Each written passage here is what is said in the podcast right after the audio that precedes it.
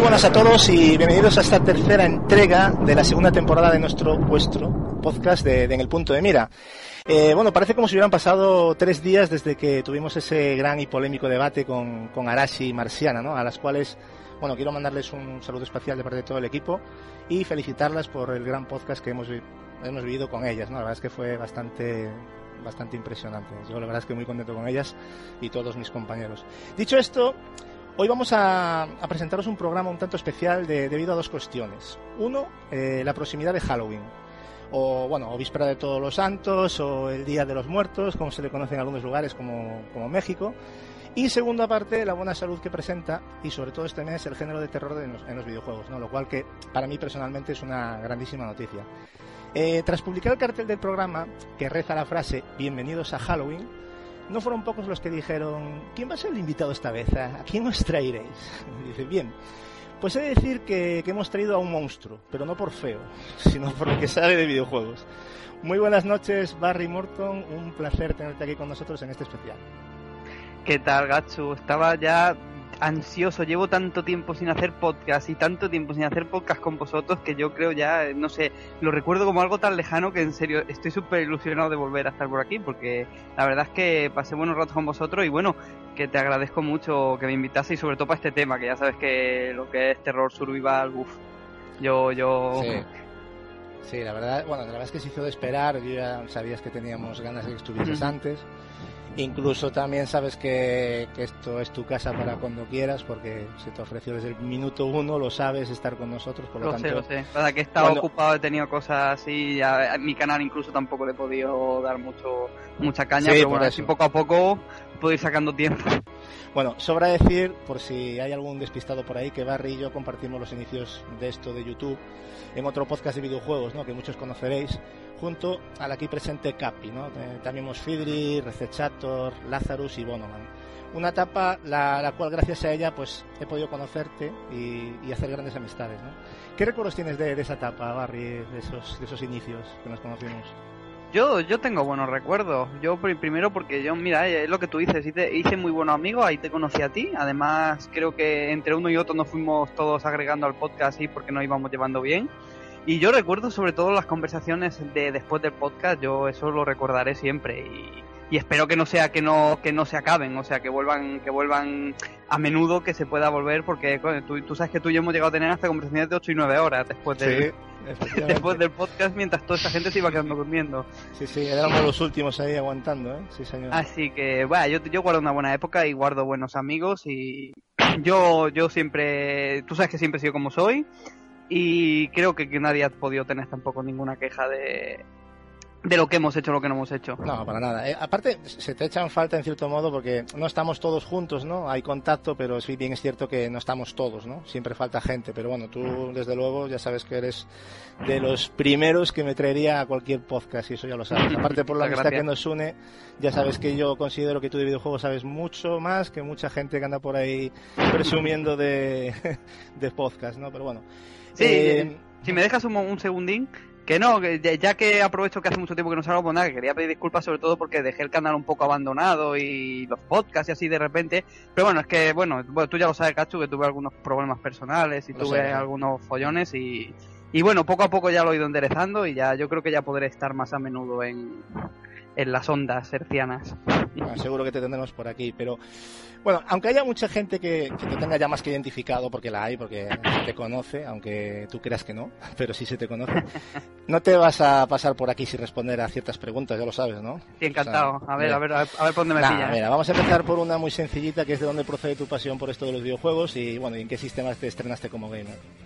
Mi pasión por los videojuegos yo creo que es algo que viene prácticamente desde que tengo memoria, porque yo empecé a jugar con, con tres años a la Mega Drive con el Sonic 1, que yo creo que de ahí viene mi, mi seguerismo y mi, mi pasión por Sonic, etcétera. Y ha venido de ahí hasta ahora, o sea, nunca ha ido ni para abajo ni para arriba, ha sido, no sé, he estado toda la vida jugando, así que yo creo que mi pasión ya vino en la genética casi, porque incluso mi padre, mi tío ya, ya jugaban y fueron los que me fueron inculcando un poco esto los videojuegos y yo ya pues con la ahora con la tecnología de ahora, la comunicación por internet y todo eso pues siempre se puede llevar a más y esto de mantener conversaciones con gente, conocer a gente con tus gustos, etcétera, pues pues eh, siempre engancha más, ¿sabes? Al mundillo. Y bueno, a la pregunta de la consola, pues eso, empecé con la Mega Drive. Empecé con la Mega Drive hace ya... Es que me resulta muy curioso, permíteme, porque eh, para la edad que tienes, eh, siempre me ha extrañado tanto, tanto, tanto tus, tu- lo que conoces de Mega Drive y, y todo. Sí, sí, porque hemos tenido charlas de, y, y sé que sabes, o sea, no, no tiras de Wikipedia, y entonces se ve que lo has disfrutado. Y eso me extraña mucho, ¿no? O sea, tú realmente, claro, cogí- seguramente cogiste el sistema un poco pasado a tiempo ya, ¿no? Claro, porque no Lo cogí en el año... Pues tampoco tan pasado de tiempo, lo cogí en el año 94. Pues sí, 93, 94, casi por el final. Es que es mucho... Tenía yo dos o tres años, lo que pasa es que, claro, mi recuerdo, recuerdo viene más adelante. O sea, Efectivamente, a eso me refiero, ¿no? Realmente, pues sí. Pero bueno, he ido viviendo las generaciones más o menos al, al tiempo, por suerte. Sobre todo de PlayStation 1 para adelante, he ido viviendo las generaciones al tiempo y no sé, como siempre me ha gustado mucho, pues. No sé, siempre he intentado además eh, de lo que no sé informarme y de donde sea, o de, o de escuchar a gente, o de jugarlo yo si no lo he jugado. Eh, y así pues poco a poco se va aprendiendo, sobre todo con, con tanta gente que hay en YouTube y en webs y eso, que saben mucho videojuegos, se va aprendiendo de todos un poco. Sí, hoy en día ya hay excusa, ¿no? Tenemos acceso ahí a, a la información de una manera brutal, ¿no? Y dime una cosa, ¿qué sistemas posees actualmente, incluidos los rotos? Incluidos los rotos, como me conoces. pues tengo, a ver, ¿te- ¿digo todos? Sí, sí, dime. tú A ver, a ver, voy a hacer cabeza porque no los tengo todos aquí a mano. Tengo la, la Mega Drive, que aún la conservo, la, la Game Gear, la Game Boy, la Game Boy Color, la Play 1, la Play 2, la Play 3, la Xbox 360, la Wii, la GameCube, mm, el PC, que ¿Te me gusta- está dando bastante. Te gusta Nintendo, por lo que veo, ¿eh? Sí, Sí, una barbarie. sí, sí. Eh, tengo la, la Saturn, la Dreamcast, pero si te fijas yo tengo un poco de todas. O sea, yo nunca me he casado realmente con ninguna. Y pues no sabría decirte, seguramente algo más tengo, pero ahora mismo no. Bueno, yo no. creo que el repertorio... Ah, la sé, PSP también, y La la, DS PSP. y la 3DS, sí. la- Bueno, la mira, ahí, ya- ahí tocas Nintendo y una buena parte de Nintendo, Por lo menos a nivel de portátiles, pues interesante. Bueno, y dinos, eh, esto yo ya lo sé, pero interesante es que lo sepa la gente, ¿no? Pero dinos cuál es tu género de videojuego favorito y tu videojuego especial de todos los tiempos. Ese, ese que dices, este juego es mágico. Yo ya sé por qué dices incluso especial, porque sabes que considero Sí, uno en Por eso, por eso lo digo, porque no quiero... En mi género dudes. favorito sin duda es el RPG, el RPG japonés y a poder ser por turnos. Pero bueno, el RPG japonés en general es el género que más... Uf. Y mi juego especial es, eh, aunque mucha gente, yo sé que mucha gente lo critica porque dicen es que ahora todo el mundo dice el mismo, pero es que yo ese juego lo vi en su vida y es Shenmue. Yo ese juego lo viví en, su vida sin tener ni idea de inglés y simplemente ya recorrer los escenarios, tú, lo- tú que lo habrás jugado, Gatsu, Sí, eh, recorrer los escenarios, la limpieza, la- lo limpio que se ve ese juego, yo sie- siempre me ha sorprendido. Y que es un juego que pones ahora 15 años después y se sigue viendo bien. Y para mí ese juego es el más especial. Luego tengo favoritos, pues, por ejemplo Final Fantasy VII, Metal Gear, etcétera. Pero el juego especial yo cogería Shenmue, el, pri- el 1. Yo sabía que lo ibas a decir y por lo menos mm, me encanta que tú lo hayas jugado porque ya sabes que aquí la moda del postureo está muy al orden del sí, día. lo jugué en su día y, y... y- y no me lo pasé en su día, las cosas como son, no sabía inglés, casi una aventura gráfica prácticamente, bueno, de hablar, de hablar, pues no me lo pasé, pero luego cuando me lo llegué a pasar un poco más adelante, a mí, yo es que ese juego, yo creo que una vez al año lo juego. Sí.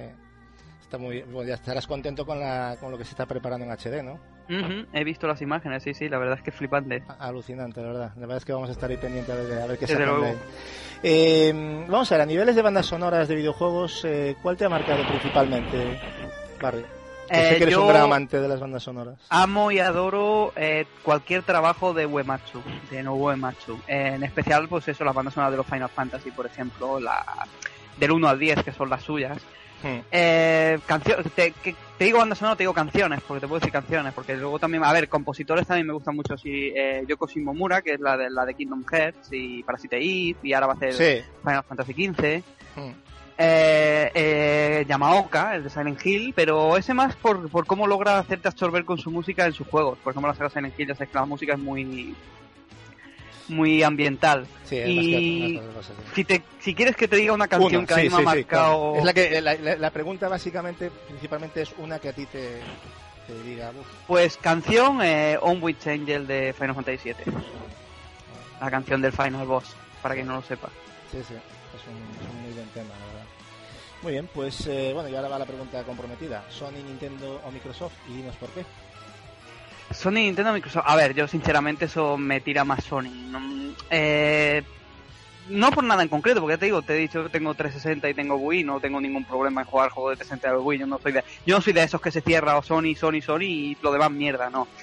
Pero quizá el tipo de juegos que lanza Sony eh, me atrae más, quizá hay muchos más juegos japonés, está, no sé, sagas exclusivas hasta ahora, como fueron Kingdom Hearts o la saga Yakuza, cosas así, a mí me llaman más la atención que a lo mejor Xbox, que a lo mejor tiene un público más eh, americano, digamos, Sí. no sé. co- Y Nintendo tiene muy buenos juegos, pero a mí las sagas de Nintendo nunca me han atraído especialmente. No sé por qué, ¿eh? no, no porque sean malas ni buenas, simplemente a mí no me han atraído especialmente las sagas de Nintendo mucho. Bueno, pues queda claro que sí, quizás Sony es la que más se acerca a Mm. tus gustos, ¿no? Quizás, Ujú. si no diría Sega, seguro, pero Sí, bueno, me has preguntado de esas Estamos tres, si no hablando, claro, Sega, sí, sí. porque ahora mismo es la que es el mercado, ¿no? Desgraciadamente Sega se dedica a cosas secundarias Sí, sí. a día de hoy, pero bueno, Pero fíjate que he dicho que una de las sagas de Sony que me gusta es Yakuza, que es de Sega, ¿eh? sí, sí, efectivamente, eso está claro. Y, y una gran saga, ¿no? Pena por parte de Sega la metura de pata no mm, localizarse Sí. al castellano porque lo ha hecho Pues un el juego muy bueno, si es lo más cercano, entre comillas, a Shenmue que podemos tener ahora. Sí, yo siempre lo he dicho, para mí es la prolongación de Shenmue natural. Sí, Eh, no es exactamente igual, pero sí. dentro de lo que cabe es, lo que, es el que más se parece. Y eso que son es tema japonés también, ¿no? Porque estamos hablando de la mafia, de los yakuza. Sí, estamos Pero, así, pero, el es tema más- es, mm, es- exploración ciudad, las mecánicas, eh, se basaron mucho en Shenmue para hacer los primeros Yakuza. Es más estilo Sleeping Dogs, ¿no? Es una cosa más Sí, tirando a ese tipo No de es, no es sandbox como Sleeping Ya, Dogs, no porque es, es, más... Pero es eso que tiene Shenmue, que tiene muchos minijuegos, tiene... mm, La ciudad es muy realista, es muy, muy vivida. mm, Quizá es más acción Yakuza, tiene bastante más acción. Pero a mí me transmite un poco la Es que sensación. Shenmue es más disfrutar, es más explorar, es más... Sí, disfrutar de la historia. detalles, ¿no? Sí. disfrutar del ambiente, de la Y- gente. porque, incluso aprender, ¿no? Porque parece que te estás eh, empapando de esa cultura, ¿no? O sea, es un Sí, juego que sí. te empapa, ¿no? La verdad es que te, te sientes en- ahí, ¿no? Metido en esa, en esa, en esa época, ¿no? Que la verdad es que Sí, porque claro, mm, la, la ambientación de Shenmue es tan- está hecha tan realista, Yu Suzuki lo quiso hacer tan realista que incluso basó el tiempo real, el tiempo meteorológico real de la época del juego Sí, al, al juego. O sea, e- esa atención al detalle a mí me encanta. Eso de estar en la Mm. casa y poder abrir cada cajón y coger un cassette. A mí esas cosas siempre me han llamado Sí, mucho y encontrarte una Saturn ahí que a. Pex le encantaría ese detalle de encontrarse la Eh, Saturn. Exactamente. Bueno, eh, dinos una cosa, formato físico digital, yo no tengo duda, pero dinos tu punto de vista. Hombre físico siempre. O sea, ¿no? O sea, aquí no hay duda, ¿no? No, hay- no es No. negociable, ¿no? No es negociable. Tú sabes que yo, tú sabes que yo por digital poco voy a, Hay poco he gente, pagado. hay gente ahora. que ya empieza a hablar de, de que ya el, el formato físico está, es pasado ya. O sea, Eso sí, preocupante, ¿eh? también eh, con el rollo de Steam, de las ofertas de Steam, de ahora la Store, que también hace muchas ofertas, el PlayStation Plus, que te regalan juegos. Mm, Cuando te regalan un juego, ¿quién te va a decir que no? ¿Quién, va, quién le va a decir que no? Yo tengo en Steam, un, to- casi toda la biblioteca que tengo en Steam son de juegos que me van regalando. O sea, claro que los cojo, pero si yo tengo que elegir el juego, lo cogeré en físico. Siempre. Porque luego eso mm, yo no sé dónde va a acabar. A mí me gusta tenerlos en mi estantería, me gusta ojearlos, me gusta, no sé, la, la magia esa de abrir la caja, aunque sea solo por abrirla, Claro, porque no eh, estás este- haciendo nada. Esto es como el que le gustan los libros y se compra un ebook, o sea, no. Sí, o sea, sí, no- sí, es no más cómodo sentido. quizá, pero no es lo mismo. O sea, no sé. El, el tacto, macho, del juego, ahí tenerlo, eso yo creo que no se debería sí. perder. Yo, yo espero que no, que no viva para vivir eso, porque Yo si no, que no se... que- que- desempolvaré mis juegos antiguos y empezaré a recordar. Sí, yo siempre lo he pensado, ¿eh? Yo digo, el día que todo se vuelva digital, no te preocupes que tengo un montón de cosas de estas generaciones pasadas por conseguir, ¿eh? Sí. bueno, Barry, cuéntanos un poco cuál es la, lo que comentabas antes, ¿no? Pero un poco lo que es la situación de tu canal y futuros proyectos. Háblanos un poco, porque seguramente tendrás pensado algo, ¿no? Algo yo tenía entendido de que tenías en mente. Bueno, yo mi canal pues sí está ahora un poco para ahí, yo voy subiendo algún vídeo de vez en cuando, pero, pero la verdad es que no subo mucha cosa. Eh, sigue todo, o sea, no he cerrado nada, sigue todo abierto y de vez en cuando pues si me da el venazo pues subo un vídeo de lo que sea. Mi canal es Barry Murton, o sea, solo tenéis que clicar mi nombre y ya, ya llegaréis. Luego estoy pendiente, lo que pasa que como estoy sin tiempo me cuesta mucho de que voy a presentar y dirigir el podcast de la web de ResidentEvilCenter.net. Eh, lo que pasa que como ando bastante más de tiempo, pues me está costando cuadrar eh, para quedar con los colaboradores que van a estar, que ya, ya los tengo. Y que bueno, a cualquiera de vosotros si sabe, si le interesa Rey eso, que estáis invitados a futuras entregas del podcast y, solo me lo tenéis que decir, ¿eh? Pero ya te digo, aunque nos invites, Capi te va a cobrar el spam que acabas de hacer, ¿eh? O sea, eso ah, bueno, sí, yo se lo pago luego, no se preocupe. No, no, es que Capi es, su función. ¿eh? Una de ellas es cobrar al invitado y procurar que pague, ¿no? yo se lo pago como quiera a Capi. a Capi todo. bueno, de todas maneras os dejaré la descripción del canal de Barry en, el, en los comentarios del, del vídeo, por lo tanto os recomiendo que os paséis por allí y que estéis atentos a las próximas novedades, ¿no, Barry? Muy bien, eh, vamos a estrenar contigo una cosita, Barry. Eh, vamos a estrenar una, algo que voy a hacerle a todos los invitados que vengan aquí. Tranquilo, no te voy a hacer nada extraño, hombre. Eh, simplemente lo vamos a llamar la recomendación del invitado. ¿no? ¿En qué consiste? Pues tendrás que recomendar a nuestros oyentes un podcast de videojuegos que consideres de calidad para ti y un canal de YouTube. O sea, ¿cuáles son para ti los que merecen mención especial? Hostia, me has puesto ahora te, un aprieto. Te pilla un aprieto, vas a quedar más que no, pero más que nada porque en tema podcast llevo bastante desconectado bastante tiempo.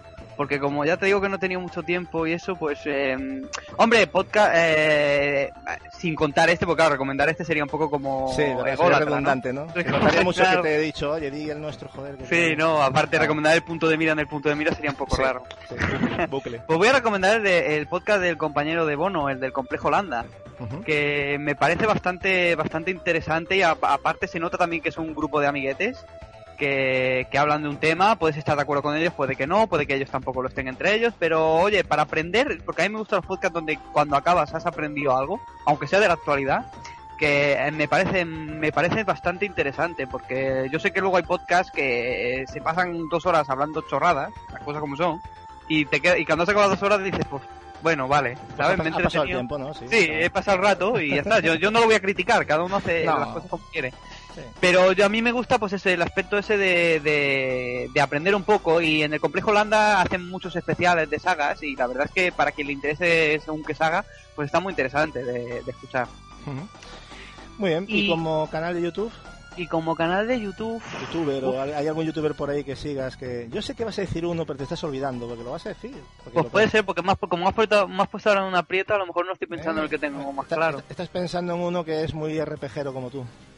A lo mejor, puede ser. Bueno, mira, ahora, al decir RPGero me ha recordado uno. A lo mejor es el que tú estás pensando. Entonces, ¿qué me la... Eh, si te estás refiriendo a Jin, a Jin Hombre, claro, Jin. yo, sé que a ti Jin te gusta. Quiero que quede claro que no había nada preparado. No, ¿eh? no, no, para nada. Lo que pasa es que ya nos conocemos y yo sé tus gustos, pero yo te Sí, es cierto. Eh, aparte de vuestros canales, eh, uno de los pocos canales que sigo desde hace mucho tiempo y aún sigo viendo sus vídeos es el de Jin Kisaragi. Él, él, lo sabrá que lo sigo por los RPG, sí, los, eres, yo creo que es una de las personas más RPGeras que he conocido nunca. o, sea, o sea, ha jugado, yo no sé, yo siempre he pensado, no sé dónde ha sacado el tiempo para jugar a tantos RPG. Ya me gustaría a mí. Y bueno, sus vídeos son muy amenos y son bastante divertidos y el chaval sabe bastante. Yo estaba, hace poco verdad, estaba viendo la serie de Resident Evil 4, que la estaba haciendo ahora, y es bastante interesante. No, no es el típico vídeo donde el tío se pasa todo el vídeo diciendo me cago en la puta, dispara, mata, no sé qué, ¿sabes? Ya, ya. Eh, es un poco, no sé, es un poco entretenido. Sí, sí, lo recomiendo ese. Gracias por sacármelo de la cabeza. yo no he dicho nada, ¿eh? ¿Ha visto? Solamente no, no, no, no, realmente... RPG, pero... Al decir RPG caído en Jinky Saragi, sí, sí, sí, sí. Yo siempre has hablado bien de él y siempre hemos hablado de su canal. O sea, es un tío... Sí, a, nosotros nos une mucho el tema de RPG también, porque sabes que a mí me encanta también. Sí, más o menos empecemos todos en la misma época también. Él, él empezó un pelín antes que yo, pero bueno, más o menos hemos tenido el trato ese de cuando empecemos a subir vídeos. Y siempre está, o sea, son los canales que vas siguiendo desde hace mucho. A lo mejor sigues canales, pero luego los dejas. Pero yo el de Jinky Saragi es uno de los que he seguido siempre. además, muy buena persona, todo hay que sí. decirlo. O sea que, sí, sí.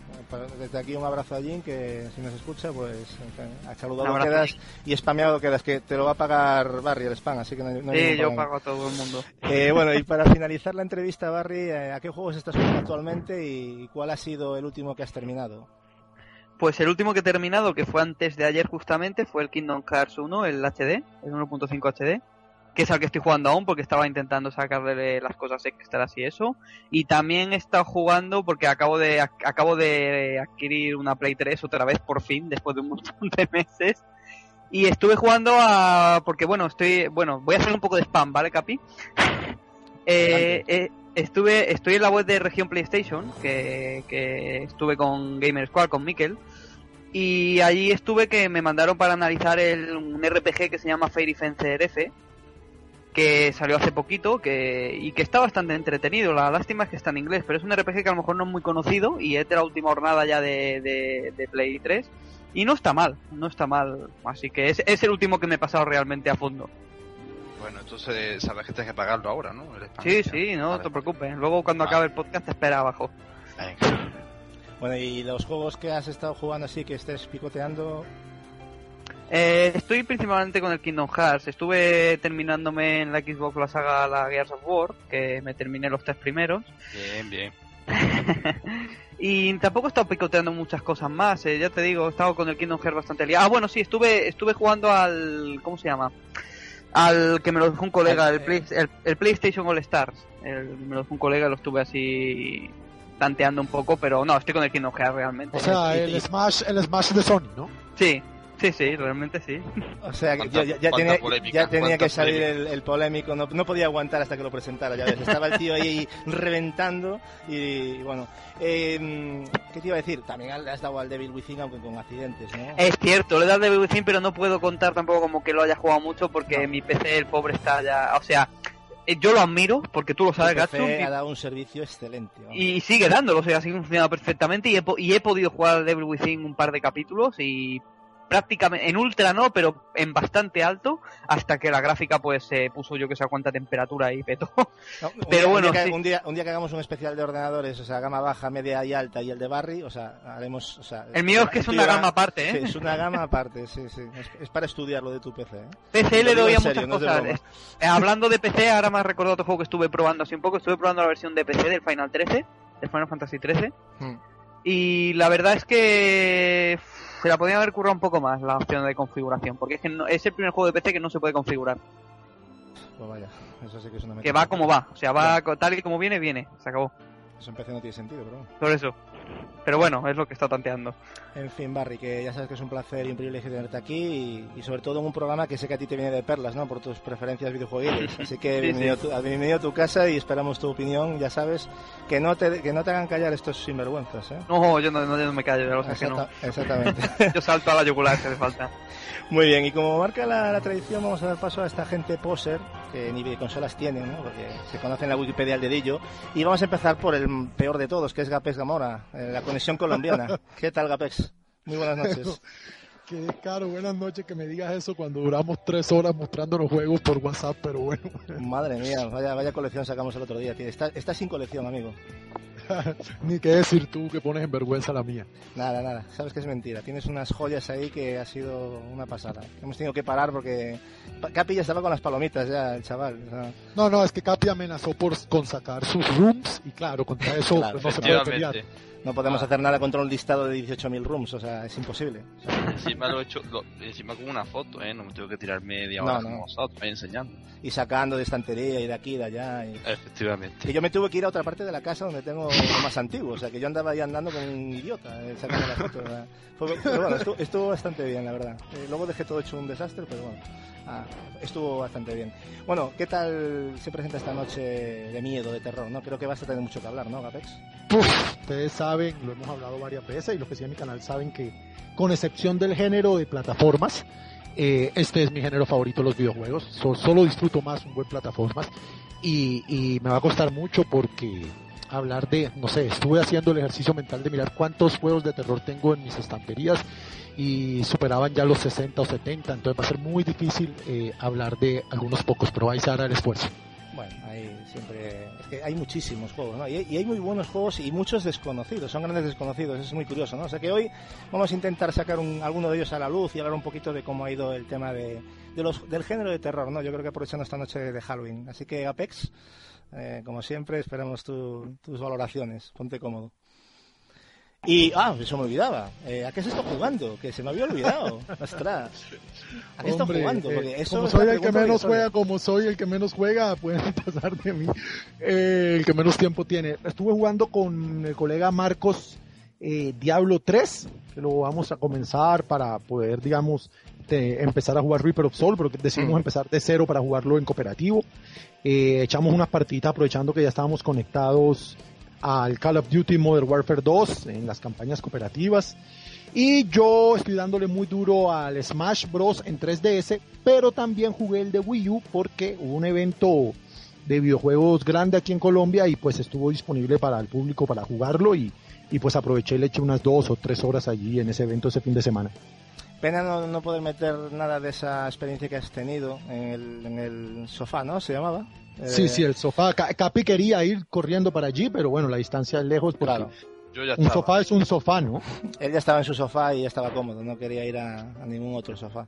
Efectivamente. Pero bueno, que, seguramente fue muy interesante y por lo que nos ibas contando, pero, pero en fin, espero que hagas algo seguramente en tu canal para que podamos verlo sí, Sí, sí, sí, aparte hablar un poquito en mi canal de Witcher 3 porque no me masturbé porque me iba preso porque estaba en la calle. Así ¿Lo, dices, ¿Lo dices por el de Witcher o por la cosplay que tenías al lado? Joder, ah, me, puso como un hierro esa mujer. Bueno, esa es otra historia. esa es otra historia. Te estoy, calentando la lengua, ¿eh? me estoy dando cuenta que al final razón, Capi. Eh, bueno, y algo más que comentar aparte de esto, yo creo que ya no has tenido mucho tiempo. No, no, no, no, no, nada, vamos a... No, tengo mucho más tiempo por la bebé, tú lo sabes, entonces nada, vamos a ponernos ready, que hoy es noche de terror. Efectivamente, y, terrorífico Capi, ¿no? ¿A quién podemos presentar más terrorífico que Capi? Buenas noches, Capi. Bueno, solo me falta la gomilla, Gasu. Sí, sí, vamos. Eh, ¿qué, qué, tal? ¿Cómo, ¿Cómo te ha ido esta semana, estas dos semanas, ¿no? Que ya han pasado, es que parece que han pasado tres días y ya han pasado dos semanas. Sí, señor, muy buena. Pues nada, muy bien, muy bien. Aquí estaba esperando ya este especial de Halloween como, como el comer, ¿no? Sabiendo que también venía Barry, eh, viejo conocido, y, a ver si aquí aprendo algo, ¿no? Esta gente. Bueno, siempre aprendemos todos, ¿no? Y si tenemos invitados como Barry, pues ya está, ¿no? Lo que pasa es que a Barry ya lo tenemos muy visto, pero lo, valoramos. Vamos a poner rojo al final. ¿eh? Efectivamente. Nada, lo, lo echaba de menos aquí. ¿A qué, lo, ¿A qué videojuego le estás dando, Capi? Cuéntanos porque tú sé que estuviste dándole cera. Sí, bueno, he estado ahora mismo estoy con el Metal Gear Rising, que me estoy frustrando mucho. No sé qué me pasa. Eh, eh, sí, me he vuelto un manco, Barry. No sé qué ah, me pasa últimamente. Es un poco complicado. Sí, sí, pero vamos. Ya te digo, manco, manco, manco. Bueno, ya voy por el capítulo 3, así que. Pero vamos, ya llevo mi, mis horas hechas. Y, aquel que diga que, que, dura 4 horas, pues bueno, que se lo pase a la primera vez. Yo, yo siempre lo he dicho, el que, es que son comentarios que al final caen por su propio peso, pero bueno, ¿qué le vamos a hacer? Cuatro horas por cuatro horas, amigo. ya está, ¿no? Para mí es eh, una cosa, vamos, jugarlo en cuatro horas, aunque es un juego corto, bien es cierto, pero en cuatro horas, lo siento, pero... Eso ya en su día se demostró que no, no son cuatro horas reales, pero ni de, pero ni de coña. No. tenía que ser un super mega pro y pasar no, hombre, si eres que no muere nunca en toda la partida, pues a lo mejor sí, pero...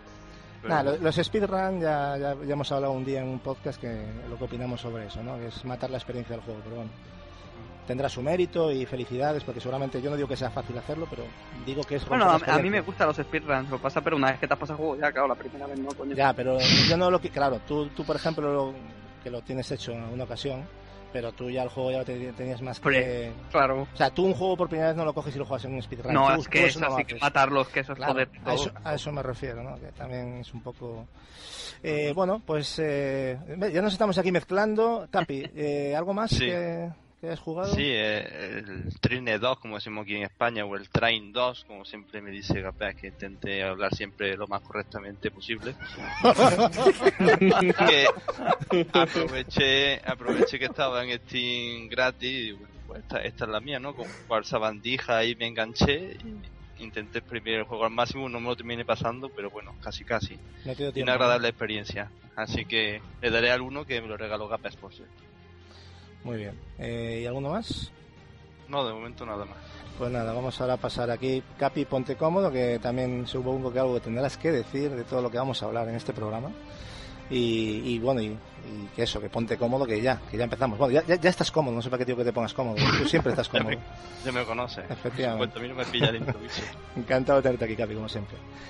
Eh, bueno, tenemos a Eduard Cobian también por aquí, que, que hoy, había venido puntual, Eduard. ¿Qué ha pasado? ¿Te han dado el día libre? Buenas noches. Hola. Nada, ¿cómo estamos, Gatsu? Eh, aquí hoy es un día muy muy tenebroso. Tengo tengo mucho miedo, la verdad. Hemos pasado mucho miedo estos días, ¿eh? Sí, ha sido, sí, un, ha sido un mes complicado, ¿eh? Yo estoy con, el, con la frenada en el calzoncillo, ¿eh? Yo, yo, yo hace días que no voy al baño, no puedo. No puedo. Es, increíble. Bueno, ¿qué? Tengo, la, tengo la espalda jodida de ir tan agachado en un juego. Sí, eso ya lo hablaremos después. Yo también. Eh, la lumbalgia es, es un logro a desbloquear. eh, madre mía. ¿A qué has estado jugando aparte de al corre que te agachas? Pues aparte de jugar al Devil Within, alias el juego que tienes que ir siempre agachado, eh, pues hace poco me hice con una copia de Assassin's Creed 4 Black Flag. Lo tenía para 360 ya pasado, pero mira, me salió un chanchullo y pude conseguirlo nuevo para PlayStation 4 intercambiando ¿Y, notaste una diferencia brutal? Eh, dos tonterías de nada. Sí, casi nada. Casi nada. Es, es, una barbaridad, una barbaridad. Hombre, unos 1080p preciosísimos, preciosísimos. No, es una versión que, que, compite con la de PC, ¿eh? o sea, es una muy buena versión. Yo la de Play 4 me parece una PC versión. A mí me ha encantado tanto ya desde el primer momento que incluso he decidido a jugarlo. Ahora que he terminado Devil Within, pues voy a jugar esta, este Black Flag de Play 4. ¿eh? Y ahora, ahora con más con más ganas que dentro de nada tenemos dos Assassin's Creed nuevos. Sí, están a la vuelta de la esquina, efectivamente. ¿Y algo más que hayas jugado? Nada, un poco Devil Within y Assassin's Creed. Un poco, te voy a dar yo a ti poco. Luego ya, ya, ya nos comentarás que, cómo ha sido ese juego, que hemos tenido una charla pero nos ha quedado algo pendiente, ¿no? ya comentaremos. Ya comentaremos tanto, lo, has, además lo has completado recientemente y a, contrarreloj, efectivamente. Pero bueno, tampoco hacía falta completarlo porque aunque no hemos acabado los dos al final, no, pero me quedaba la última misión y digo, mira, la termino y ya experiencia Y luego ya metemos el spoiler en el podcast, ¿no? Sí, sí, sí, por supuesto. o sea que vamos a contar al final. Eh, bueno, pues, pues, nada, Eduardo, ponte cómodo también y tú seguramente también vas a disfrutar mucho este programa porque sé que te va el terror mucho. Sí, yo estoy ahora mismo tapado con mi mantita y con la luz encendida. Pues nada, eh, nos vemos eh, ya aquí con tus opiniones como siempre, Eduardo. Un placer. Bueno, y tenemos aquí, la conexión gallega no puede faltar. Marcos Dopazo, por favor. buenas noches, amigo. ¿Cómo te va? Buenas noches, jefe. ¿Cómo vas? Pues aquí a oscuras para vivir así una noche de Halloween. Estás ya ahí con todo ambientadillo, las velillas y todo eso, ¿no? una los, juegos de, los juegos de terror hay que jugarlos como, como se debe. Sí, sí. El podcast hay que vivirlo igual. Efectivamente, hay que darle ese, ese ambiente, ¿no? Es importante. Que lo note la gente. Y bueno, ¿a qué has estado jugando? Cuéntanos. Bueno, pues en estos últimos 15 días, aparte de con estos dos jueguecitos que he estado con nuestro compañero ahí, Gapex, he terminado Sombras de Mordor y ando aquí con, con, el Alien Isolation, que poco me queda para terminarlo porque es un juego que hay que jugarlo muy pausado y despacio, no es para andar y corriendo. Con lo cual, pues, a ver, yo creo que entre hoy y mañana, malo será que no lo termine. Un juego que también nos vas a contar también tus cositas de, del Alien Isolation, que yo creo que también pega muy bien aquí en este en este podcast de hoy, ¿no? Porque más terror que Alien Isolation yo creo que pocos, ¿no? Uf, es un juego que de verdad me, me, me está encantando, pero de una manera increíble. Luego ya nos darás detalles de lo que de lo que has vivido y, bueno, a ver qué a ver qué tal, porque ha habido una crítica un tanto dispara, aunque en general la verdad no nos, ha portado mal del todo con, con este juego la prensa, ¿no? Eh, pues nada, Marcos, eso, que te esperamos aquí tu como siempre y, un placer tenerte aquí, amigo. Venga, pasar un poco de miedo. Bueno, y ahora nos vamos a la alegría, aquí a Sevilla. Julio Herrera, buenas noches, compañero, ¿cómo estás? Muy bien, muy buenas noches, ¿cómo estamos? ¿Cómo te va? Por ahí por Mordor dando vueltas, ahí sin piedad, masacrando Urujais. ¿Has estado aún todavía matando orcos a estas horas? Siempre es muy sano. Abre mucho los pulmones, está muy bien. ¿Algún troll lo mataste o no? No, yo los trolls los dejo vivos porque son buena compañía. bueno, hay trolls que hay que matarlos, ¿eh? habría que exterminarlos, pero bueno. Nah, hombre. Alguno, alguno. Alguno por ahí Sí, hombre, sí, hombre, hay alguno molesto. ¿Cómo que no? Por Sevilla no, hombre. no, no, no digo en Sevilla. ¡Joder! Oye, ese, ese joder, no sé, lo vamos a explicar en un DLC, no os preocupéis, ¿eh? No porque quiero que nos acabamos de quedar todos un poco... Bueno, ¿a qué andas jugando, aparte de, del, Shadow of Mordor? Juegazo, por cierto. Sí, bueno, el, el, otro día mm, me acuerdo yo que, te pasé alguna foto y estaba súper contento porque había encontrado el Cold No sé si, si os acordaréis alguno. No, como, que no, es un survival del copón, vamos, de De, papeles, ¿no? y, y, de, y de verdad que, que me está encantando, que estoy flipándolo, vamos, que no lo había tocado en la generación anterior porque no lo encontraba por ningún sitio y fui a una tienda de segunda mano y ¡plaf! Y ole, delante mía. Y ole lo bien que luce para ser Play 2, ¿eh? Muy bien. No, el apartado técnico en ese juego yo no sé, y por lo que me han dicho que empecé mm, tampoco tiene unos requerimientos para nada altos y, es como, como, como el Sony antiguo, ¿no? Rechulón, rechulón, es, es mm. de bien. Ya nada más empezar, yo he visto cosas en el inicio de ese juego ya que ponían la Play 2 a, casi al límite ya, ¿no? Unos efectos especiales nunca vistos en, en la época, ¿no? Ese mar, ese barco está alucinante. sorprende muchísimo, la verdad que estoy mm. encantado. Es un y, juego. Y, precisamente ya, o sea, continuando con el tema ya del terror, ¿Mm? eh, eh, hace un tiempo un chavalito me, me recomendó un pedazo de, de, trilogía ¿no? llamada Fear y, y no la había tocado. Y como el chavalito se puso insistente, digo, pues vamos a probarla. Y, y la verdad que está muy, muy, muy bien. Muy, muy bien. Sobre todo el primero, que es con el que estoy, y me está encantando. O sea, fuera parte temas gráficos. No quiero entrar en temas gráficos porque tú sabes que tampoco. Hombre, tiene sus cosas, ¿no? Se ve, se ve el paso del tiempo. Aquí sí se ve.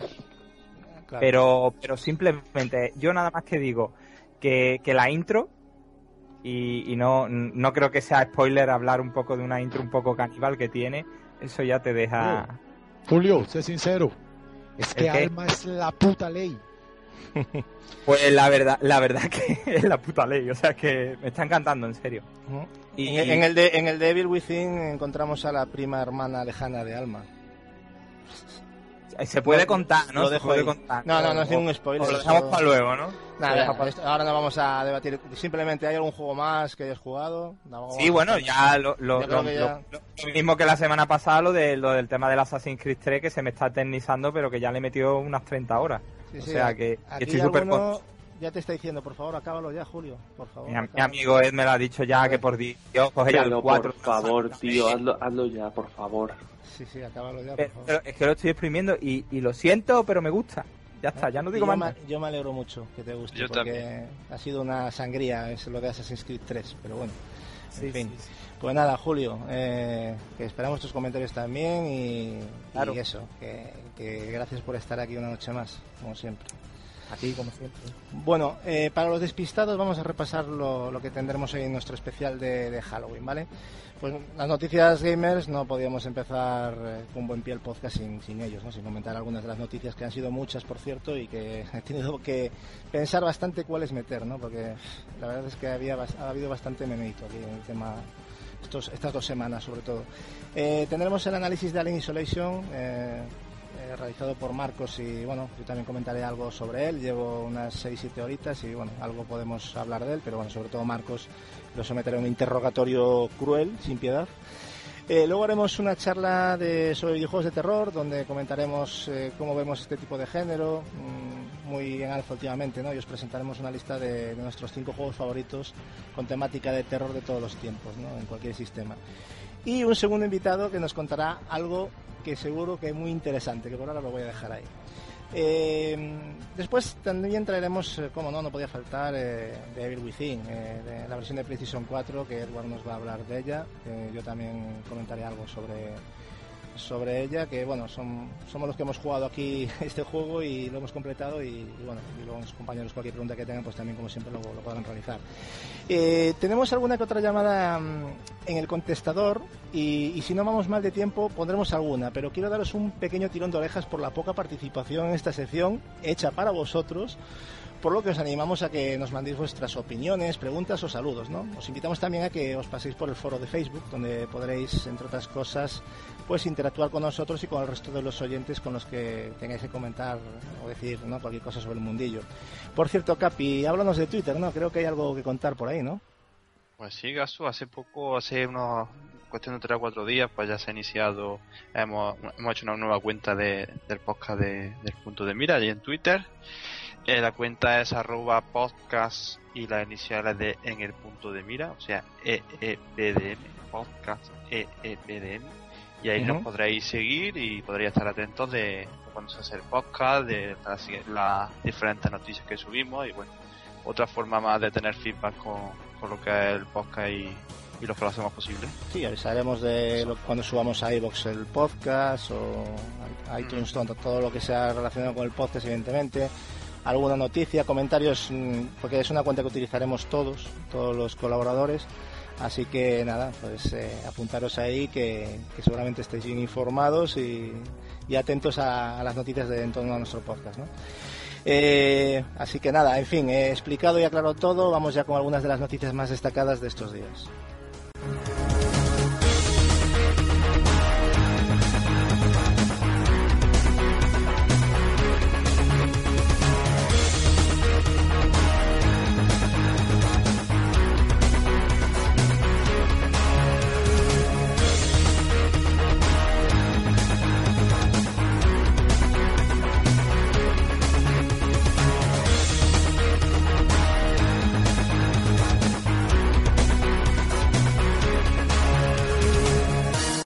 Comenzamos hoy con una noticia que personalmente mm, me ha alegrado mucho porque era de justicia. Eh, estoy hablando de las ventas de Sombras de Mordo, que ha vendido solo durante su primera semana más de 850.000 copias en todo el mundo, eh, de las cuales más de 360.000 eh, son de Europa y, el bueno y no 360.000 creo que eran de Estados Unidos y 300.000 de Europa, o sea, lo cual me parece una cifra bastante interesante, ¿no? Respecto a las plataformas, nos llama la atención o no, que las ventas de, PlayStation 4 superan las 550.000 copias. ¿no? Las de One eh, ha vendido un total de 260.000 y, atención, y PC, 35.000 copias. O sea, esto es un éxito para tanto para One como para Play 4. ¿no? O sea, las, estas bajas ventas en PC, que se supone que era la mejor versión, ¿no? además, por otra parte. Pregunta, en primer lugar, ¿cómo valoráis las ventas de, de este título? ¿Se ha hecho justicia, Julio?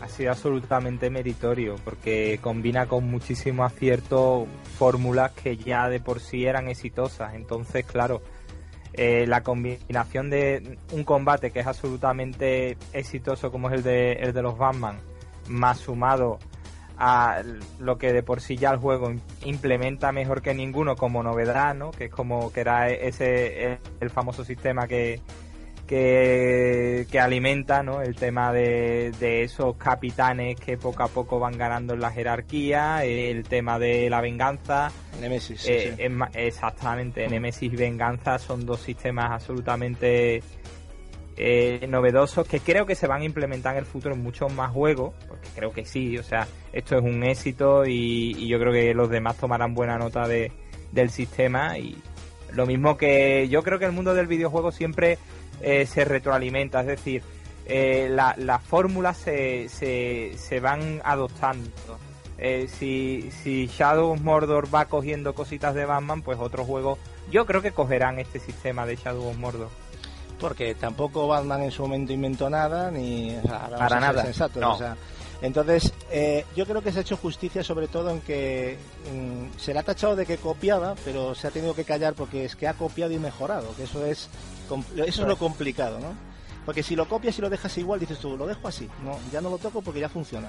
Pero si lo copias y lo mejoras, para mí hay una cosita, hay una cosita que, que lo dijo Marco cuando analizamos la semana pasada que tiene toda la razón del mundo que ya, ya lo he sufrido en mis propias carnes, que es ese momento de bloqueo que se queda muchas veces eh, junto a lo mejor cuando te atacan una manada que, que, tú buscas escapar y se te queda bloqueado a lo mejor en, al lado de un muro que, que no escala y tú quieres que lo escale eh, ahí esa, ese, ese sí es, esa sí es una pega que, se comentó y, como no lo había vivido hasta ahora ya lo digo. Sí es una pega, pero pero de verdad. es el, es el, momento de tirar el mando contra la televisión y me cago y de llorar y de llorar mucho porque a lo mejor has destrozado al cabecilla y, lo tienes medio hecho solamente tienes que escapar y se te queda pillado no eso le pasaba mucho eso le pasaba mucho a los primeros Assassin's Creed. Sí, ya, claro. Es el especialista en bugs eh, Assassin's Creed sobre todo el primero. Sí, el primero, bueno, pero No, el especialista es Capi. no, pero la consola de Capi sé que tiene algún tipo de maldición, algo raro tiene esa consola. No sé si es por la calor que es aquí en Córdoba yo creo que es Yo creo que es la calor, sí. han decretado pues de... Bueno, hay, hay, que decir, hay que decir que todavía quedan por salir las versiones de PlayStation 3 y 360, que si no me equivoco, Edward, 21 de noviembre, ¿no? ¿Noviembre o cuál Sí, creo que entre el 15 y el 21 de noviembre. Muy bien. Eh, Capi, ¿tú crees que serán significativas las ventas en las consolas de pasada generación? Tú como poseedor de ellas. Yo pienso que sí, ¿no? Vamos a ver, sí, yo pienso que sí. Vamos a ver eh, la gente si presta de verdad por el título, ¿no? Si se ha esperado para, para comprarlo o quizás se lo ha podido pillar en PC, aunque me has dicho que son 35.000 ventas, que no son muchas en PC. Muy poquitas, ¿eh? Muy poquitas, me ha extrañado muchísimo. Yo espero que sí, que va a tener buenos resultados. Yo creo que al nivel de, de PS4 One mínimo las ventas. Yo creo que ha habido mucha piratería, ¿eh? Se ha notado mucho aquí, se ha pirateado mucho este juego. También puede sí, ser, sí.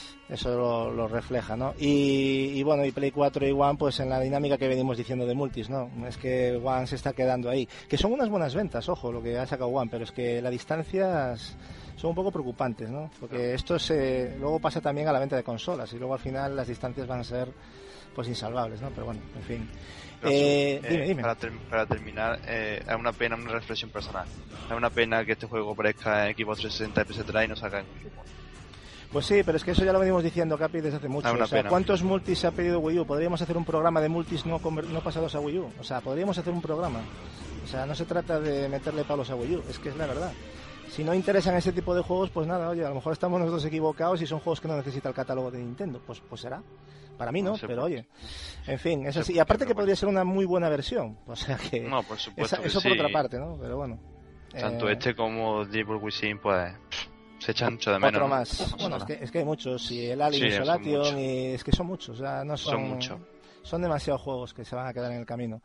Bueno, vamos a pasar con una noticia que ha traído cierta repercusión y es la queja de un youtuber llamado A Murder of Crowns eh, que ha visto que Nintendo puede blo- bloquear tu Wii U si no aceptas sus términos de uso al actualizar la consola. Es decir, un no retorno que estaremos obligados a aceptar si queremos eh, actualizar la consola o seguir utilizándola, ¿no?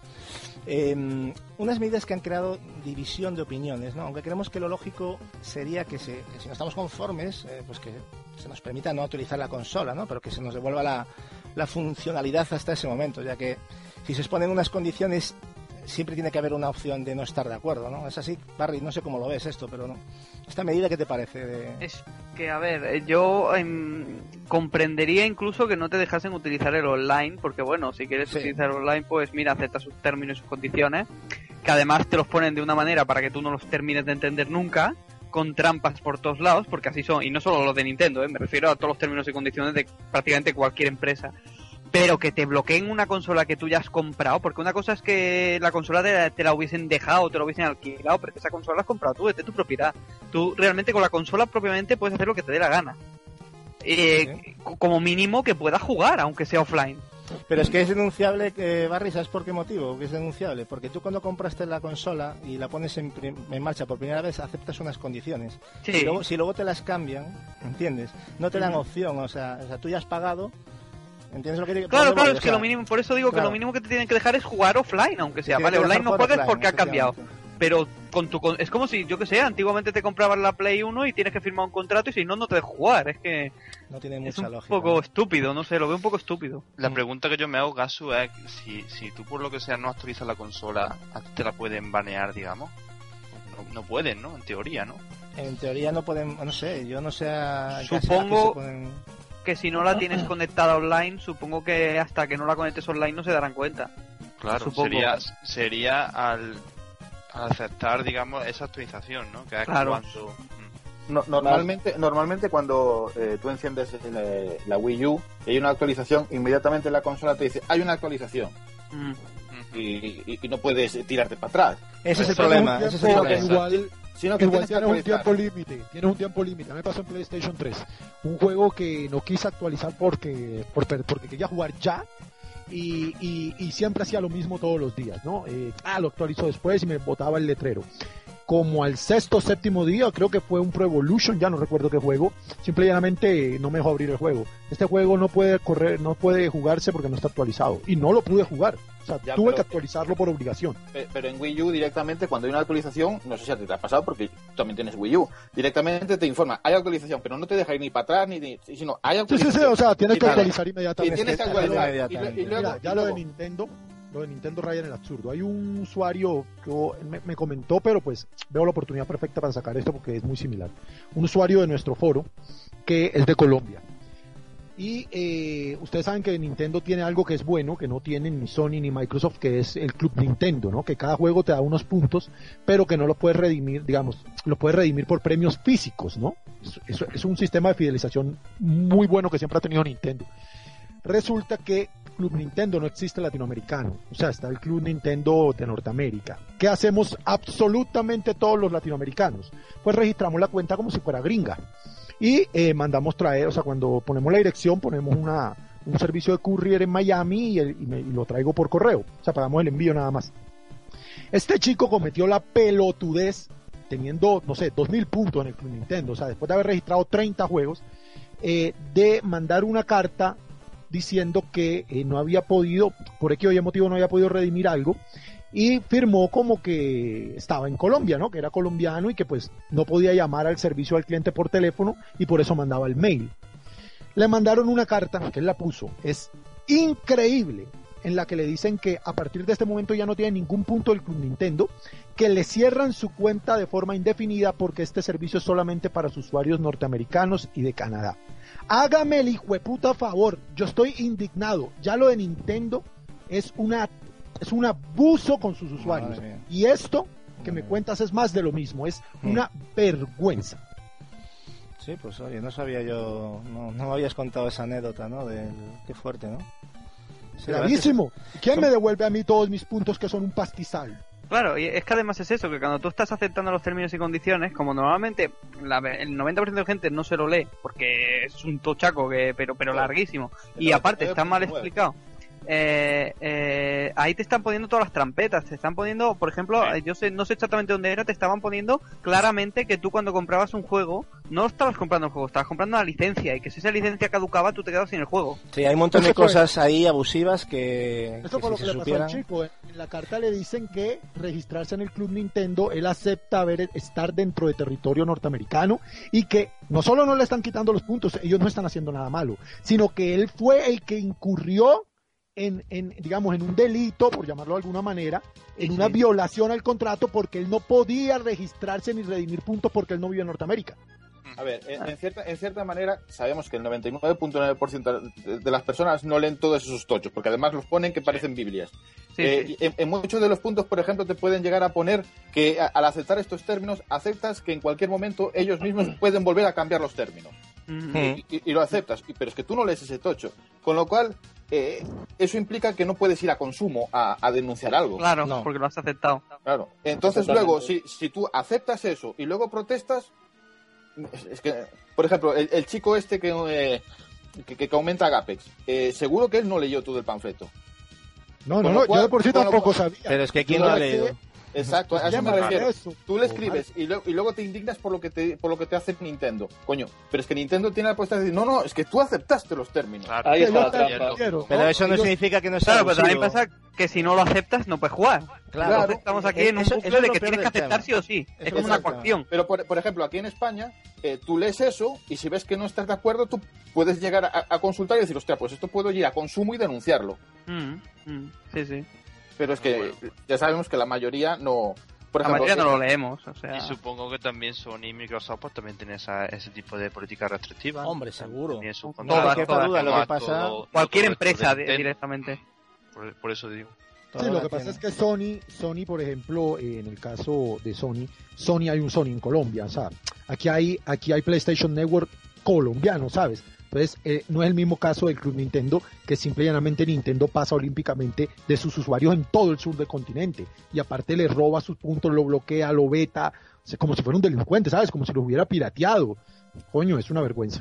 yo, Bueno, yo la verdad que fin, creo que cualquier Finalizamos. persona, ¿vale? cualquier persona que lea todo eso se encontrará que hay semejantes cosas para indignarse que son de locura. Sí, sí, evidentemente.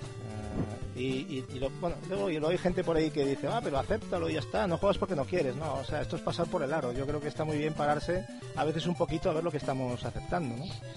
En fin, eh, que, que eso es responsabilidad nuestra por otra parte, que eso es cierto, Marco, lo que dices, nosotros le damos a aceptar y no a la venga, para adelante, y luego nos quejamos, pero bueno, no tiene que ver de- del todo con lo que estaba comentando, porque es que lo que decía Barry, ¿no? Ya no, no te dejan ni siquiera no aceptarlo, o sea que eso ya es lo peor, ¿no? Eso ya es un- algo nuevo, ¿no? No, no puedes no aceptarlo. Sí, entonces, que ya es entonces si no lo puedo no aceptar, ¿para qué me preguntas que lo acepte? O sea, ¿entiendes lo que te quiero decir? Es No, pero entonces, yo Claro. pongo el ejemplo. O sea, si yo no quiero aceptarlos, entonces puedo llevar la consola y que me devuelvan el Y que dinero. vuelvan el dinero, ya está. Rescindimos la... Claro. No sí, lo no, sí, cómo no, puto y guata. En fin, aprovechando el hueco para meterle la puya iguata de nuestro querido Gapex.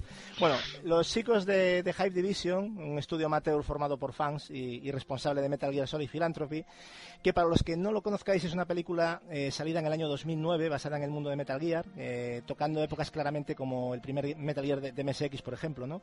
Nada más comenzar, es un detallazo, y acontecimientos cercanos a lo que fue Metal Gear Solid 2, ¿no? Pues, ¿qué ha pasado? Que ha anunciado que la parte 2, que estábamos mucha gente, muchos fans esperándolo, pues se ha, se ha visto cancelada debido a problemas legales, ¿no?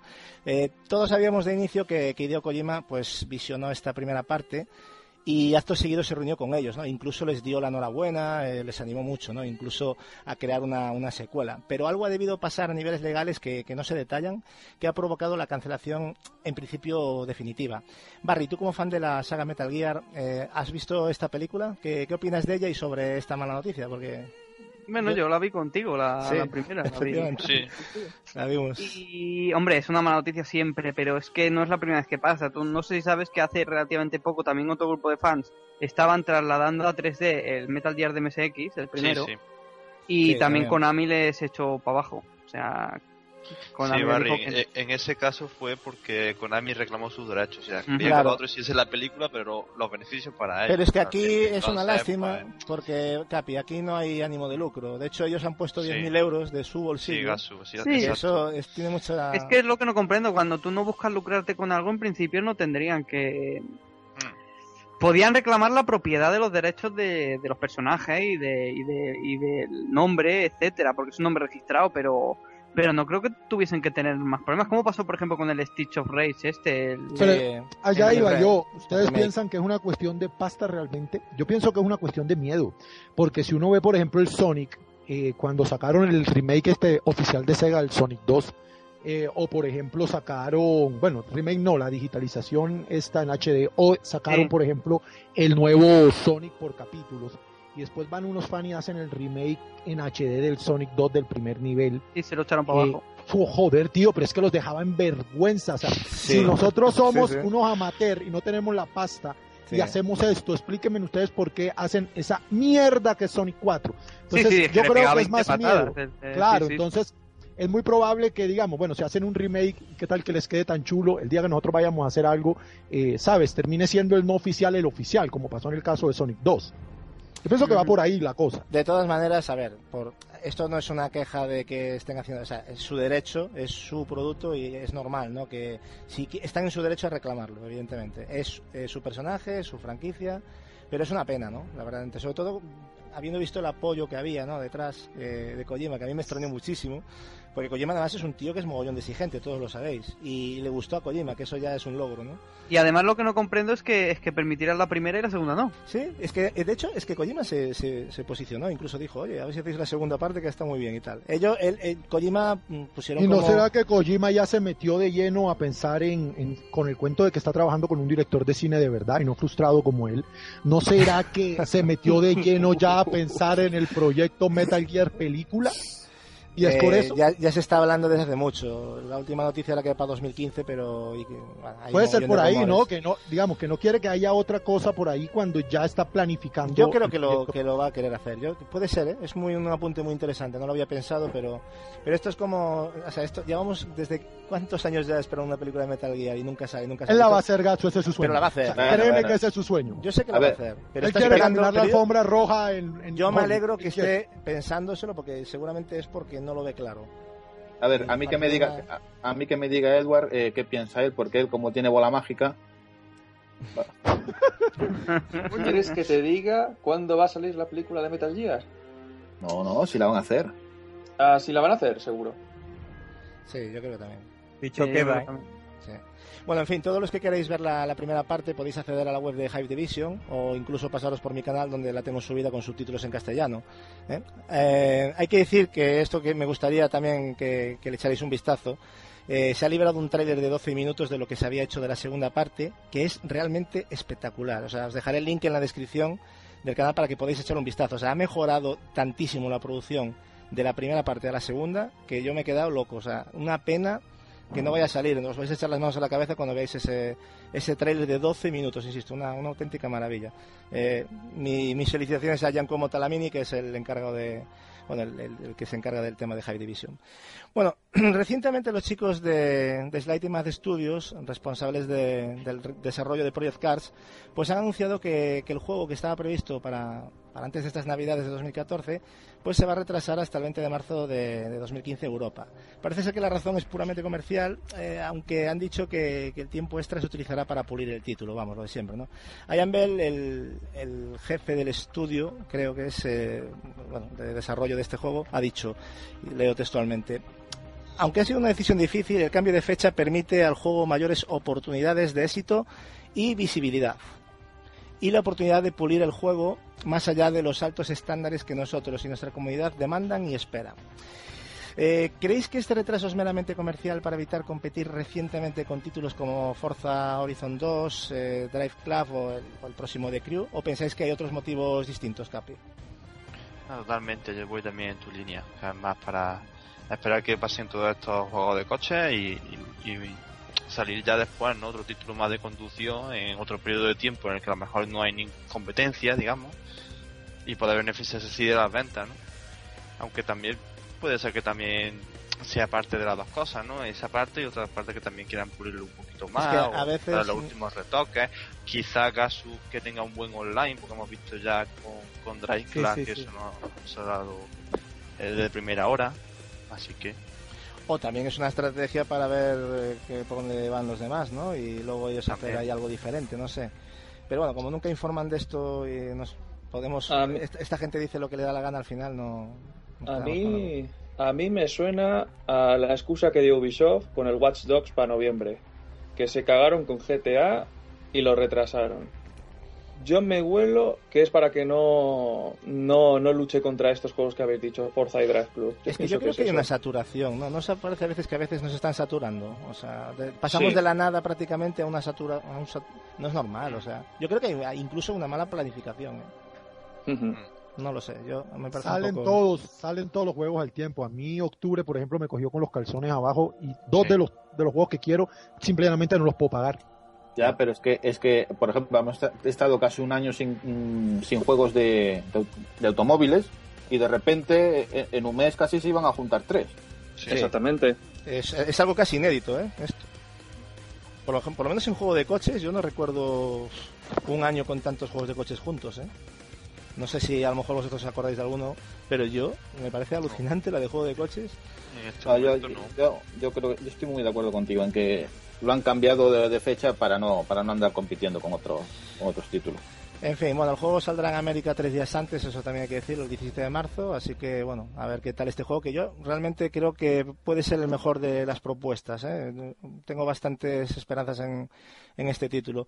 Bueno, y siguiendo la línea de títulos de coches, eh, bueno, no podemos dejar de mencionar el, el culebrón Drive Club, ¿no? El director del juego ha reconocido recientemente que los problemas de conexión con el Drive Club no han sido por culpa de los servidores de PSN, sino de bugs del propio juego. O sea, la versión 1.04 eh, arregla solo algunas de las funciones online y se ha decidido que hasta que se solvente el todo no saldrá la versión de, PS Plus prometida, ¿no? Eh, ¿Cómo habéis visto todo este follón que se ha creado con el lanzamiento del Drive Club? ¿Creéis realmente las explicaciones de que el problema no era de la PSN de Sony, vista la lista de problemas que hemos tenido últimamente con el servicio de pago de Sony, Julio? No sé, porque se está criticando mucho este juego de que, de que está diciendo todo el mundo de que está realmente incompleto. E incluso se está hablando de la ausencia de, creo que de, de, efectos climáticos. Sí. O sea que, que, es que no los tiene, es que no los tiene. Aquí yo no pongo la mano en el fuego, ni en este caso, ni por el PSN, ni muchísimo menos por el juego. Porque se está demostrando, eso sí, 60 euros cuesta, ¿eh? Yo. Eh, todo hay que decirlo, ¿eh? Pero no pongo la mano ni, ni por el, ni por el juego ni por PSN en este caso. Yo, mira, a pesar de que sí es cierto que PSN está teniendo sus fallos, a pesar de que, de que pagamos, yo este error casi se lo voy a achacar más a, la propia desarrolladora del juego. Porque es que me parece raro. Este juego se supone que iba ya a salir con la salida de la consola. Sí. Lo retrasamos porque había que pulir. Había, e, ellos mismos lo dijeron, había que pulir fallos. Vale. Y luego nos enseñan trailers de la maravilla que es el cambio climático Bien, Sí. pues el juego no solamente sale sin cambios climáticos, sino que ahora dicen que tiene bug y por eso eh, no, no puede funcionar el online. Marcos, Yo- yo creo ¿te que- yo creo imaginas? que se va a armar, ¿eh? ¿Os, te imagina, ¿Os imagináis que hubiese salido el juego? ¿Qué hubiese salido ahí? O sea, si sale el juego de lanzamiento con la consola, ¿qué nos, qué juego nos tiran una mierda a la cara, ¿no? Directamente. O sea, por eso, es, que Es por eso eso, digo, es es que que, no- es que vamos, ¿qué, tra- qué trabajo está haciendo es- esa desarrolladora? Porque No le están sé. haciendo fallos por todos lados. No es normal. raro. No es normal porque, porque además habían dicho que era un juego que estaba casi finalizado y que faltaba pulirlo. Entonces al final, eso más que pulir, a mí me parece que es, yo creo que casi rehacer ya el Oye, juego. ¿no? y, encima, encima eh, que, que era un juego que ellos de- mismos decían que era eh, enfocado claramente a- al online, al social. Sí. Pues Sí. no, para empezar no funciona. Ya, ya sí, para empezar. O sea, lo, lo básico no funciona. Y, y- y toda la, la fiesta que se montó de, además, saldrá de regalo para los del Plus. Pues los del Plus que se esperen, primero los que pagaron. Fijaros un detalle que se ha preguntado, eh, no sé si lo habéis visto, por compensaciones posibles, ¿no? De- a este fallo que está teniendo el juego, ¿no? Y el director del estudio, desarrollador del juego, dijo exactamente, fijaros, a mí la frase me parece muy curiosa, dice, no creo que un pequeño gesto o un regalo sea capaz de hacer olvidar el mal humor provocado por estos problemas a los consumidores. O sea, eh, o sea el mismo tío... Reconoce Sí. que la han cagado O sea, realmente, sí, sí. Yo creo que es una frase muy dura, ¿no? No, no Sí, se suelen declarar cosas así. Eh, es que yo, a ver, a mi entender, creo que parte de este juego eh, ha sido pagado también por Sony, que ha pagado el desarrollo de este juego. Y no creo que Sony esté muy contenta con lo que ha hecho esta, nada, esta desarrolladora. O sea, que le, le deben de estar cayendo unas que no es normal. Sí, aquí hay un problema y, y esperemos que lo arreglen porque les da una mala imagen que no, vamos, y ellos lo saben porque fíjate este tipo de Es que comentarios. ¿no? ahí está, es que el problema, eh, la, la mala imagen no se le está llevando en sí la compañía eh, del juego, sino Sony. Sí, sí, y siempre lo hemos dicho, Comedia. estas cositas también vienen muy bien para que Sony se baje un poquito de- del- del pedestal, ¿vale? Que a veces nos olvidamos de que somos mortales y las ventas te, te llegan a confundir un poco, ¿no? Entonces, eh, que se la coman con patatas y que espabilen, que es lo que tienen que hacer, que estamos pagando por un servicio y tenemos derecho a que los juegos funcionen, no que vengan... Ya bastante estamos aguantando con que cada juego que compramos tenemos que bajar un parche, que es una vergüenza, para que encima no, no funcionen los servicios que estamos pagando, en fin. Pero toca armarse de paciencia y esperar que ofrezcan por ambas partes eh, el servicio del cual no se está disfrutando ¿eh? y se está pagando religiosamente. Y por cierto, eh, los que tenemos Plus eh, vamos a tener que seguir esperando hasta que se arregle todo esto al 100%, han dicho, para que se nos regale el juego tal y como se nos había anunciado. Esperemos que no se demore tampoco demasiado la cosa. A ver si se nos va a caducar Plus. Exactamente. Eh, eh, imagínate, alguien que ya compró el Plus eh, por un año y que... Bueno, eso- bueno, si será ese caso sería lamentable. Eh, bueno, interesante noticia que, que pasamos a comentar ahora. Microsoft está estudiando la retrocompatibilidad de One con 360. Y esto lo ha dicho el propio Phil Spencer. Aunque antes de que la gente vaya corriendo a las tiendas, ¿eh? tranquilos, eh, hay que decir que seguramente seguirá los pasos de Sony y utilizará un sistema de streaming eh, para poder ofrecer juegos de 360. Incluso se comenta de la Xbox One, la primera, la que Gapex sabe que es la One auténtica. La verdadera. ¿Eh? ¿A que sí? Bueno, chicos, ¿creéis que sería una forma de animar ya no solo a los usuarios de 360, sino a la gente a adquirir esta consola, Barry? Eh, la retrocompatibilidad pura y dura, me refiero, ¿eh? O sea, poner un disco de 360 y que te funcione. Hombre, claro, hombre. Yo creo que sí. O sea, la, dice- los estudios de mercado dicen que no. O sea, que no le interesa tanto a la gente eso, ese aspecto. Pero yo personalmente sí. O sea, aparte cuantas más cosas tenga, pues que mejor. Es que, Mm. No sé, es que yo siempre he tenido, o sea, mira, yo, mira, eh, te pongo mi ejemplo. Yo, eh, se me rompió la Play 3, tú lo sabes. Hmm. Si yo no, si la Play 4, por ejemplo, hubiese sido retrocompatible con Play 3, yo no me hubiera comprado otra vez la Play 3, me hubiera comprado la 4. Claro. Pero como no, pero como no lo es, me he tenido que comprar otra Play 3. Barry, Eh, lo sí, tienes pero- sencillo. La respuesta es fácil. HD Collection, Remastered. Sí, Claro. claro, pero eso es Claro. venderme otra vez lo mismo. Pero eso es lo una que Play les 3 te interesa a compras las otra y ya empresas. está. Pero eso es pensar en pobre, porque Ya, se pero- puede entender las dos cosas, porque se compraría igual la, la HD. Aunque tú, lo te- aunque tú lo puedas pasar el juego de 360 Mira, a mira, la One, Nintendo. En eso Sí, lo de- algún juego- Nintendo. Siempre retrocompatible desde la época de Wii. Y inclusive en portátiles, GameCube permite por medio de un adaptador tener Game Boy, Game Boy Advance, Mm. ¿sabes? O sea, eh, en eso yo compré Wii en su momento queriendo PlayStation 3 porque no había tenido GameCube. Entonces vi la oportunidad de tener dos consolas y jugar juegos que yo realmente anhelaba jugar, como por ejemplo Resident Evil Remake. A mí me parece, por ejemplo, la PlayStation 2, la chota, la más gruesa, el primer modelo, está en una vitrina protegida de toda mi colección porque es que me permite jugar mis juegos de PlayStation 1 también. Claro. Entonces, eh, que se ver. pierda esto es una tristeza. Capes, yo eh, en este sentido creo que eh, personas como tú que dices, me compro una consola porque aparte que es compatible con otra, pues así ya tengo dos en una. Pero el mercado en global, si nos buscamos al global, una persona cuando te compra una One no está pensando en comprarse juego de 360. Solo quiere juegos de, esa generación o quiere, quiere juegos para One. Ya salió, cuando fue compatible la Play 2 con eh, juegos de la Play 1 y la Play 3 con juegos de la Play 2, eh, pues eh, lo- los propios de Sony dijeron que un estudio dijo que eh, a la gente no le importaba mucho, no, no le interesaba mucho esa, Sí. esa compatibilidad. Marcos, de acuerdo. Marcos, cuando fue no, cuando es, que mi consola Play 3 todavía es compatible con Play Bueno, 2. La y- mía también, claro. Y una, mía ver, yo- Hay una- una cosa, hay una cosa que me gustaría aclarar, que ya lo he dicho en varios programas, pero que hay mucha gente que no lo sabe, y es que la Play 3, cualquier modelo, sigue siendo compatible con Play 1. Sí, Sí, yo, sí, sí, yo no sí, sé, claro. con Play Cierto. 1 sé. Y, y- y es que lo sé porque hay, mu- yo conozco gente incluso que se ha No, comprado no, juegos de tengo la la Store última, yo tengo la Slim, yo tengo la Slim, la última. y es que- compatible con es PlayStation com- 1. es lo que perdió fue la compatibilidad con PlayStation Exacto, 2. pero es que eso a Sony no le interesa decirlo. Yo no he visto a Sony decir nunca Sony, nada de la Sony compatibilidad de ahí sí que ha hecho la guarrada del siglo. Yo siempre lo he dicho. Ahí sí que ha hecho la guarrada. Porque ya estaba compatible y luego vio negocio y dijo, ahora cortamos. Y Para poder sacar las No, no, ediciones ahí sí que-. Eso no hay, Sí, no hay- no hay discusión, no hay otro motivo. A mí, ahora- a, mí, pe- a mí me parece miserable. Sí, a mí también. Simplemente lo digo. Sí, miserable. Y ahora pues la, la tienda digital y a pasar otro gasto por caja. Pasar por caja. Exactamente. Pero la caja que ya pasaste, Capi. A- ayer voy ya, a- no ayer fue, que ya confirmaron que va a salir GTA San Andreas HD para 360. Así Otro es. ejemplo, Bueno, bueno, otro bueno. ejemplo más, sí, sí, Gasu. Eso Bueno, es sí, sí, totalmente no lo sabía, no confirmado por Rockstar. Muy bien. Pero, deja que te. Estoy muy de acuerdo con lo que has dicho, pero te diré que yo lo veo así, equivocadamente o no. Eh, los muy amantes de los videojuegos, yo que sé, por ejemplo, nosotros, Mm. en su mayoría, eh, tenemos juegos de Play 2 o de Play 1, pero es que nos gusta tener, o sea, no nos gustaría jugar una Play, una, una Play 3 a juegos de Play 2, nos gustaría nos gusta tener la Play 2 para jugar a la Play 2. Y luego Hombre, sí, pero- y lo- pero a y luego ver, están los ¿qué que compran los Pero si te pasa, por ejemplo, como me pasó a mí, que se me rompe Claro, la... si se rompe, Sí, eso sí. no son- ya no son 400 euros de Play 4, ya son 400 más 120 que me ha costado la Pero Play. da- Sí, pero date cuenta, Barry, que eso ya digamos que es la minoría. Ver, yo tengo una opinión muy clara al respecto y va también la línea que dice Marco. Eh, a la gente, eh, a la mayoría no le interesa la retrocompatibilidad. Si No, la tiene no, no. bien, si no, no pasa nada. Y lo voy a explicar por qué. La- las personas que tengan ya, que quieran jugar a los juegos de anteriores, las que, las que se manejan en esto, ¿no? Ya tienen a esa consola, seguro, seguro que la van a tener porque obviamente quieren jugar a esos juegos, la tendrán. Y la gente nueva quiere jugar a la, a la consola nueva.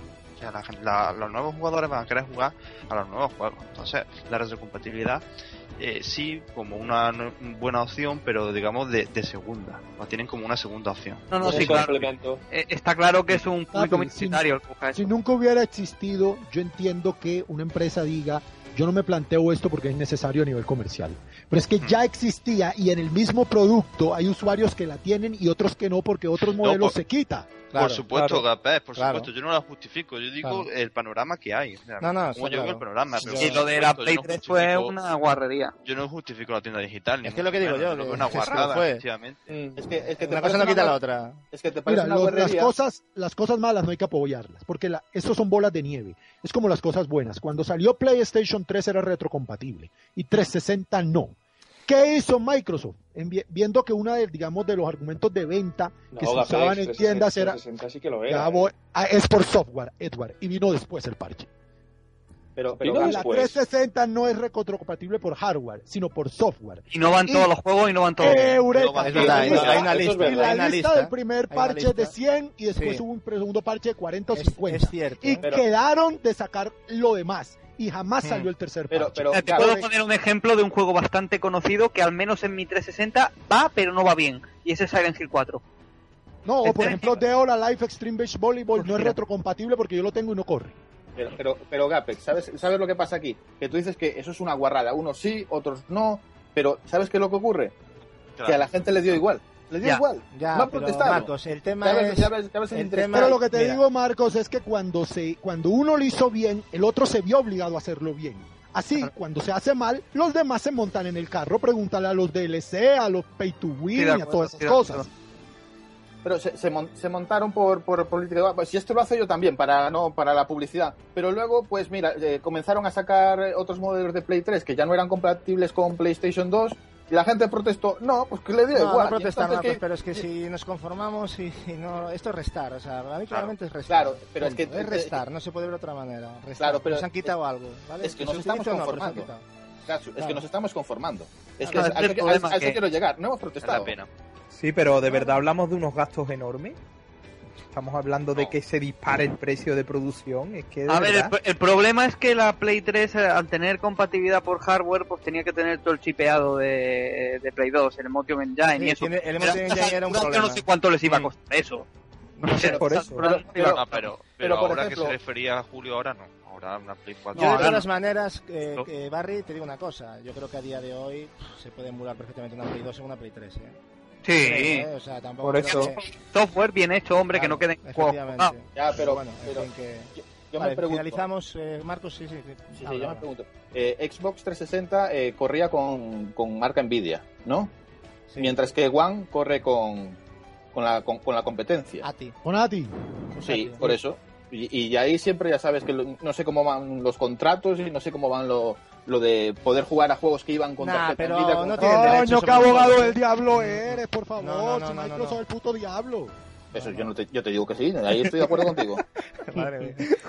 Bueno, eh, hay también otro tema que quiero hablar, ¿no? De- del señor Phil Spencer que, que dijo estos días y no sé si lo, lo visteis, pero me, me sorprendió bastante, ¿no? Y dice que dice no estar avergonzado de Xbox One y apostilló que aunque él hubiese estado desde el principio del desarrollo de la One, pues no sabría si lo hubiese hecho mejor que lo que lo han hecho sus antecesores, ¿no? Como por ejemplo creando un sistema más potente, ya que esto no es decisión, dice él, de una sola persona.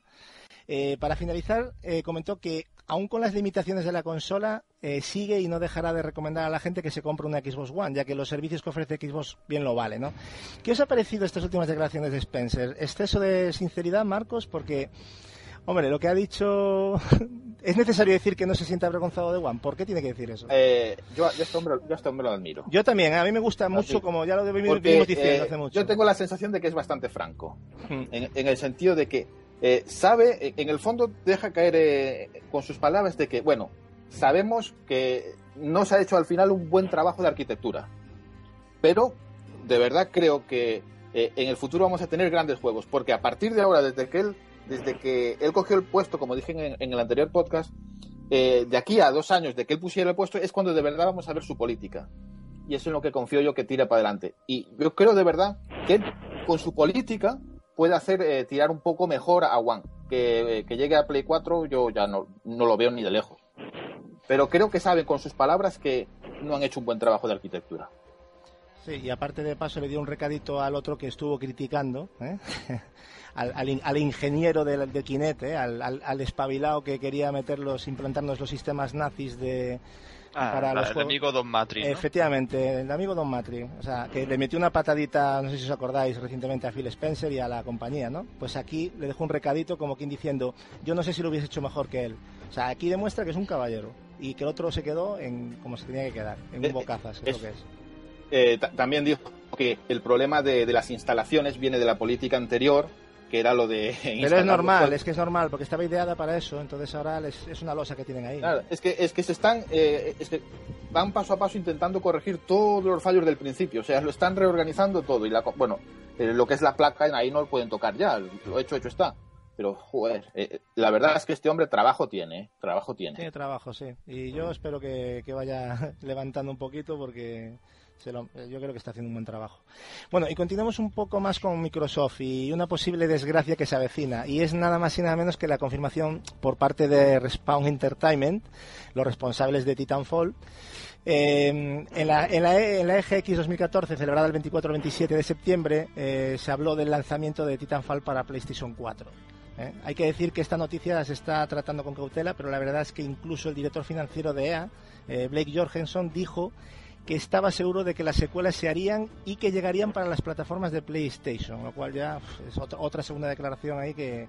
En fin, primero de todo, ¿os creéis posible que una franquicia tan importante para Microsoft acabe llegando a PlayStation 4, Edward? Yo sí. ¿Tú lo ves Debido- factible? O sea, vamos a ver. eh, Titanfall era un juego que tenía unas expectativas muy altas. Eh, pero creo que luego la desilusión, la desilusión o la falta de originalidad, exceptuando el tema de los mechas y tal, mm, fue más que evidente. Tampoco fue una revolución tan grande ese juego. O sea, estuvo en boca de todos a- durante un mesecito, pero poco más.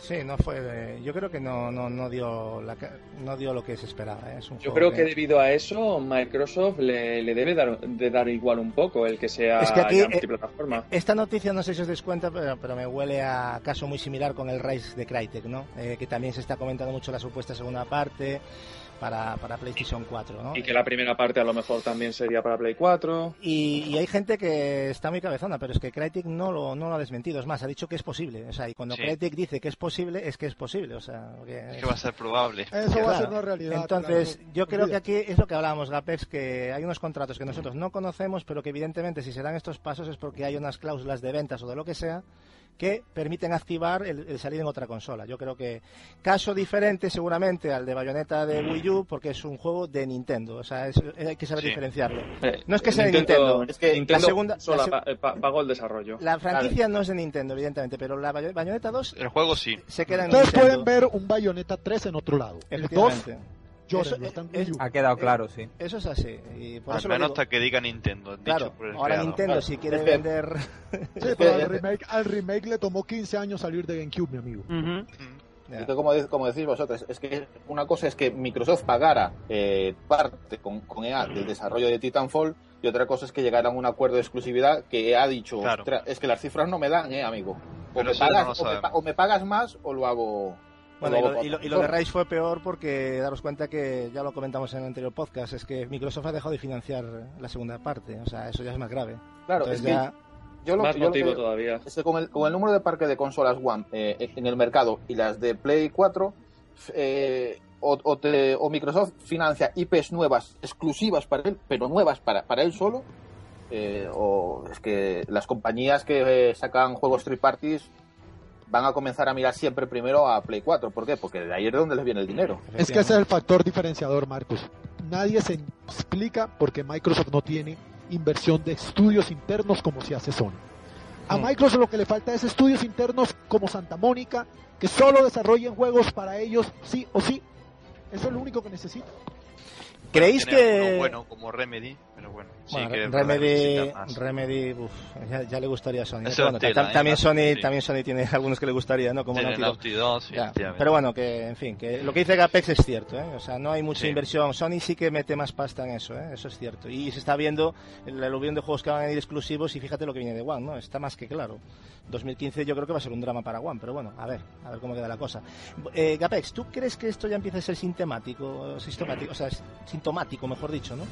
Eh, esta- esta- bueno, es que es verdad, es sistemático y sintomático, efectivamente, pero eh, esto y, y encima, eh, que es una cosa que no hay que dejar pasar por alto porque hay gente que no le da la mayor importancia, que son los lanzamientos de los exclusivos en PC. O sea, eh, de, de One, o sea, hay gente que no le pone importancia, nada, mientras no salga en PlayStation 4, no, te equivocas, porque hay, hay po- fue- clientes potenciales en un PC que no se van a comprar la One. Hay quienes tenemos PC y consolas. Y, Claro. y los que tenemos PC y consolas, siempre, con excepción de Edward, vamos a elegir la edición de PC. Siempre. O sea, Witcher 2 Casi no siempre, sí, existe en 360. Sí, hombre, sí, que te lo Siempre tengo. vamos a elegir, siempre vamos a elegir la de PC. Pobre- Este Pobre, hombre va a pobre, morir con, pobre, con un PC pobre debajo del ataúd. Sí, sí. Pero Gacho, es cierto. O No, no, es no, así a que ver, eso a ver, que yo también lo hago. Apex, mira, yo te he hecho, te voy a poner el ejemplo. Yo, mira, y no, no me avergüenza, no me avergüenza, me avergüenza decirlo, ¿eh? Yo me he bajado el Alien Isolation pirata y me lo he comprado en Play 4, o sea, yo no me voy a comprar ¿Ves? dos juegos. Un hombre sabio. Y lo estoy jugando principalmente en PC, pero lo voy a jugar en Play 4 también, pero, pero yo lo he hecho y yo creo que como yo ha hecho más gente. Y por eso ha pasado como lo que ha pasado también con Shadow of Mordor también. O- otro ejemplo claro también. Claro, que Shadow of Mordor, que matizando un poco, se va a disparar un poquito en diciembre, porque vienen las ofertas de verano de Steam. También, efectivamente. En cambio, en cambio, el de Witcher 3 me lo voy a comprar en PC directamente. Eso ya lo tengo más claro que está más de que decidido. Porque ese Dos juego copias, los tengo una todos- para ver, una para jugar.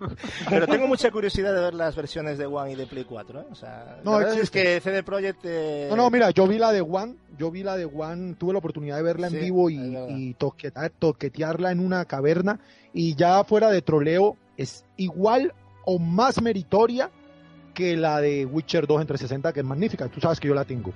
Yo se lo decía a Edward, The Witcher en One al día de hoy se ve como se ve The Witcher 2 en, en hiperrealismo, en, o sea, en, to- en Hmm. todo en En ultra PC, en PC. Y eso es una salvajada. Va a ser una es versión que- es que- increíble. Es que The Witcher 2 con todo a tope en PC ya es la Bueno, así se ve, así se ve The Witcher 3 en One. Por cierto, antes de cambiar de noticia, que me acabo de acordar ahora, quiero comentar que, que Rise ha recibido por parte de los premios Animago el premio al mejor diseño de un videojuego. A pesar de que había bastante competencia, por cierto. Estos premios parece ser que reconocen a los mejores trabajos de diferentes disciplinas como cine, fotografía y entretenimiento interactivo, ¿no? Y está formado por un jugador de gente experta, parece ser, o sea que no son unos premios menores. Para mí de justicia, ya que ha sido un juego vapuleado por la prensa y, y muchos usuarios, pero en fin, eh, para gustos colores, ¿no? Pero yo creo que Rise es un juego que deberíais de jugar, por lo menos jugarlo todos y terminarlo y luego sacar una conclusión, no, no ver un gameplay o quedarse con las cuatro críticas que dice todo el mundo, ¿vale? Porque somos conscientes de los fallos que tiene, pero a mí me sigue pareciendo un gran juego con mucho mérito, habiendo sido desarrollado para Kinect de manera pri- principal, ¿no? Pero en fin. Bueno, pues si no teníais suficientes noticias relacionadas con Microsoft, ahí os va otra. El estudio 343 Industries, responsables del, del próximo recopilatorio de Halo Master Chief Collection, pues han indicado que el Blu-ray se ha llenado completamente, por lo que tendrán que poner a disposición del usuario un parche de atención 20 gigas. ¿eh? Madre mía. La pregunta aquí sería, ¿por qué no poner un segundo Blu-ray o uno de doble capa y evitar así esta gran molestia para el usuario? Pues bien, eh, Frank O'Connor, eh, de, 4 de 343 Industries, explica que no lo vendieron en dos discos. Atención, chavales, porque aquí nos vamos a poner todos en la gorra de tontos. Explica que no lo vendieron en dos discos porque consideran que eso podía interrumpir la experiencia. Y dice, atención, atención, es que esto es, es que esto es muy fuerte. ¿eh? O sea, yo me estoy cabreando con algunas declaraciones de algunos. Dice, no queríamos que tuvieran que estar cambiando de disco. Pero vamos a ver, señor. Pero, pero, Pero- pero, vamos a ver, señor. Pero, pero no se instala el juego. Pero esto Pero, qué es? ¿qué- qué- qué- qué- A ver, Poca vergüenza, o sea, por Dios. eh, vamos a ver. Es que eh, esto es increíble. O sea, La yo, instalación madre que lo la parió. yo no podía, yo no podía con esta noticia, ¿eh? O sea, esta, yo- esta es la 13-14, vamos. Sí, sí, yo, yo no me lo podía creer, pensé de hecho, va, esto es una troleada de este tal, lo he contrastado en varios sitios y la misma declaración, y digo yo, hostia, este tío se le ve, o sea, nos toman por idiotas, eh, ya lo venimos diciendo, que nos están tomando por idiotas sistemáticamente. Y esto me parece ya de cachondeo, o sea, nos están sea- queriendo meter el digital, iros acostumbrando a ir descargando ya, os vamos metiendo parchecitos para que os vayáis entreteniendo, para luego ya que tengáis el digital de todo, porque es que a mí no me cabe en la cabeza estas explicaciones de, de este hombre, o sea, 20 gigas de parchecito. tómate ya.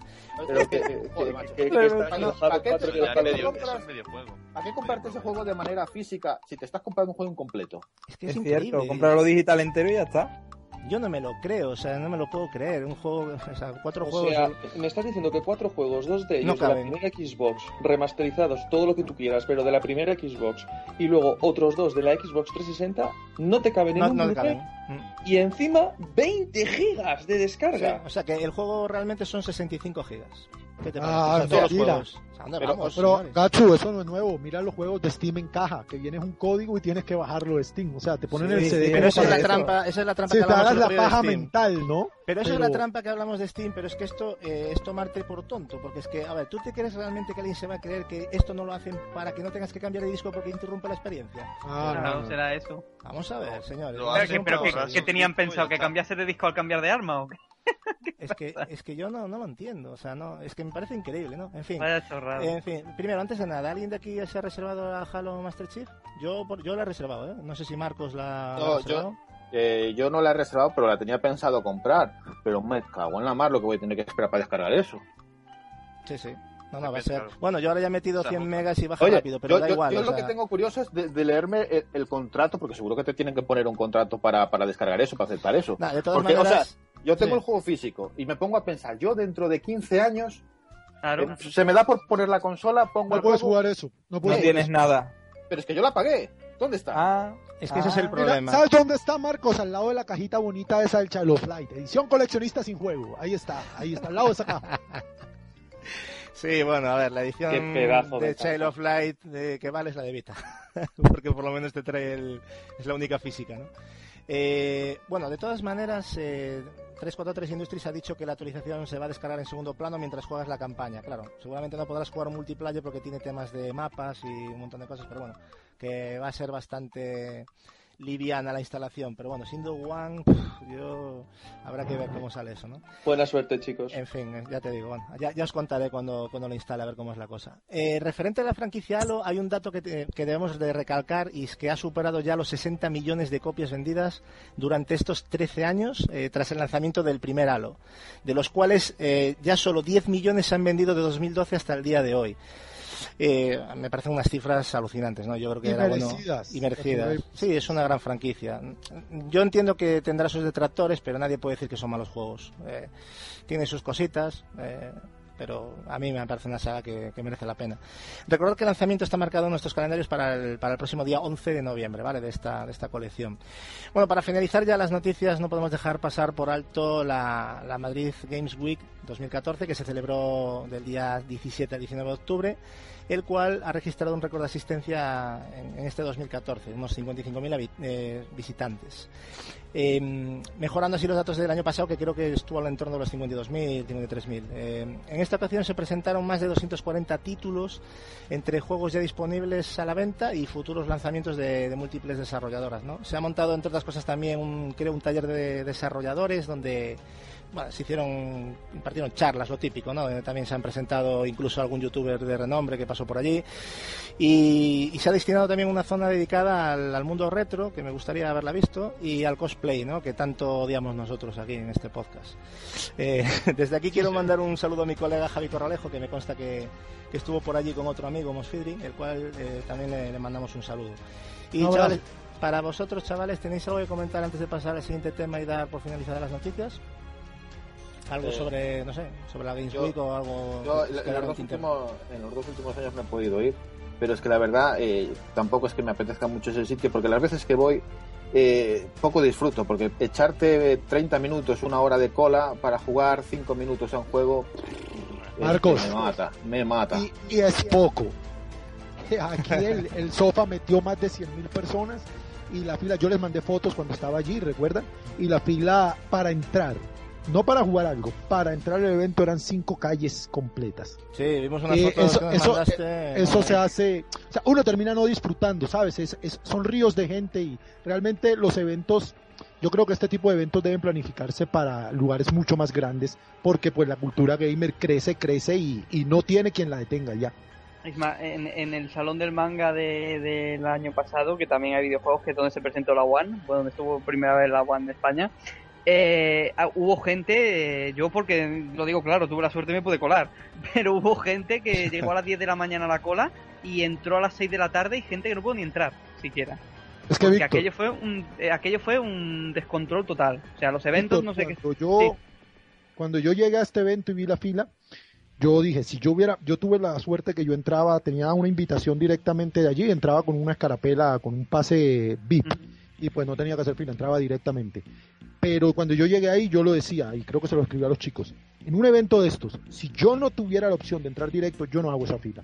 O sea, hacer Terrible, cuatro horas de terrible. fila es, yo, yo lo siento, no. Yo no soy una vaca en un matadero. Imagínate la gente que estuvo 5 o 6 horas y encima no pudo ni entrar. eh, En, en este caso, es que es terrible. Yo no sé cómo montar la organización de las cosas, no lo entiendo. Sí, también, bueno, es que estas cosas de esta saturación, eh, ya ahora que me comentáis esto, también hay que informar de que parece ser que la, eh, la Retromadrid de 2015 se, se ha cancelado, Sí, lo cual ha sido una... Nos hemos enterado el otro día de que, de que se ha cancelado por los problemas que hubo, por la caña que se le dio a la organización el año pasado.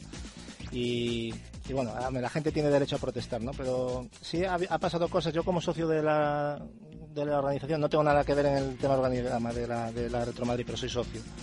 Y mm, se, ha- se han, llegado cosas, han llegado verdades y han llegado cosas muy justas. Hay- Hubo gente que aprovechó para, para meterles caña y hay unas guerras raras entre entre retros de otros sitios, de Retro Barna y de otros, que si algún día sale a la luz todo eso, vamos, es que hay una la, la, la, maldita manía de, querer ser el protagonista y de querer ser el único y de tal, y en vez de compartir todos, porque esto es un, una cosa común, muy bonita y que podemos disfrutar, pues no, vamos a cargárnosla y envidias y codazos para aquí y para allá. En fin, una pena, ¿no? Eh, esperemos que, que se haga en 2016, pero bueno, nosotros nos reuniremos seguramente igualmente en Madrid o en donde sea. Y, y, hasta igual hasta hacemos un podcast y todo, ¿eh, chicos? Sí, sí, podcast con putas. Bueno, ya son las 12 de la noche. Esto lo escucha la señora. Vamos a dejarlo. Ah, no, no, mentiras, mentiras, mentiras, que aquí todo... Mira, ahora no, no, acabas, de, acabas de echar del taxi de Javi Corralejo a una señora que iba en el taxi. O sea, que, que lo sepas. O sea, por la... Madre mía. Es que lo que llama la atención que lo dice el casado. Sí. Es que, es que el primero, el primero, sí. Marcos, casado, no castrado. Bien, Suena igual, pues lo mismo. Rima, No pero lo podemos mismo. quitar, no le podemos quitar a González, eso es así. Que, Bueno.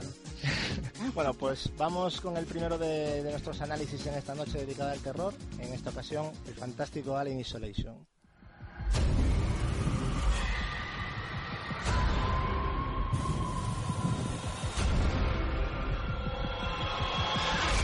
Bueno, por fin, por fin eh, hemos podido disfrutar del esperado Alien Isolation, un título muy esperado y que Sega nos trae después del fiasco que se llevó en crítica y en ventas con el Alien Colonial Marines. Esta vez Sega se ha olvidado de la mala experiencia y engaño sufrido con Gearbox y ha puesto en manos de Creative Assembly un título basado principalmente en la, en la supervivencia y e, bueno, e inspirado eh, sobre todo en la, en la primera de las películas de Ridley Scott. ¿no?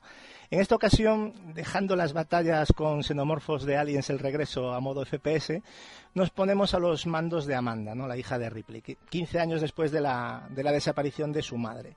Amanda eh, trabaja mm, para Weyland Yutani y es eh, informada de la posibilidad de conocer qué le ha sucedido a su madre viajando a una estación prácticamente idéntica a lo que era la, la Nostromo, que se llamaba eh, Sebastopol.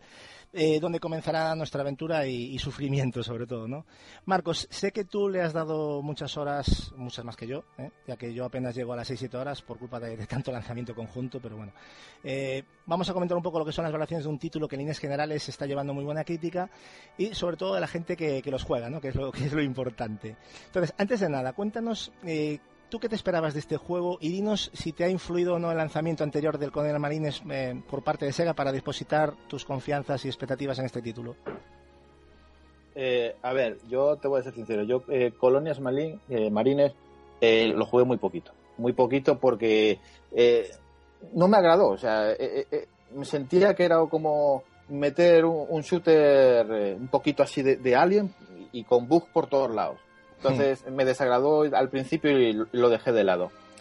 Y en este, en este Alien Isolation eh, es cierto que me, me, gusté, me, me empapé de trailers y como fui un amante y, y me encanta jugar al juego, al juego de Outlast, hmm. eh, le, le, le, notaba ese aroma, ese aroma a este Alien. Y, y la verdad es que, no sé, tenía la sensación de que le sentaría como anillo al dedo.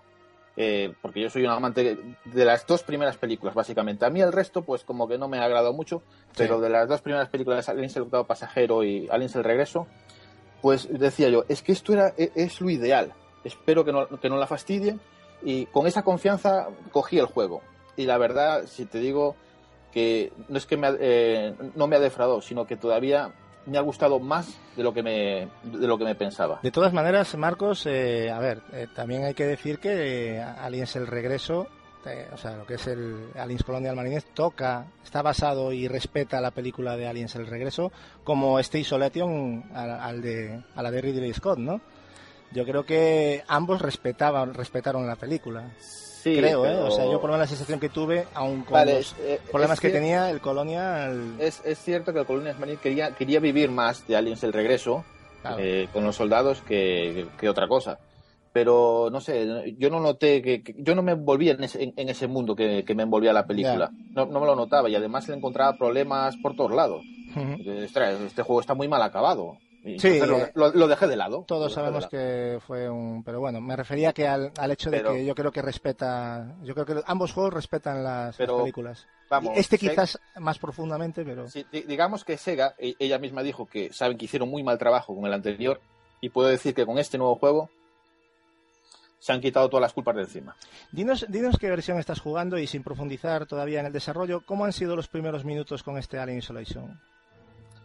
A ver, eh, yo juego a la, a la versión de PlayStation 4. Ujú. Y si te soy sincero, eh, los primeros los primeros minutos es para para meterte en, en- en su mundo, o sea, verte dentro de la película y disfrutarla.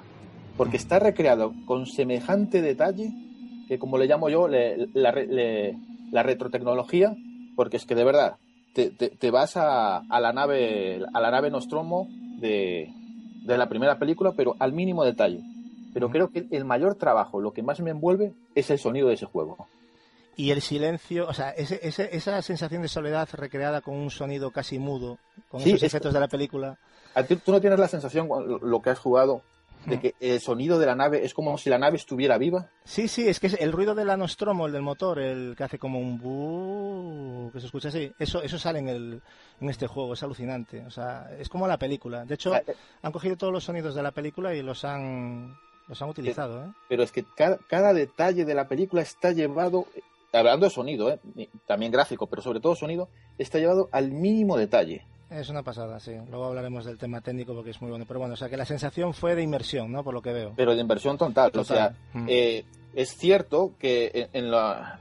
poder- podría decir que en la primera hora y media o, o dos horas, depende de lo despacito que vayas en el juego, o un poco más incluso, depende de la dificultad con la que inicies el juego, eh, eh, no ves al alien, pero todo ese rato que estás por, por la nave prácticamente solo, eh, es que tienes la sensación de que en cualquier momento algo malo puede pasar. O sea, estás, estás tenso, estás tenso jugando el juego. Sí, da mucho, da mucho respeto, ¿no? Y sobre todo, a ver, evidentemente es un juego que ya re- requiere de, de jugarlo con, con sus auriculares o con un sonido generoso y, y así si es a oscuras, pues mucho mejor, ¿no? Eh, a nivel argumental, eh, ¿te ha parecido un acierto el personaje de Amanda Ripley y la puesta en escena? ¿Qué te ha ver, parecido? Yo, yo por el momento, por el momento estoy eh, terminando el capítulo 15. Me quedan, creo que tres capítulos para terminar el juego. Y toda la historia eh, que he vivido, de cierto es que el, el juego vive mucho de ir al punto A al punto B a hacer esto y del punto B al punto C a hacer esto y Hmm. pasas de misión. Vale, es cierto que se vive mucho de eso, pero como casi todos los juegos de, de este género, va, básicamente. Eh, pero sí es cierto que la historia que, que cuenta eh, podrían llevarla perfectamente a la gran pantalla y hacer una, una película de Alien con ellos sin ningún problema. O sea, casa perfectamente. Sí, además es una cosa que todos los que vimos las películas, en, el momento de que a Ripley le dicen que, bueno, a Ripley que le dicen que, que su hija, que, que tuvo una hija que, bueno, que, que, ya murió de anciana porque estuvo cuarenta y pico o cincuenta años en hibernada, ¿no? Siempre nos dio la curiosidad de, ostras, ¿qué sería de esta...? No, y ahora nos la presentan aquí, es una forma de, de completar lo que no pudimos en la película, ¿no? De- A ver, eh, A los fans, yo creo que también. Exacto, es más, yo cuando todo lo que llevo eh, jugado, siempre digo, "O- si esto lo hubieran hecho como película en lugar de Alien 3, que a mí Alien 3 no me gustó, pero este juego llevado a la película hubiera, hubiera sido infinitamente mejor. O sea, hasta, hasta ese punto considero que la, la historia está muy bien llevada y muy bien contada. Eh, vamos a hablar un poquito de lo que es el sistema de juego. Eh, ¿Cómo es la jugabilidad del juego, Marcos, y qué nos vamos a encontrar en este juego? O sea, a nivel jugable, aparte de lo que has dicho tú de ir a un punto A a punto B, o sea, tú en el control de, de Amanda, ¿qué posibilidades tiene? A ver, eh, el juego. eh, primero, todos los que hayan jugado alguna vez a Outlast ya se pueden hacer una idea de más o menos por dónde puede ir el juego. Es un juego que requiere ir de manera pausada. Eh, es, un, es un juego que juega eh, mucho con el cuidado con las luces. Es bueno, por ejemplo, en este juego eh, no darle mucha luminosidad al, al título, Sí. porque juegas con la oscuridad, también te puedes tú eh, esconder de, de enemigos, con lo cual si tienes mucha luminosidad no sabes qué sitio está oscuro y cuál no. Y, y en ese sentido vive mucho, ya te digo, pero muchísimo de, de Outlast. Sí es cierto que en este juego encuentras armas y, y utensilios con los que fabricar, que está muy de moda esto de, de craftear eh, eh, armas y, y componentes con cosas que encuentras por ahí. Está esto muy de moda. Y sí que es cierto que puedes encontrar un abanico de, de armas y utensilios que básicamente te sirven para distraer, nunca para matar. O sea, ¿no? y, eh, y en cierta manera están, es- son escasos. O sea, hay que tener muy, muy en cuenta cuándo gastarlo y cuándo no. O sea, te, te dan esa posibilidad de tener armas, pero eh, al jugarlo no te hace sentirte seguro el tener un arma. Sí, O sea, sí. da, Mm. da igual lo que tengas, que con eso tú no te sientes seguro. Bueno, básicamente lo- los enemigos que nos vamos a encontrar, porque eh, al principio había muchas dudas de si solo iba a haber el alien y dije, hostia, ¿qué vas a hacer tú sola en una nave con un alien? O sea, realmente nos vamos a encontrar humanos, que unos son buenos y otros malos, androides, ¿verdad? Sí, Y- hay y- y hay pro- androides buenos y Mm. malos, también, hay humanos buenos y malos, y luego en principio hay un alien. El alien, exactamente. Lo, lo dejo ahí. ¿Tú cómo, cómo has visto el trabajo de Laia en cada uno de los de los de los tres, ¿no? De, de estos tres grupos diferenciados, lo que es el xenomorfo, el- los humanos y los androides. ¿Has visto diferencias? Eh, he, visto, eh, he visto diferencias en la inteligencia artificial, sobre todo en los niveles de dificultad. Depende del nivel de dificultad que escojas para jugar, eh, los, ene- los enemigos pueden ir más a saco por ti o pueden detectarte a- al, menor eh, resquicio o pueden es- estar más pe- eh, pendientes en el sigilo, o sea, si escuchan un mínimo ruido, buscar mucho más de lo, de lo normal. Depende mucho de la, de la dificultad, pero digamos que en una dificultad elevada, elevada tienen una, una muy buena IA. Se está hablando, eh, y yo he notado ciertos desajustes en la IA de los humanos. Eh, no sé si te ha pasado, que es que tienen reacciones un tanto...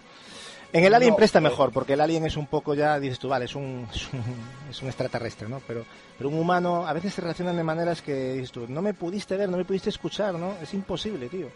O sea, a veces da una sensación de que gira y ya te mete la bala, ¿sabes? O sea, dices tú, pero ¿cómo me has visto, tío? A mí, de hecho, me ha pasado un vídeo que tengo grabado y lo, lo subí grabado así, porque no... Yo Sí, no- a ver, a mí me ha pasado, no en ese sentido, pero sí he notado, ta- también hay que decirlo de manera global en el juego, que el juego es, es muy bueno, muy bueno, muy bueno, pero también es cierto que tiene ciertos bugs que, que llaman la atención cuando juegas. Y en algunos de ellos, sobre todo en los humanos, recaen muchos bugs en este sentido. O sea, hay, hay veces que eh, dices tú, eh, pasas lejos de él y de repente te ven y carajo, ¿cómo me has visto? A otras veces que pasas de, enfrente a él y se queda quieto. O sea, hay momentos en que te saltan así unos bugs muy, muy raros o que te queda una pistola en, en el aire. Así como quien no. Sí, bueno, eso son cosas Pero que- bueno, eso yo no, lo, yo no se lo diría más a la inteligencia artificial, más lo diría a pequeños fallos. Eh, El- con respecto pero- a... acaba, acaba. sí, no, pero digamos que la inteligencia artificial del Alien es de. De hecho, eh, a eso quería comentar un poquito. Por lo que veo, el, el Alien suele patrullar, patrullar las áreas, ¿no? Con, con una IA muy aleatoria, ¿no? Y, y entre otras cosas siempre varía de sitio y de comportamiento, por lo que el factor sorpresa es continuo, ¿no? Y Correcto, creo o que sea- carga más esa tensión opres- opresiva, ¿no? De la- eh, correcto, o sea, en el sentido de que eh, a ti, el, el Alien, tú estás jugando la partida y te mata, tú comienzas desde el, siguiente- desde el punto de guardado que, que- que has tenido, porque esto no va por, por zonas que te guarda zonas, no, va por puntos de guardado eh, donde tú los encuentras y a partir de ahí continúas. Si en ese trayecto hasta el siguiente trayecto de punto guardado te mata, cuando empiezas de nuevo, el alien está en, en un lugar totalmente distinto y hará unos movimientos totalmente distintos. No está nada programado ni nada, sabes que por aquí va a pasar y por... No, no, es totalmente aleatorio. Con lo cual te da más tensión porque no sabes lo que te vas a encontrar de nuevo. Sí, yo- tú la primera vez que te enfrentaste al Alien, eh, la sensación que te dio eh, fue de, de desconcierto o tuviste Eh, lo que hacer o cómo fue esa sensación inicial. La, pri- la primera sensación que tuve cuando te encuentras con el aliens por, primer- por primera vez, que por cierto te dan un logro, nada más que ves un alien, eh, es, de, es de indefensión, dices tú. "Puf, ¿Y ahora qué hago?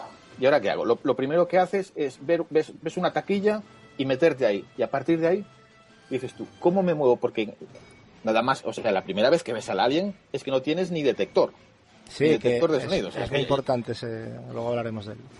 Con lo cual te estás moviendo eh, tú solo con un sigilo y un cuidado muy, muy, pero su- supremo, vamos, con miedo a que cualquier ruido eh, te, te llame al alien. Pero es que no solo es eso, sino que cuando escuchas que está el alien cerca, el propio sonido del alien te, te- te da una sensación de, de, agobio, de, Hmm. no sé, de- Es que el sonido te penetra, o sea, este, te, te atraviesa, o sea, realmente es alucinante. Eh, yo- Está yo- muy bien compaginado. Exacto. Yo jugando con este juego, eh, podría decir que más que un juego de terror, de estos que te pegan sustos así tremendos, que, que sí, encuentras sustos, pero lo considero más un juego angustioso, que, o sea, que te transmite angustia. ¿Qué es Alien, el octavo pasajero? Pues eso mismo. Es, que es eso, o sea, yo creo que lo han transmitido y por eso yo creo que es el, gran acierto que han tenido, ¿no? En, cierto modo, entre otras cosas. Eh, con respecto, eh, pasando un poco al mapeado y a los niveles, eh, yo creo que los niveles, por, lo que yo he visto, son bastante amplios y, y, a veces un tanto laberínticos, ¿no? Pero pero están, se ve que están diseñados para invitar a la exploración. ¿no? Yo he visto mucho trabajo puesto en esto, yo no sé si tú también. Para los fans de la película, desde luego es una delicia total, porque eh, identificas eh, un montón de cosas de, las de las películas, ¿no? Se ve que lo han tratado al, al mismo. También he visto claras referencias a juegos como Amnesia y sobre todo Oulas, ¿no? Como hablabas tú antes, aunque con matices, ya que aparte de dedicarnos a escapar, eh, como bien comentábamos, habrá manejo de armas, aunque de una manera un poco limitada, y, y el tema del crafteo de objetos para crear distracciones o, solventar puzzles. ¿no? Eh, ¿Qué te ha parecido la propuesta de, de Alien Isolation comparándolo con juegos como los citados Amnesia y Outlast para que la gente se haga una idea? Eh, te podría decir que eh, Alien Isolation es inmensamente más, pero inmensamente, más grande que un Amnesia o un Outlast. Sí, eso está claro. Los mapeados son enormemente más grandes, el juego Por amplitud. es muchísimo más largo. ¿Qué ocurre? Yo te digo una sensación que, que tengo al jugarlo, eh, sobre todo en dificultad difícil y sobre todo en las pantallas que están en es que tienes un mapeado grande que tú quieres o tienes la sensación de querer investigarlo todo, pero que no te atreves. Efectivamente, es, es una gran verdad eso que acabas de decir, porque a mí me pasa muy bien de veces, dices tú, uy, me meto ahí, va a paso. Y aparte que tiene, hay, hay mucho que, hay que jugar mucho con por dónde voy por, las, por los túneles de, de ventilación, por dónde me arriesgo y por el pasillo, o sea, tienes que estar muy pendiente a los sonidos. O sea, es un juego que requiere de mucha atención, ¿no? Realmente es que te metes en el juego, es una pasada.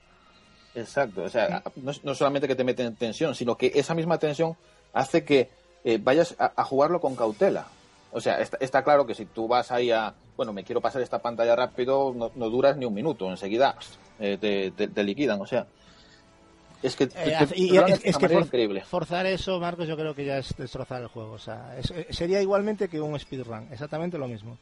Ese juego no se puede jugar así, porque no está preparado para jugarse así. Aparte que la gente que no es capaz de sentir que no puedes correr, que te da cojón entrar ahí, yo creo que ya no es un juego para ellos. No van a poder disfrutar de la experiencia, lamentablemente, ¿no? No, no, sé, yo, yo la, la, vez que, bueno, esta vez que lo estoy jugando, eh, es un juego que me, me, está gustando tanto y que me, me, siento tan, tan, dentro, tan dentro de la película que aparte de eso es que lo quiero disfrutar de una manera pausada y, Hmm. y tranquila y, y, disfrutar del juego en sí, porque es que de verdad tengo la sensación de, de, estar, de estar dentro del juego. Me da una pena, fíjate, me da sí, una pena. Que se acabe, no ¿no? Exacto, y no solo eso, sino no tenerlo en PC.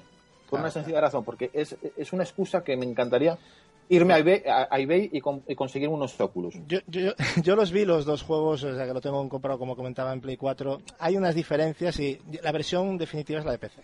Descaradamente. Eh, pero se nota, ¿eh? o sea, hay cosas que se notan y te puedes parar a mirar y hablar y... Pero bueno, es una gran versión la de Play 4, ¿eh? pero la de PC, aparte sí, que sí, el tema sea, de jugar con ratón, a mí me parece... A, a, mí una persona me pregunta, yo tengo una Play 4 y un PC, ¿qué versión me recomiendas? Sin lugar a dudas, ni lo pienso, ya, PC. PC, pero, PC segura. Pero no solo es porque los gráficos que es lo de siempre, ¿no? sino porque es que el trabajo que hay mm, está más pulido, se ve más pulido, yo no sé. Eh, se ve que está hecho en PC, ¿no? que es un juego hecho en PC. ¿no? Otro de los aciertos que he visto, Marcos, es que el juego no utiliza checkpoints de guardado, ¿no? lo cual es de aplaudir, ya que aumenta ah, muchísimo la dificultad. Es algo eh, que me ha encantado. Y nos obliga a ser mucho más cuidadosos en la exploración, ¿no? lo que comentábamos antes, de, uy, no hay checkpoint, a ver qué pasa aquí. O sea, he grabado en el quinto pino. O sea, solamente hay puntos claro. de guardado y para eso tampoco es que te lo digan, te lo señalen. O sea, que te los tienes que, te lo tienes que buscar y encontrar. Sí, sí, y, y, y, entre un punto y otro, igual tardas un buen rato en encontrarlo. Y, y todo, y todo ese rato eh, con la tensión de que, Dios mío, que el alien no me vea. Pero a qué es un alivio cuando encuentras la consola de guardado, porque te dices, Exacto, es que menos mal. Si sientes un, un, tremendo alivio que... Como que entras fíjate, en casa, ¿no? Fíjate lo que, lo que me pasa con este juego, de, de la angustia que, que, que, pasó a veces jugándolo. Pues, angustia y encima lo disfruto, que eso es el tema. Pero eh, es que llegas a, yo que sé, pasas dos puntos de guardado y a veces tienes la sensación de, mira, necesito apagar el juego y descansar. Porque es Mm. como que quedo, quedo reventado, o sea, cansado de tanta tensión. Es cierto, es cierto. Es un juego que por eso lo estoy jugando muy, muy, muy de manera tranquila porque Pausada. lleva su tiempo. Eh, con respecto a lo que es el inventario y la interfaz de juego, eh, la gestión de, del inventario se, se, se, principalmente se basa en la, en la, creación de armas, ¿no? herramientas y de ítems de curación. ¿no?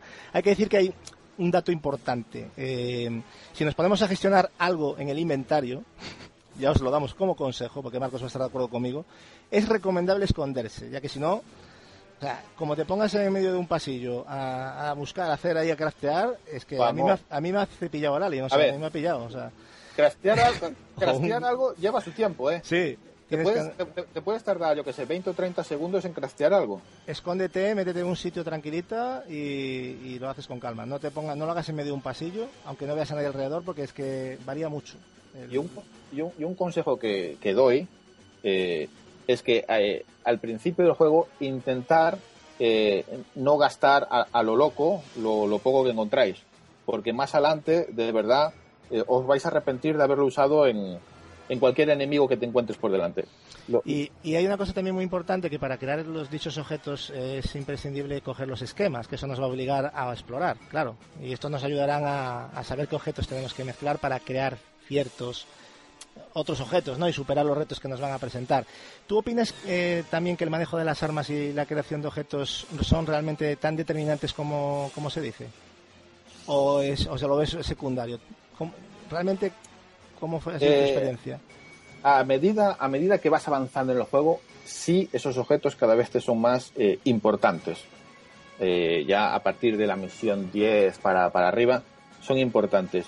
Eh, al principio del juego, la verdad es que son como, como relleno.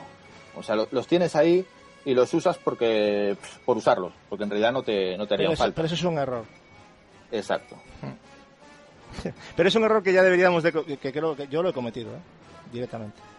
Pero me di cuenta después. Pero yo creo que les va a pasar a todos. Sí, por eso, por eso digo yo ahora mismo que recomiendo que al principio eh, no ir gastando todo a la ligera porque recursos eh, no hay no hay infinitos, o sea, son eh, están muy medidos. O sea, que si tú te pones a gastar a lo loco al principio, luego te vas a tener un serio problema eh, ya a misiones más avanzadas. Porque no es que te vayan dando de, de seguido eh, materiales a, a tutiplén. Mm. O sea, Efectivamente. Y, y si hay tres objetos que yo creo que, Marcos, eh, son en este juego, vamos, Sota, Caballo y Rey, es el, el sensor de movimiento, que es una maravilla que hablaste antes, que eso es imprescindible completamente y aparte que es un puntazo llevarlo, a mí me encanta. La linterna, que también es muy importante y que usa pilas, ¿vale? Que también es otra cosa importante. Y las bengalas, ¿no? Entonces, ¿qué puedes decir del uso de estos ítems para ti? A ver, eh, yo diría que el, la baliza de sonido con- es, es imprescindible para, para distraer al alien. O sea, eh, sin eso te lo vas a pasar muy mal cuando te encuentres con el alien. Hmm. Eh, lo de las bengalas y lo de la linterna, bueno, para meterte por conductos es casi imprescindible. A no ser, evidentemente, que le subas el brillo al máximo, entonces no te hace falta Que- para nada. Que lo hace mucha gente, que yo, yo, me quedo entonces, loco cuando veo esas ya, ya- cosas. ya pierde toda la gracia el juego. Sí. Y luego hay otro, pero ese otro ya lo encuentras mucho más adelante. Bueno, y se sabe que está porque se ha visto un montón de, de vídeos y trailers, que es el lanzallamas. Yo, eh, yo, experiencia propia y que he visto, eh, es que en cuanto tienes el lanzallamas, en cierta manera te sientes más seguro y que cuando encuentras al alien, eh, lo primero que haces es lanzar, atacarle con el lanzallamas porque sale corriendo. Eh, cuidado, porque luego encontrar eh, para recargar el lanzallamas es de tener suerte. O sea que también mucho cuidado eh, con, usar, con usar el lanzallamas.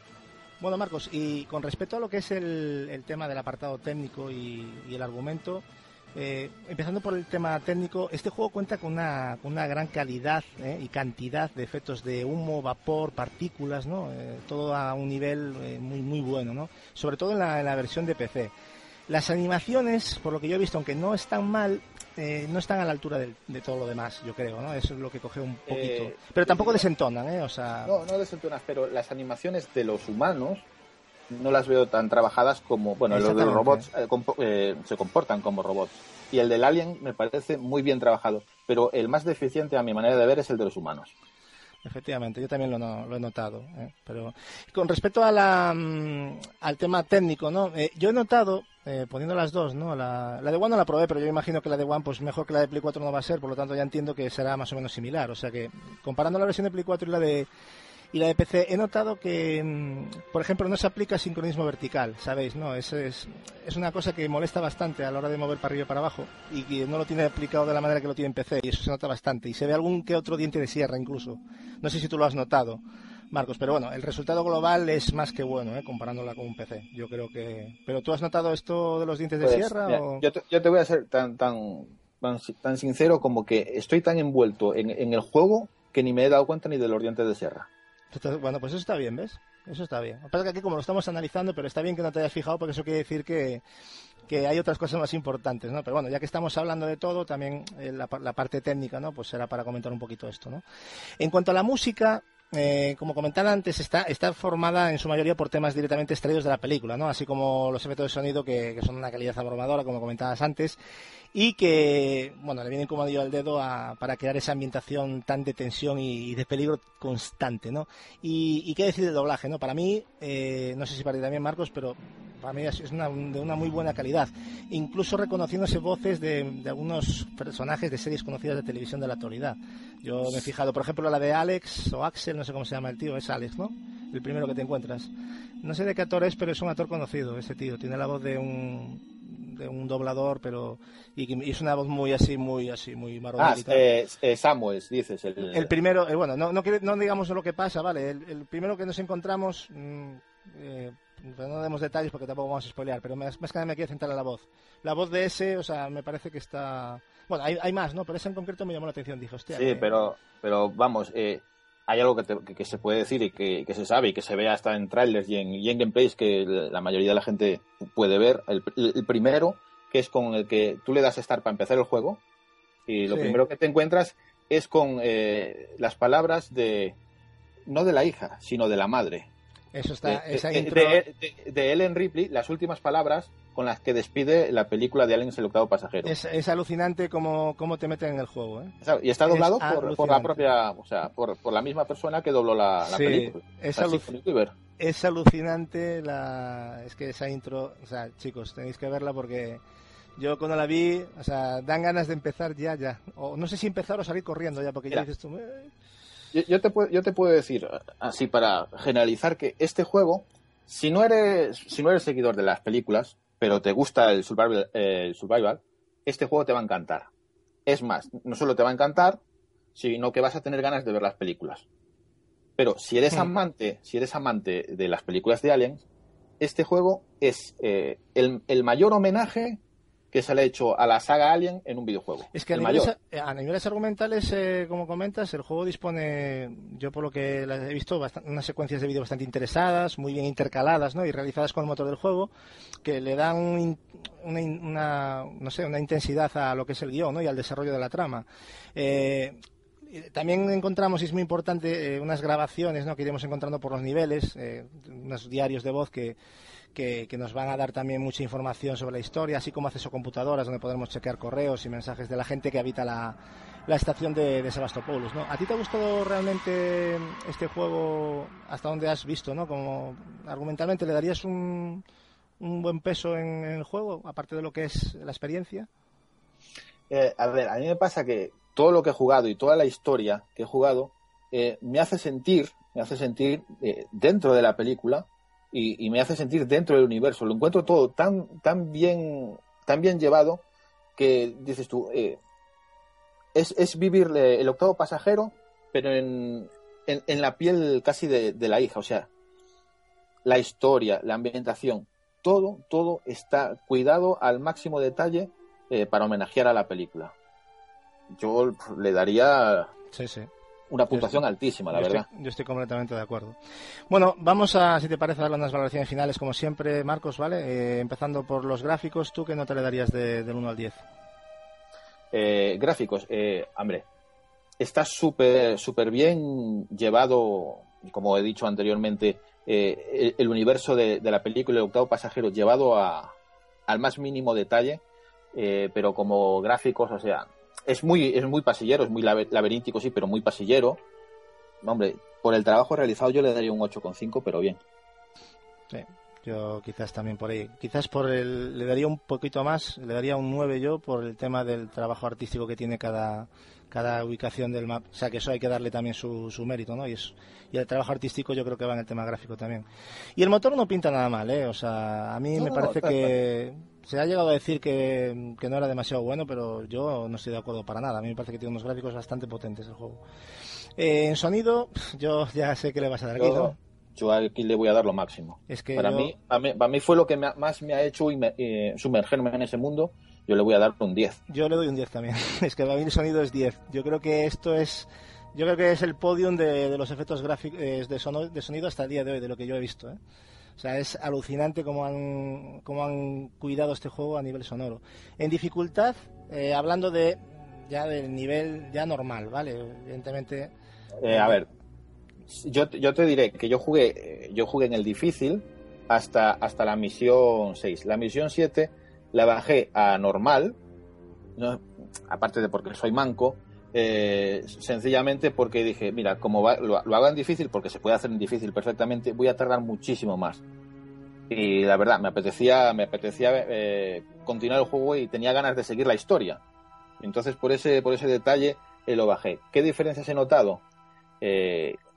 Como te dije antes, eh, es más fácil eh, esquivar el alien en el sentido de que eh, a lo lejos, en difícil, es posible que te detecte a lo mínimo, mientras que en, en normal eh, puedes zafarte más del alien. O sea que en dificultad yo le pondría un, en normal le pondría un, un 8. Con respecto a lo que acabas de decir, que es muy importante, hay que utilizar mucho el asomarse, ¿eh? no el acercarse agachado y mirar, no, eso es un error.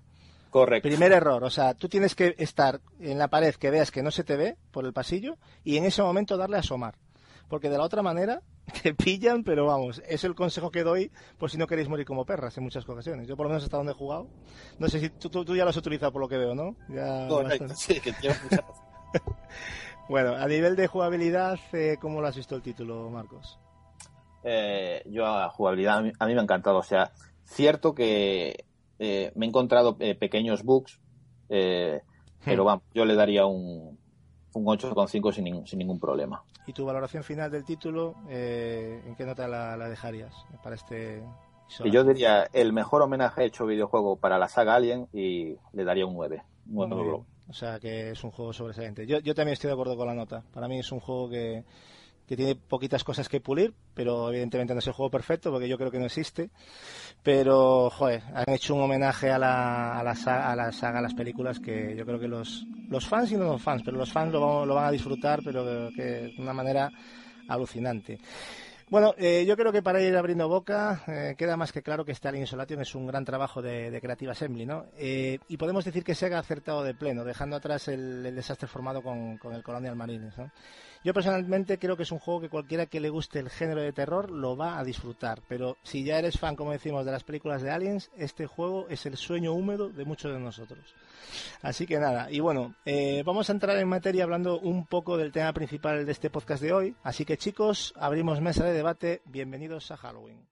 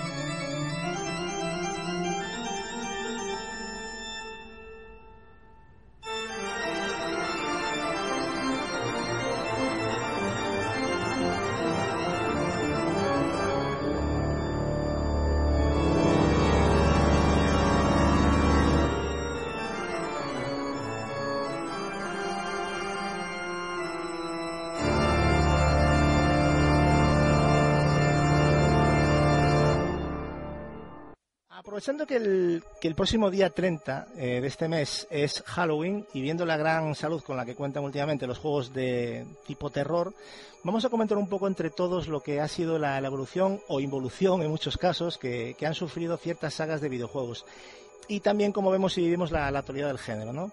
Empecemos por tocar y comentar algunas de las sagas eh, más conocidas y valorar eh, sus cambios en cada una de las entregas. ¿no?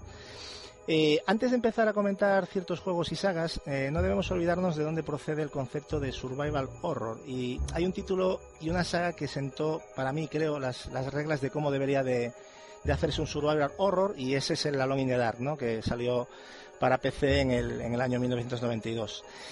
¿Cuáles son los puntos claves a tener en cuenta en un survival horror tradicional? Eh, a mi modo de ver, primero, temática y narrativa de terror.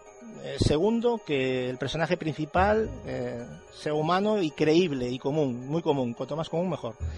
Eh, situación argumental fuera de lo normal, también es algo importante, ¿no? Que sea algo que te, que te deje así un poco loco, ¿no? Pocos recursos, esto es muy importante en general para gestionar. pocos enemigos también y puzzles para, para avanzar en la historia, ¿no? Para mí esto sería lo que es un, survival horror tradicional. Y, de esta base han salido juegos que, pasan desde aventuras gráficas hasta juegos en primera persona como, como la Amnesia, el Slender o el genial Lowlands que comentábamos antes. ¿no?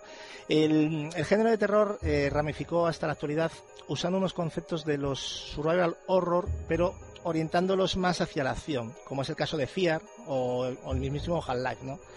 Otros lo han pasado de la, de la tradicional vista en tercera persona a primera persona sin llegar a ser un shooter, pero bueno, caso de los juegos como Amnesia, Slender o, este mismo Outlast, ¿no? que comentábamos. Pregunta, chavales, ¿cómo habéis visto este tipo de cambios y ramificaciones en el género de terror? ¿Creéis que los FPS pues han ido poco a poco desgastando la, fórmula y alejándonos un poco del concepto de survival horror real, Barry? Mm, sí, en parte sí, porque es que mm, yo distingo dos vertientes muy claras de, de terror. Está el survival clásico, como tú has dicho, que es tipo Alone in the Dark, los primeros Resident Evil, los Silent Hill, que para mí tienen mucho toque de aventura gráfica, por ejemplo, porque es de resolución de puzzles, de ah, no, no solo es de gestión de objetos, que también es hmm. importante, sino que también hay un componente muy grande pues de resolución de puzzles, pues, por ejemplo Silent Hill bastante complicadete. Y luego está la vertiente que para mí es... Eh, a ver, es survival también técnicamente, pero para mí es más terror, pero de... o de crearte tensión, o de darte sustos simplemente. O sea, de asustarte en momentos concretos, sobresaltos, digamos. Y yo diferenciaría esas dos vertientes muy, muy claramente. Y yo creo que la vertiente primera que digo, la clásica, yo creo que prácticamente ha desaparecido. O sea, quizá Amnesia es un exponente, eh, no te sabría decir, pero la, incluso juegos como estamos diciendo, como yo no lo he jugado, pero como Level Within y todo eso, todos esos ya se centran más en la supervivencia, que sí, que es verdad que es el, el concepto del survival, pero el concepto puzzle se ha perdido completamente y no sé si es por la casualización de, del mercado o por qué, no lo sé. Sí, hay juegos también como, como todos conocéis, como el Clock Tower, el, mismo Enemy Zero o, los famosos Forbidden Siren, que, que, bueno, son juegos de terror ya que, que anteponían, anteponían, digamos, lo que es lo psicológico, porque son, son juegos muy psicológicos, ¿no? A, la acción directa, ¿no? Y ahora parece que la habilidad pasa por ser eh, rápido con el gatillo, ¿no? Cuando antes era más importante saber qué arma utilizar y con quién y así como una gestión más, más rígida de la, de la munición. ¿no? Sagas como, por ejemplo, como Dead Space, eh, que ha vendido 3,7 millones de, de, copias, fueron claramente perjudicadas, ya para mí, ¿eh? ya que han partido de una pretensión de hacer sentir al jugador solo ¿eh? y usar la baza de la soledad para crear una inquietud psicológica permanente eh, a, lo que a lo que han hecho con, con, con, la segunda entrega, ¿no? Por ejemplo, con, con Dead Space 2 lo que se hizo fue prolongarlo todo un poco, ¿no? Los niveles, más enemigos en pantalla, pero todo ya con una clara tendencia a la acción directa, ¿no? Y aunque manteniendo el espíritu, bien es cierto, eh, para mí no, no, o sea, ha perdido bastante, se ha dejado algo en el camino, ¿no? Luego ya sacaron el 3, que ya fue un experimento que fracasó para mí, o sea, teniendo dos partes ya muy, muy diferenciadas, que os recordáis que la primera era un poco más tipo el primer día de Space, y luego la segunda ya parecía más un Call of Duty o GTA que otra cosa, ¿no? Incluyendo también incluso no nos olvidemos un, modo cooperativo.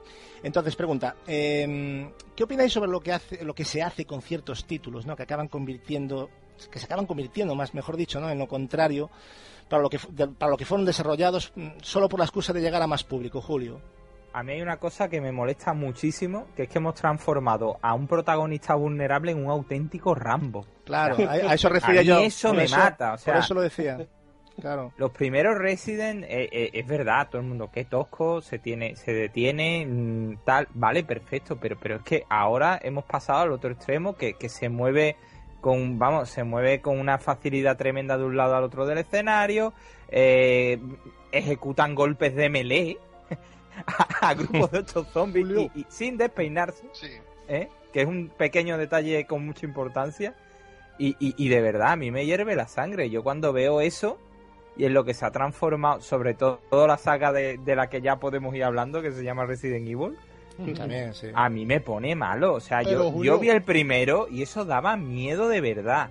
Y daba miedo de verdad porque cuando se te venían tres zombies y los tenías que esquivar, lo pasabas mal porque el, el protagonista era vulnerable, se atascaba, eh, no era rápido, mm, se, lo podían trincar fácilmente, pero pues a eso es a lo que me refiero. Pero Julio, era una cuestión técnica, porque argumentalmente el primer Resident Evil son el equipo Stars. Y son soldados de élite. Entonces sí son los Rambos. Lo que pasa es que técnicamente, que no es el mismo caso del Leon en el 2, que es su primer día como policía raso, ¿sabes? Pero en el primero es un equipo de élite, de gente entrenada. ¿Qué pasa? Hablamos, hablamos, de seres, hablamos de seres humanos, no de auténticos superhéroes. Vamos, ah, no, claro, claro, claro es que el, problema y a lo que se refiere Marcos, eh, a lo que se refiere, eh, no sé quién lo ha dicho, pero Julio. Julio. Hmm. Eh, es el hecho, por ejemplo, en Resident Evil 5 hay un momento donde Chris empuja una piedra a puñetazos.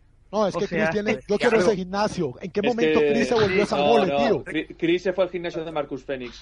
Oh, puta madre. Sí, sí, es que es, exagerado. Eh, ya han llegado al punto de la exageración. Con el caso de Resident Evil, que yo escuchaba a Gatsu, que hizo aparte una, una síntesis perfecta, pero me gustó mucho cómo lo matizó Víctor con respecto a las vertientes del género.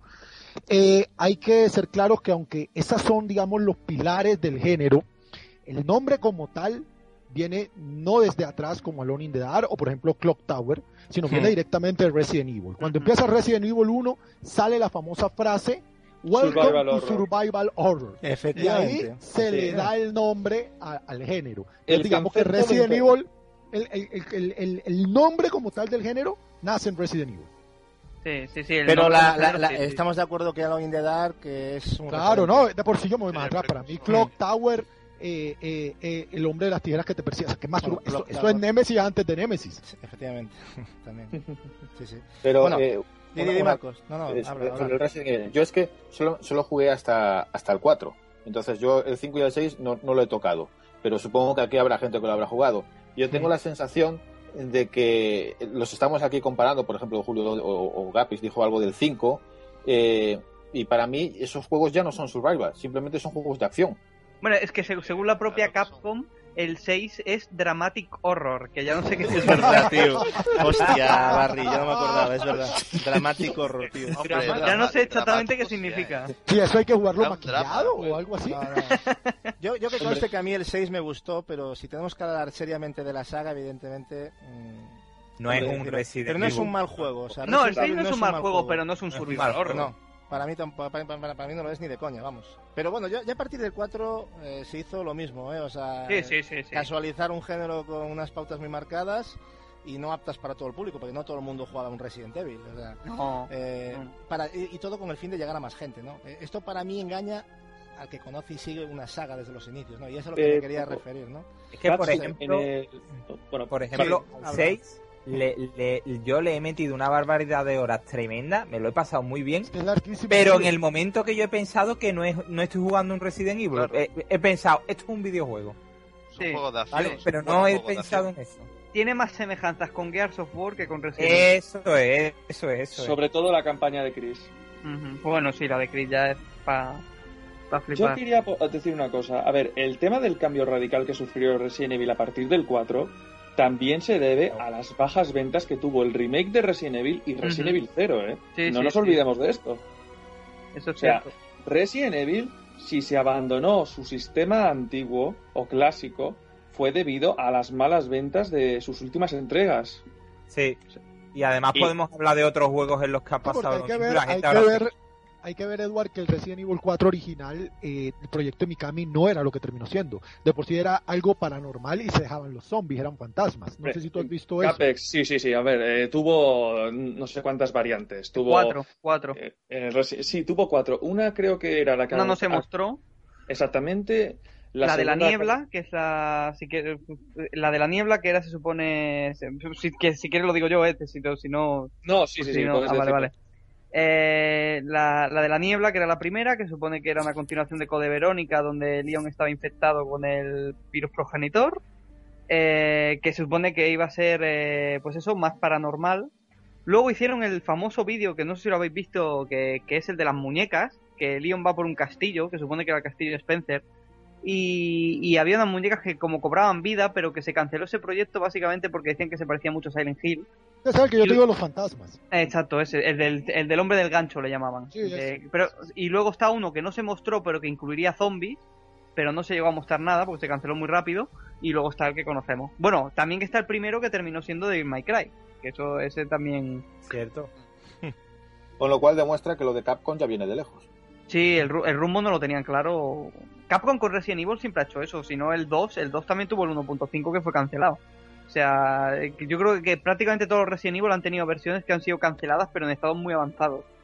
No sé si vosotros lo veis así, pero últimamente yo lo que he notado es que los survival horror hoy en día parece que la invitación no es eh, invitarte a sobrevivir, sino que es eso, ¿no? Lo contrario, armarte hasta los dientes y un no parar de eliminar enemigos y criaturas, ¿no? O sea, es decir, que nos han vendido eh, muchas sagas eh, de claro corte survival un juego de acción disfrazado de lo que no es, ¿no?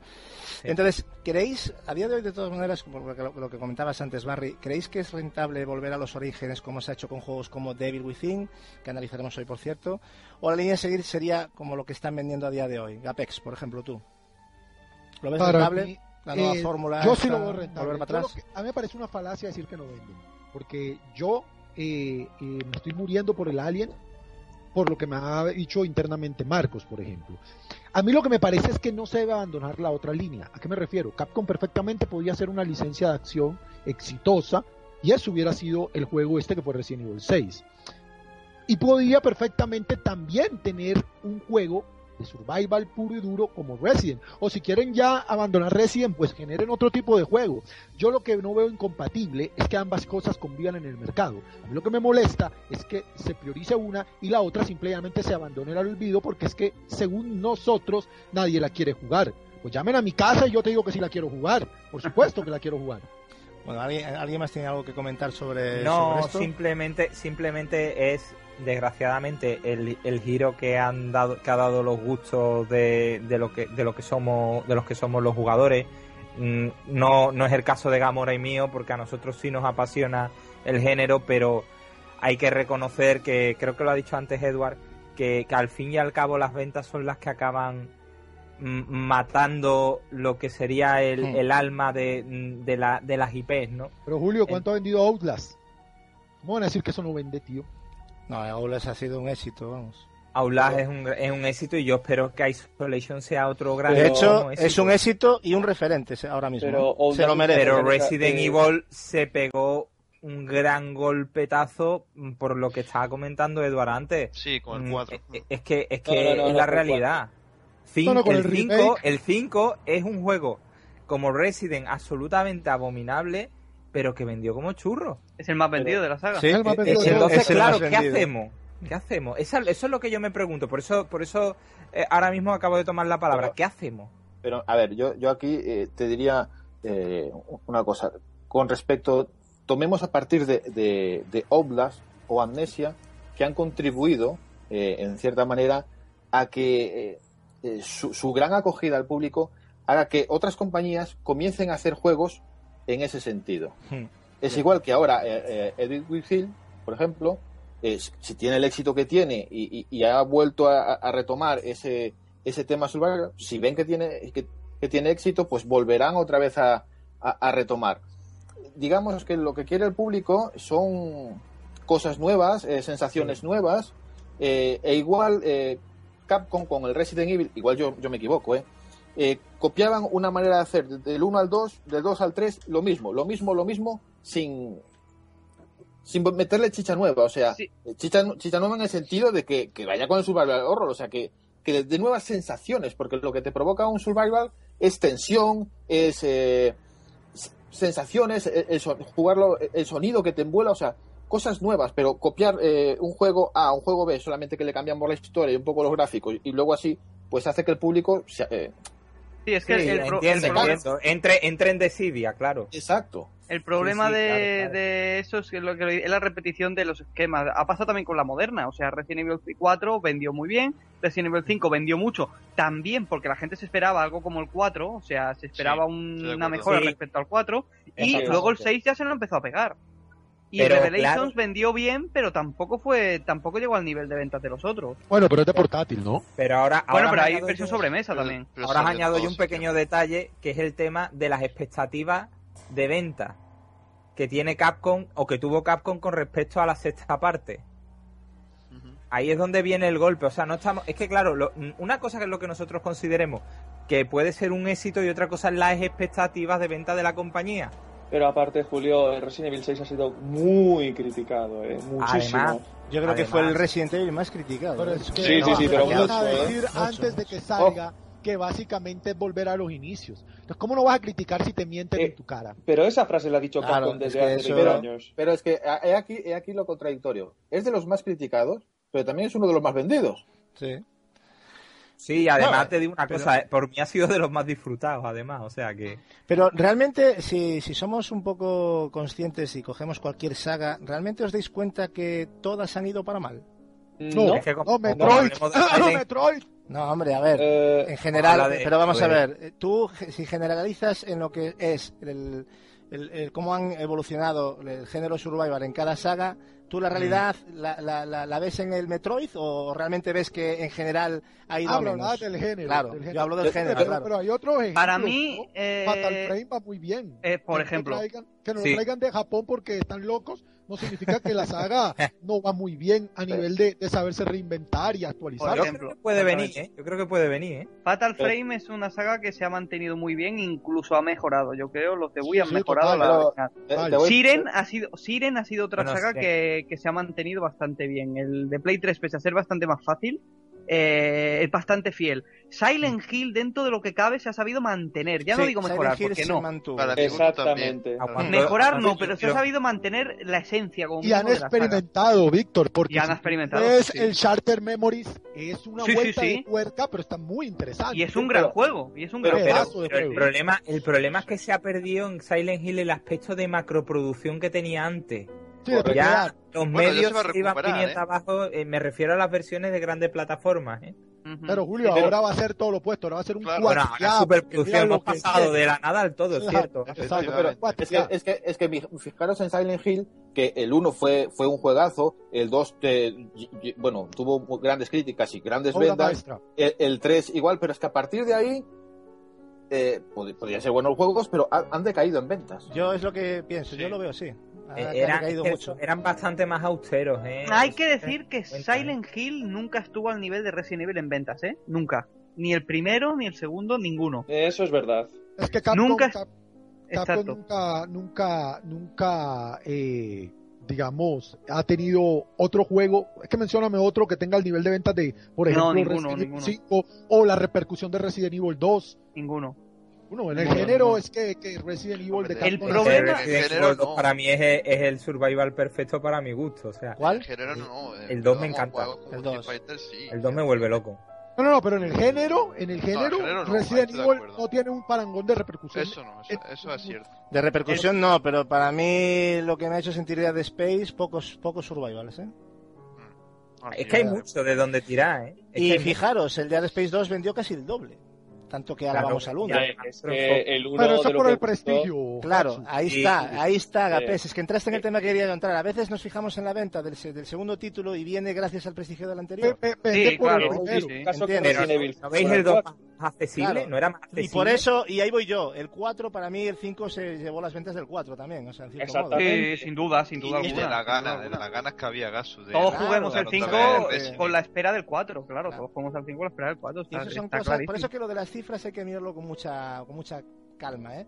Y de hecho, y a la inversa también, yo creo que el Dead Space 2, yo lo sentí así, ¿eh? Aunque a mí me gusta, Sí. me encanta esa saga, pero yo creo que el 3 también vendió poco, aparte porque también se vio que estaban jugando con, estaban haciendo experimentos de gaseosa, porque lo han hecho con el 3, pero yo creo que el 2, yo noté mucha gente que, que es fan de la saga que se quedó un poco decepcionada.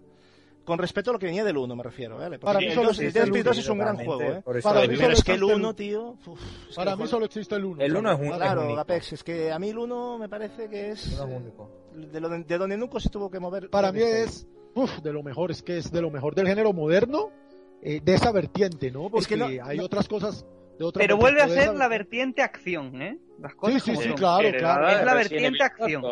4. Sí, Es pero, un juego- pero Dead. Space 1, Barry, es vertiente acción, pero hay unas limitaciones muy grandes, ¿eh? Sí, pero sigue Respecto siendo a un juego de acción, ¿eh? Sí, sí, A pero- mí, yo, a- yo no tuve falta Pero de la gestión- en el... Mira, a antes del Alien gestión de. Insolation, Víctor, antes del Alien Insolation de Sega, yo creo que Dead Space era lo más cercano a ver una película de Alien hecha es un videojuego. Sí, es Pues sí. posible, es posible. Bueno, con Pe- cosita, con un poco de la cosa, ¿eh? También ahí que tiene. La cosa, y es un gran juego, ¿eh? Lo único que Sí, yo sí. creo que estamos todos de acuerdo es lo que se ha perdido completamente la vertiente de puzzles. Yo- yo- Sí, ahí yo creo que Ah, se eso ha perdido muerto. completamente en todos. Eso ya no está. De Y además, de, para de- los que de avanzar eso- haciendo Pero, eso que no pero, pero vamos a ver, Barry, eh, yo también, eh, esto del puzzle lo he escuchado muchas veces, de que los puzzles de, por ejemplo, de Resident Evil, que cada vez son más, pero es que alguna vez fueron difíciles. No, lo de Resident Evil no. Los de Silent Hill sí eran... Lo de uf, Silent Hill me Sí, dice- Silent Hill Espera, sí, pero de joder. Resident Evil decían, "Jo, es que los puzzles No son, son fáciles". difíciles, es que pero- siempre fueron fáciles, o sea, es que Pero yo- te hacían pensar un poquito como mínimo. Bueno. Ahora escoge Y- una llave abre una puerta. Y la llave que también antes éramos más, jóvenes. Dime, no te ponían a pensar, pero te complicaban. Porque No, mira, Gacho, muchos de te- los puzzles eran con objetos que no te podías dejar. Pero como tenías el inventario limitado, terminabas dejando el objeto No, y tendrías que volver por él y este tipo de Te cosas. voy a poner un Sí. ejemplo de un puzzle que no era complicado, pero te hacía ya pensar un poquito y pararte un momento. El del Resident Evil 1, el de la cabaña, el de, el de hacer el líquido del veneno para la planta. Sí, Ah, sí, sí, sí. es verdad, es verdad. Y la, Sí. y la agonía para grabar partida que se nos está olvidando totalmente. Pero tenías que pasar por caja para grabar. Las cintas ¿eh? no Las te las cintas- podías gastar, ¿eh? claro, es que eso, Eso es una es. cosa que se ha perdido. ya. Ahora grabar Se es ha- gratis. Se ha perdido completamente. Libre. Mira, eso fue, fue algo, mira, en- en Alien eso es algo que han recuperado, el, el grabar. El Claro, grabar. Sí, Algo aunque, que- aunque algo- eh, oíste, Marcos, podían haber puesto que las tarjetas fueran limitadas, ¿no? También, Estaría, estaría también. bien. Eso, Más ese puntazo complicado. sería la hostia. Pero bueno, que sí, hemos recuperado eso porque yo odio checkpoint. Si llegan a meter checkpoint en el Alien, se lo cargan. O como mínimo el checkpoint excesivo, porque es que ahora los checkpoints son excesivos. Bueno, para mí el checkpoint. Para mí el checkpoint. Para mí la palabra game over cuando sale en la pantalla debe penalizar al jugador. Si usted perdió por manco, mínimo debería jugar 30 minutos hacia atrás. Pues sí, mínimo. sí, sí. Porque si no, no tiene sentido perder. ¿Qué, qué, qué- para qué perdí? Claro, es que te matan, lo repites otra vez. ¿Para y- qué evito perder? repites 30 ¿Para veces qué hasta que- evito? Ah, no- no todos los juegos son Demon Souls, eh. machismo, Es tremendo. Capaz, también hay que tener en cuenta que la- el tiempo que hay ahora no es el que teníamos antes, ¿eh? Claro, es que eso lo he dicho yo antes. que. Mm. Capi, yo te lo he dicho varias veces internamente. Prefiero jugar un solo juego bien jugado que 10 para monetizarlos en YouTube. Lo siento. Bueno, yo, yo no hablo de monetizar, yo hablo No, de no, jugar. no. Eh, La cosa va digo, un es que hay que jugarlo ahora. un juego Yo no tengo no. tiempo, hay que jugarlo todo en todas las consolas. No, pero Ah, oye, ¿no? esto, te lo, esto, esto es, esto es ¿eh? discutible, Gapi. Es discutible. Eh, Resident Evil 2, por ejemplo, tiene lo del guardar limitado y te pueden matar. ¿Y qué te puede durar? ¿15 horas? ¿Cuánto dura Resident Evil 6? Dura 40, ¿eh? Ah, es una burrada. Sí, sí. o sea, eh, te tiran mucho más tiempo jugando a Resident Evil 6 que jugando a Resident Evil 2 Claro. muriendo, ¿eh? Mario Bros, el primer Mario Bros, pasarlo es duro. Y dura, ¿qué? ¿40 minutos? Sí, y, aunque te maten, a lo mejor te tirarás 4 o 5 horas en total, o 6 o 7. ¿Sabes? Pero no O sea, la terminas jugando más, terminas jugando más Tale of Cilia que cerraron Sí, ustedes con por 40 ejemplo. horas. Pues entonces O sea, que lo no creo que sea el problema de la pedir, falta de tiempo. lo, lo que tenemos que pedir entonces es que duren menos los juegos. No, Las no, dos cosas no pueden ser. Que dure 40 horas y que nos mate todo el rato no puede ser. No, pero no Eh. puede ser que no puede ser que sean 40 horas como en el caso del 6 que es un muy buen juego pero pero esas 40 horas son de, de ir Sí, de Paseo. cruzar pasillos cruzar pasillos cruzar pasillos aquí podemos yo- añadir. ah, Perdona, prefiero- por favor, de Aquí nuevo, podemos no, añadir un tema que es muy importante, que se ha criticado mucho de la Isolation, ya que se ha nombrado aquí, que por lo que algunos dicen, eh, el, querer, me- el querer meter un poquito más de tiempo de la cuenta en lo que es la, lo que es la campaña, ¿no? Pues provoca que la gente como, como que se afloje la sensación de terror o de estrés, y eso lo ha criticado mucha gente. Entonces, cuidado con lo de las duraciones, cada el 6 juego es dura muy largo, Julio. yo no sé si tú lo sentiste muy largo, pero a mí llega un momento en que como ya, o sea, pasan demasiadas cosas y siguen pasando y siguen pasando. Como Es que, hay un momento sí. en que ya no más. Es, que, yo eso, creo que sí. la duración del juego es bastante irrelevante si tenemos en cuenta que tiene que ser intenso. O A sea, mí- a mí me, me puede meter pareció- 80 horas planas, pero A mí, a mí me pareció una genialidad el cruzar las historias, a mí, ¿eh? Pero Eh, ahí- sí, sí, y la sí, gente por lo criticó también. ¿eh? El Yo- problema es que había campañas que eran. A mí se me hacían pesadas. ¿eh? la campaña a mí se me terminó haciendo pesadilleo. Algunas sí, a mí la de Chris al principio sobre todo es Aburrida, era muy La aburrida. primera de Chris es terrible. La, de es la de Leon. Sí, la de Leon es la mejor y luego lo- hay otra también que es ¿cómo se llama? Es la chica esta rubita. La de Hada. Sí. Bueno, No, la- eh, Bueno, la de eh, Ada Ada es, es que se. La desbloquea de Hada después. para mí es lo mejorcito. La de, Sí. la de Jake, el hijo de Wesker. Jake Sí, efectivamente, esa me gustó también bastante, ¿eh? está bastante bien. Y Hada Chicos, siempre tiene unas campañas geniales, porque en Resident Evil 4 también tiene una campaña hay una genial. campaña de Ada que está ya censurada en internet que salía Ada Sí. jugando desnuda. o sea, no, no sé si la visteis, pero es muy interesante. ¿eh? No, pero la busco apenas dejemos de grabar. Sí, pero es, es, es alucinante, o sea, cómo se ve, ¿eh? Es alucinante. Está desbloqueado, es un truco que Habrá que verlo. aplicar al juego. Eh, Sí, sí, alucinante. Creo que lo han prohibido ya, o sea que va a ser complicado que lo encontréis, pero bueno, a lo mejor la, la veis. Pero yo donde la, donde la estaba viendo ya no estaba el vídeo, porque lo tenía en favoritos y está ya bloqueado. No sé si Vaya. fue Capcom o alguien, pero bueno. Eh, vamos a vamos a ver ahora, vamos a hacer una cosa porque para que no se nos escape el tiempo ya.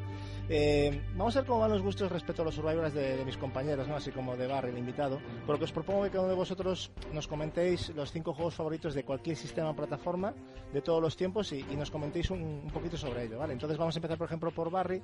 Barry, coméntanos un poco de esos cinco títulos que para ti son imprescindibles o recomendables. A... Vale, eh, yo ya sabes que soy muy malo para los tops, así que no lo voy a poner de mejor a peor, ¿vale? Voy Ah, a, como- decir a tu gusto. Yo he dicho cinco juegos, no hace falta que los ordenes. Vale, vale. Eh, eh, a ver, eh, eh, quizá mi lista es bastante con, de bastantes juegos conocidos, pero realmente son con los que peor lo he pasado yo. Eh, como survival favorito al que más he jugado nunca, no podría, no sabría decirte si el mejor o el peor, ahí no te lo sabría decir, pero que he disfrutado mucho es Resident Evil 2. Yo con- mm, ya en- poniendo un exponente de la saga Resident Evil me quedo con Resident Evil 2. Ujú. Eh, el hecho el hecho que me parece magistral de combinar las campañas de Leon y Claire en dos órdenes diferentes, o sea, Leon A, Claire B, Claire A, Leon B, y que cambien distintas escenas, aunque no sea mucha cosa, pero cambien distintas escenas y cuando hagas el escenario B añada cosas que Sí. tú habías hecho en el A, etcétera. Eso para mí me parece bastante bueno y creo que no se ha vuelto a repetir mucho, ¿eh? En, en- en esa profundidad creo No. que no se ha vuelto a repetir mucho. No, no, no. Eh, otra cosa que me gusta mucho de Resident Evil 2 es la, la trama. La verdad es que me gusta mucho la trama. Eh, igual que la de Resident Evil 1 estaba realmente basada en la serie B, en el terror de serie B. O sea, una mansión, zombies, eh, la peque- un pequeño giro al final. La de Resident Evil 2 me parece bastante más compleja. Con el rollo del G-Virus, de Birkin, de, bueno, pues el ataque, o sea, la infección de Raccoon City, etcétera, pues la verdad es que me parece bastante bueno. Y otra cosa que me gusta mucho de Resident Evil 2, así ya para terminar de este, es la música. Me encanta la música de ese juego. La, la música, si no me equivoco, es Masami Ueda, el compositor. La música de esa saga, me de ese juego, me parece la mejor, junto a Code Verónica, de toda la saga. Y poco más que no, pues que yo creo que todo el mundo que escucha esto conocerá Resident Evil 2, así que tampoco Hombre, hay mucho. que- Tampoco hay mucho. Vale, ¿qué más juegos? El siguiente diciendo. es el, el primer Silent Hill. Para mí, yo sé que para muchos el mejor es el segundo por el argumento y, y en argumentalmente estoy de acuerdo. Pero para mí el que más miedo pasé fue el 1. El, el 1 pasé terror, o sea, el terror psicológico ese que tiene el 1 de, de que no te estás enfrentando, no sabes, primero no sabes a qué te estás enfrentando. Segundo, mm, muchas veces muchos sustos no son... Porque Resident Evil el susto era de que te apareciese un zombie y tú no tuvieses balas y te matase. Pero en Silent Hill el susto era de que habías escuchado un golpe de repente, no sabes de dónde viene y no hay nadie. ¿Y las cámaras qué me dices? Y las cámaras, exactamente, sí. Alucinante. Y repetible. Aparte que lo que decía, los puzzles de Silent Hill 1 son muy difíciles. Mm, cierto. In- Y sobre todo para la gente que no está acostumbrada ahora a esas cosas, que se pongan en Silent Hill Bueno. 1 y que se pongan el puzzle del piano. ¿El del piano? Sí, del piano. El de las golondrinas que vuelan sin sonido. Eh, la- las aves mudas se llaman. Y qué bien Eh, vino la limitación de la PlayStation a nivel de niebla, ¿eh? Sí, sí, sí, porque está creada por eso la niebla. Realmente está creada para que, Sí. para que no se genere el escenario. Sí, y al final se ha mantenido. O sea, un para ejemplo de que- aprovechar las limitaciones para Sí, crear un muy bueno. Y bueno, sal- siguiendo ya, tercer juego, me voy a, voy a elegir el, un, quizá el más desconocido de todos para mucha gente, el Eternal Darkness de GameCube. Juegazo, tío. Un juego Te odio por quitármelo. bueno, puedes hablar tú de él también, ¿eh? Yo creo que le amas. Eh, el Eternal Darkness es, es un juego que yo creo que ha sido, se ha tratado muy, muy, muy injustamente. Es un juego que ya empezó mal porque empezó queriendo ser para Nintendo 64, al final no lo fue. Terminó saliendo para GameCube, gráficamente fue bastante limitado ya que se notaba que venía de, de, de Nintendo 64, pero tiene una historia así con toques de Lovecraft, sí, de Lovecraft. Eh, y aparte tiene la variedad de que tú podías eh, al, principio del juego asignarte uno de los demonios y eso cambiaba cambiaba pues la, aparte de la dificultad cambiaba la historia prácticamente porque cada demonio tenía un carácter diferente y el terror de ese el sistema el insanity el sistema de locura que tenías una barra que conforme te ibas asustando iba bajando y cuando llegabas a mínimos de repente yo recuerdo por ejemplo entrar a una habitación que de repente se me abriese el menú y, y saliese mi partida guardada y pusiese borrando partida y, y, te quedas tú diciendo pero qué cojones o sea asustado de verdad Sí, sí. y luego ves que es una locura del protagonista o, o, que, o que el mando dejase de responder o que de repente vas andando y al protagonista le explota la cabeza. O sea, pero de repente. Hmm. Eh, sí, yo creo que sí y, y yo creo que eh, se ha tratado muy mal porque no sé si sabéis que iba a salir el Shadow of Eternals, que era la secuela espiritual del juego, que Sí. se No, iba a financiar por. Kickstarter y no llegó al dinero que pedían. Y No, no, y Nintendo ya había dicho de todas maneras, por ahí hubo un comunicado y porque eso fue desarrollado por Silicon Knights sí. y los derechos están en manos de Nintendo y Por y eso, no- por eso iba a ser una secuela espiritual, ¿eh? No iba a ser una secuela del juego propiamente dicha. O sea, iba a ser, eh, digamos que dentro del universo, pero no iba a tener relación con el, con el original. Pero bueno, igualmente no llegó. A, la gente prefiere pagar a veces por otras cosas que por, que por, que por esas cosas. Pero bueno, ¿qué vamos a Venga. hacerle? El siguiente Vamos juego. al eh, siguiente. voy por el cuarto. ¿Él? Eh, voy por el cuarto, ¿no? Sí, cuarto. Sí. Sí. Eh, bueno, pues me quedo con Siren, el primer Siren de Play 2. Vale. Además que del creador del primer Silent Hill también. O sea, ese juego me parece uno de los suyos más difíciles que he jugado yo a la hora de sobrevivir. Es un juego donde los enemigos no mueren. O sea, los enemigos los puedes eh, tirar un rato al suelo, pero se despiertan. Además, eh, en cuanto te ven, yo creo que te pegan una hostia y muerto. Y tiene el hecho ese de la vista, como no me acuerdo cómo se llamaba, que era que tú podías ver desde los ojos del enemigo Sí, que verdad, le daba una estrategia muy chula a ese juego. O sea, le daba una. Tenías que. Ese era un juego también de ir escondido todo el rato. Como te viesen, la habías, la habías cagado. Luego sacaron una especie de pseudo remake para Play 3, que es el, el Blood Purge, creo que se llama. No, ahora no me acuerdo cómo se llama. Sí. Que, Sí, Blood Course.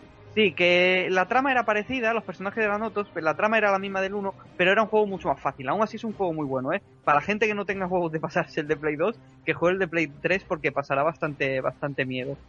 Muy bien. Y, y para acabar, eh, me quedo con el primer Project Zero. Me gusta la saga en general, pero me quedo con el primer Project Zero. Has, bien. has- has pescado por muchos jardines, ¿eh? Sí, ya he dicho que iba a poner un exponente de Muy cada bien, saga para no muy bien. Sí, sí. Me El primer. Zero yo creo que es uno de los juegos con los que pasa más miedo nunca. Eh, el hecho de que ya llevas una cámara y que te pone en primera persona, de repente vamos a ver el fantasma. Además, el fantasma, al ser un, al ser un ente etéreo, que no te viene de frente, te puede salir del techo, te puede salir de abajo, te puede cruzar la pared, te puede cruzar la puerta. La trama que a mí me encanta, a mí esto ya son gustos personales, que me gusta mucho el terror japonés este de, de fantasmas, de Hmm. mansiones antiguas, etcétera. Y otra cosa que da, que te pone muy nervioso de Project Zero es la lentitud de la chica corriendo. Sí, parece que va a cámara lenta, tío. Parece que- que va a cámara lenta. Sí, sí, es desesperante. Sí, sí, te frustra, mucho- ¿eh? O sea, te da mucha tensión porque tienes, sabes que tienes un fantasma cerca, que el fantasma te cruza la pared y la tía va andando que dices, hostia puta, pégate un sprint. Siempre Que- se comentó si se, si se había hecho aposta, no sé si lo recuerdas, o si Sí, era yo algo... creo que sí se hizo aposta, ¿eh? Yo creo que sí se hizo aposta también, pero hay, hay varias teorías, ¿eh? Pero, joder, es verdad. Fíjate si se hizo aposta porque incluso los últimos, el, el último de Wii que no llegó, que no salió de Japón, pero que unos fans lo tradujeron al El 4, español, el 4. el 4, sí. Eh, la chica sigue siendo igual de lenta, ¿eh? Y No, es- el remake del 2 es Pues igual entonces, yo es que el También. 4 no lo, no lo había visto, pero entonces eso sí es Sí, el significativo 4 ya. ya. te digo, lo- como no yo salí en Japón, un grupo de fans lo tradujeron a la perfección al castellano y está traducido entero el juego al castellano jugable. Y la verdad es que es muy bueno el 4. Yo no sé cómo no llegó, porque a mí me gustó mucho. Muy bien. Lo que sí te voy a decir, Barry, que acabas de hacer una recomendación de juegos muy baratos, ¿eh? O sea, en general. Bueno, Sí, bueno. sí, o sea, la gente se va a dejar, va, va a tener que Sí, vender la sí. Play 4 y la, y la One para comprarse... Oye, es- Estos ya juegos. siempre, siempre hay maneras de jugarlo. Sí, ya lo Ah, sabemos todos. dímelo a mí. Joder. bueno, bueno, bueno. Pues nada, Barry, oye, me ha gustado mucho tu lista y la verdad es que vaya, vaya cinco recomendaciones, madre mía. Julio, vamos a ver la tuya. Pues nada, yo voy a ir marcando más o menos mm, también por lo que han ido significando cada uno de los títulos. De eso se trata, de personalizarlo mucho también, claro. Exactamente, yo, mm, yo no tengo, mm, para mí, quitando, para mí Resident Evil 2, Lo, lo, el orden para mí es, es absolutamente... Eh, me- vamos, que me da lo mismo el orden. O sea, yo básicamente es por, la, por, por un poco el significado que tiene cada uno de ellos, ¿no? Eh, entonces, mm, por empezar, el primer Resident Evil. ¿Por qué? Porque marca mm, lógicamente los inicios y, y, y demuestra claramente lo que, lo que es la agonía, lo que es lo agónico y lo que se, y lo que se padece dentro de este género, ¿no? Y es O sea, ese primer contacto, o sea, es increíble, es impagable. No se olvida. Hasta ese No vídeo, esa presentación con escapando de los perros, o sea, es alucinante. Es que han pasado muchísimos años y, y no se te borra de la mente. Es que es imposible. O sea, el que, el que lo, además lo recuerdo perfectamente porque, porque tenía, tenía, es que me acuerdo perfectamente que tenía otro, tenía otro título al principio, todo el mundo hablaba de, ¿cómo, cómo era el otro título que tenía? Además de Biohazard. Exactamente, todo el mundo, el Biohazard, el Biohazard. Y luego cuando, y luego una vez que ya, que ya llegó, yo recuerdo las tiendas, l- como, como estaban todos los chicos allí apegotonados en, en los stands y todos con la boca abierta, ¿no? Sobre todo cuando cogíamos la escopeta. Eh, Eso no se me olvidará nunca. O sea, lo Hombre. que es la Todos escopeta. caemos ahí, ¿eh? Sí, Sí, todos, sí, y- todos. y, y cómo Sobre nos si quedábamos llevamos de rápido sin munición. Sí, sí. También, también. Cómo lo pagábamos después. Sí. Pero ese momento ven- vendetta con los zombies, eh, eso a mí no se me olvidará nunca. Esa- Hostia, esa qué, qué bien, definido eh, eso, vendetta. Sí, sí, Zombies, vendetta joder. con los zombies era, era, era, vamos, un gustazo. En fin. ¿Qué más? Luego ya el otro extremo, el, el Resident Evil 4. Ole. Eh, eh, es muy significativo, es un grandísimo juego, pero ya marca mm, lógicamente lo que iba, lo que iba, en lo que iba a tornarse esto. Y, y para algunos por desgracia, para algunos por suerte, ¿no? Pero ya lo que es el protagonista, el protagonista empieza a ser resolutivo. Y, he puesto uno detrás del otro para generar un contraste que se vea bastante bestia. Porque hay muchos cambios. Y, y claro, ya empieza, ya hay dinerito, ya sabemos lo que decimos, ¿no? Ya eh, la cosa empieza ya a cambiar y es significativo en el sentido de que es un grandísimo juego, eh, de que el uso de la cámara es muy cinematográfica, es maravilloso en ese sentido. El- la- también lo que son las músicas es, es otra maravilla, o sea, el juego tiene una tiene uno tiene una calidad y un terminado que es Es que para mí ha sido, yo, yo, yo a veces lo tengo dicho y me dicen, ah, la animalada, para mí es mejor que el Resident Evil 3, Nemesis. O sea, a mí me gusta más el 4, a mí me gusta más que el. Nemesis. Eh, y para mí es el último gran Resident Evil. Yo discrepo, pero es muy buen juego. Claro, Yo es me que- voy del podcast. Adiós, adiós. a mí me parece que a Resident Evil 4 se le ha vapuleado. También es Y no otro- se le valora en su justa medida. Para mí no se le ha valorado. Y tiene sus cosas que son para... Es un gran juego. Pero es un gran juego. Yo lo siento mucho, pero... Para mí es una A mí me parece... Me alegra, Julio, que lo metas en la lista, te lo digo en serio. Bueno, ya, ¿Qué ya va quedando, ya va Venga, quedando vamos- poquito. vamos siguiendo. ya va quedando poquito. El, el Silent Hill 2, Mm. obra, obra maestra, o sea, no es un indiscutible para mí. O sea, yo creo que es el mejor de todo. Hay gente que, que dice, hay gente que, que está muy a favor, en verdad, del 1. Hay gente que, que dice que el Sí. 1 es, porque Yo- sé yo- por qué. Por ejemplo, por el tema que, que hemos comentado, comentado antes de los puzzles, ¿no? Que, que eso ya, mm, claro, como pasa en todos los survival, según van avanzando los números, va degenerando la cosa. En ciertos aspectos, ¿no? De, sobre todo de dificultad, ¿no? Y, y por eso, bueno, merece, merece mención básicamente también el desarrollo de los personajes y lo que es ese camino hacia la locura que es Silent Hill, ¿no? Yo creo que básicamente pues podría ser el segundo o podría ser el primero de la lista, o sea, da igual. El orden es- sería para mí es, para mí es absurdo el orden. Eh, luego también una vez que hemos llegado a esta nueva generación, bueno, nueva. Bueno, la nueva ya no, pero bueno, Dead Space. Hombre. La Dead Space es absolutamente significativo de que la gente no solo quiere acción palomitera, la gente quiere tensión, la gente quiere un protagonista humano, porque el protagonista no es ningún guerrero, no es un superhéroe, Eh, eh, eh, es un ingeniero, o sea, sería como un trabajador más y, y otra cosa que es brillante, que esas herramientas que va encontrando las usa para atacar a, a lo, a, lo que so- a lo que serían los alienígenas, ¿no? Y eso es magnífico. Eso es magnífico. Y, y los trajes. O sea, yo creo que es un punto a favor todo, todo lo que, todo lo que, todo lo que tiene, todo lo que tiene el, el universo de Dead Space. El problema es luego la degeneración. Volvemos otra vez a lo mismo. Porque luego ya se va tornando, pues no sé, un poco caluz, a veces, ¿no? Ya mm. sobre todo en la tercera parte ya es abominable. Pero bueno. Muy bien. Por continuar ya, ¿ya queda el último? Sí, dijiste cuatro ya. Pues ya, eh, eh, por supuesto, Resident Evil 2. para, para mí es irrepetible. Vale, entonces tampoco hace falta explicar mucho más, ¿no? Bueno, si quieres apuntillar algo, pero como ya ha hablado Barry, es para no repetir tampoco. Simplemente es que, mm, básicamente, gráficamente, en la época que salió, yo siempre tiro de nostalgia, pero que estábamos embobados. Era un juego hmm. que, que lo haya jugado a toro pasado, como yo digo, el que lo haya jugado de 10 años acá. El que lo haya jugado en el cartucho de Nintendo 64, ese sabe lo que es Resident Evil 2, ¿oíste? Pedazo de juego. Pero básicamente lo, que quiero contaros con esto mm, es eso, que hay, que hay que verlo dentro de su contexto el juego, y en su época y en su momento. Y era una bomba gráfica, o sea, era una maravilla. O sea, esa ciudad, esa recreación, ese fuego. Ese fuego, efectivamente. y las secuencias también, de que eran... Eh, era alucinante. La calidad que, tiene ese juego brillante. Y lo que dice Barry, está muy bien planteado, o sea, una pasada. Para rejugarlo y rejugarlo. Es un juego hecho, vamos, a medida del consumidor, vamos. pues nada, eh, también me gusta mucho tu lista. Mucho de Resident Evil, pero, pero me gusta. Se ve que es, importante. No, a ver, yo también podríamos haberlo hecho. Pero... Resident. En fin, eh, también un poquito más barata que la de Barry, pero bien, está bien la lista también. Eh, Marcos, cuéntanos la tuya. Eh, intentar abreviar un poquito, chicos, porque ten en cuenta que somos muchas personas y... No, yo, yo te voy a hacer rápido porque no puedo decir la lista de la compra, pero bueno, ya me entendéis. Un, un matiz. Estos juegos básicamente son porque los he disfrutado como una experiencia personal, más de... No, no voy a hablar de la grandiosidad de los juegos o de cuál es mejor, qué parte, ¿no?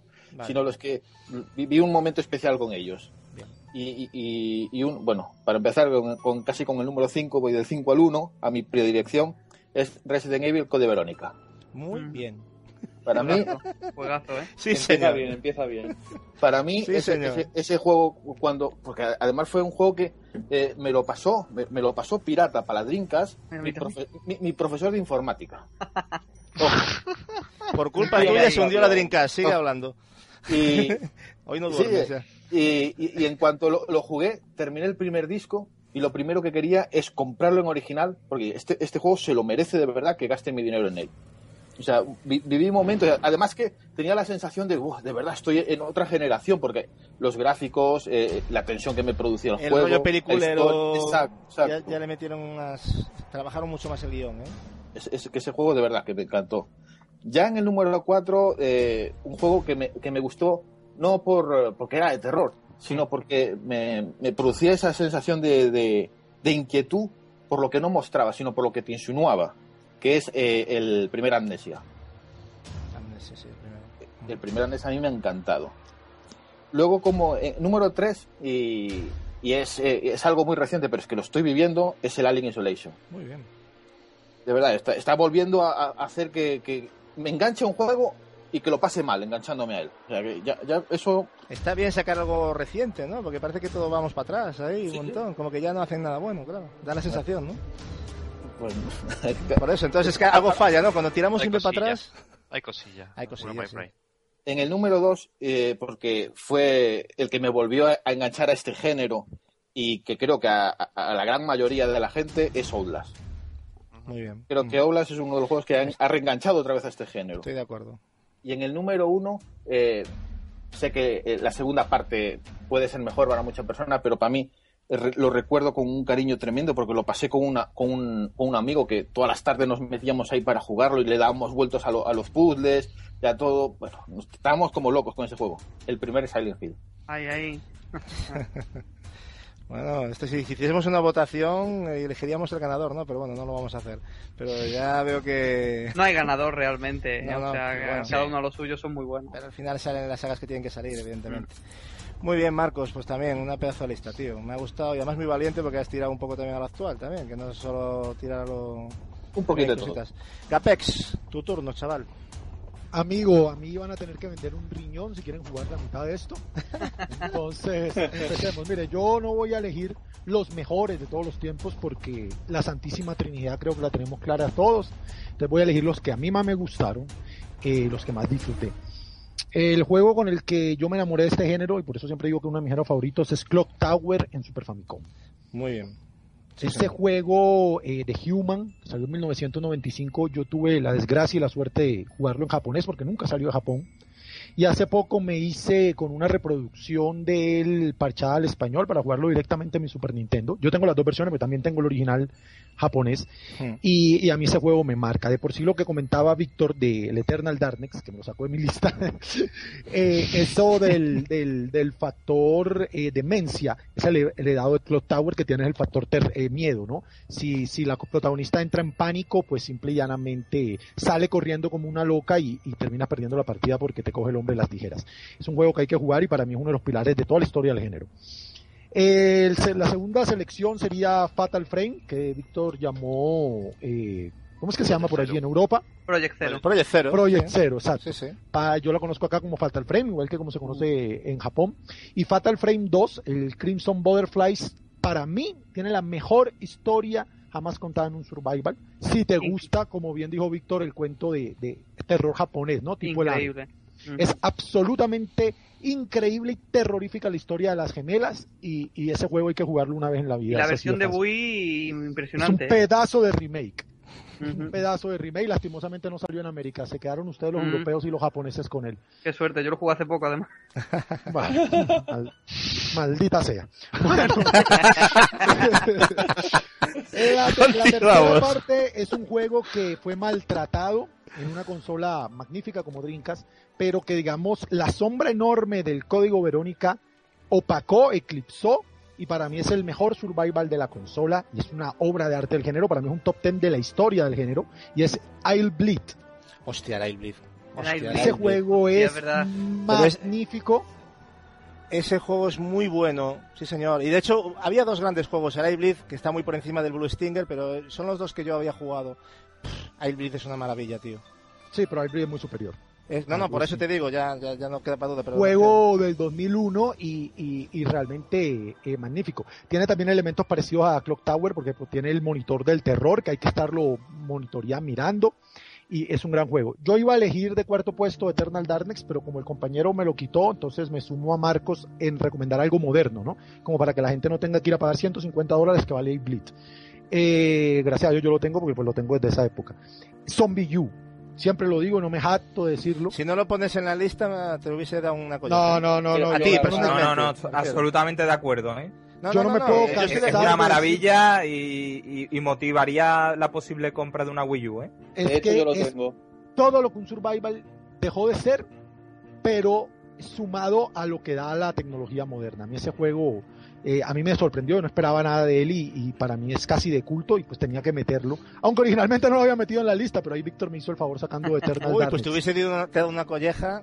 Coño, es que el, el juego protagonizado por Alexandra, el Eternal Darkness, tío, eh, es, ya, es una obra de arte. Si los dos en una balanza, igual te digo que sí. Eternal Darkness es superior, pero Zombie U es un gran juego.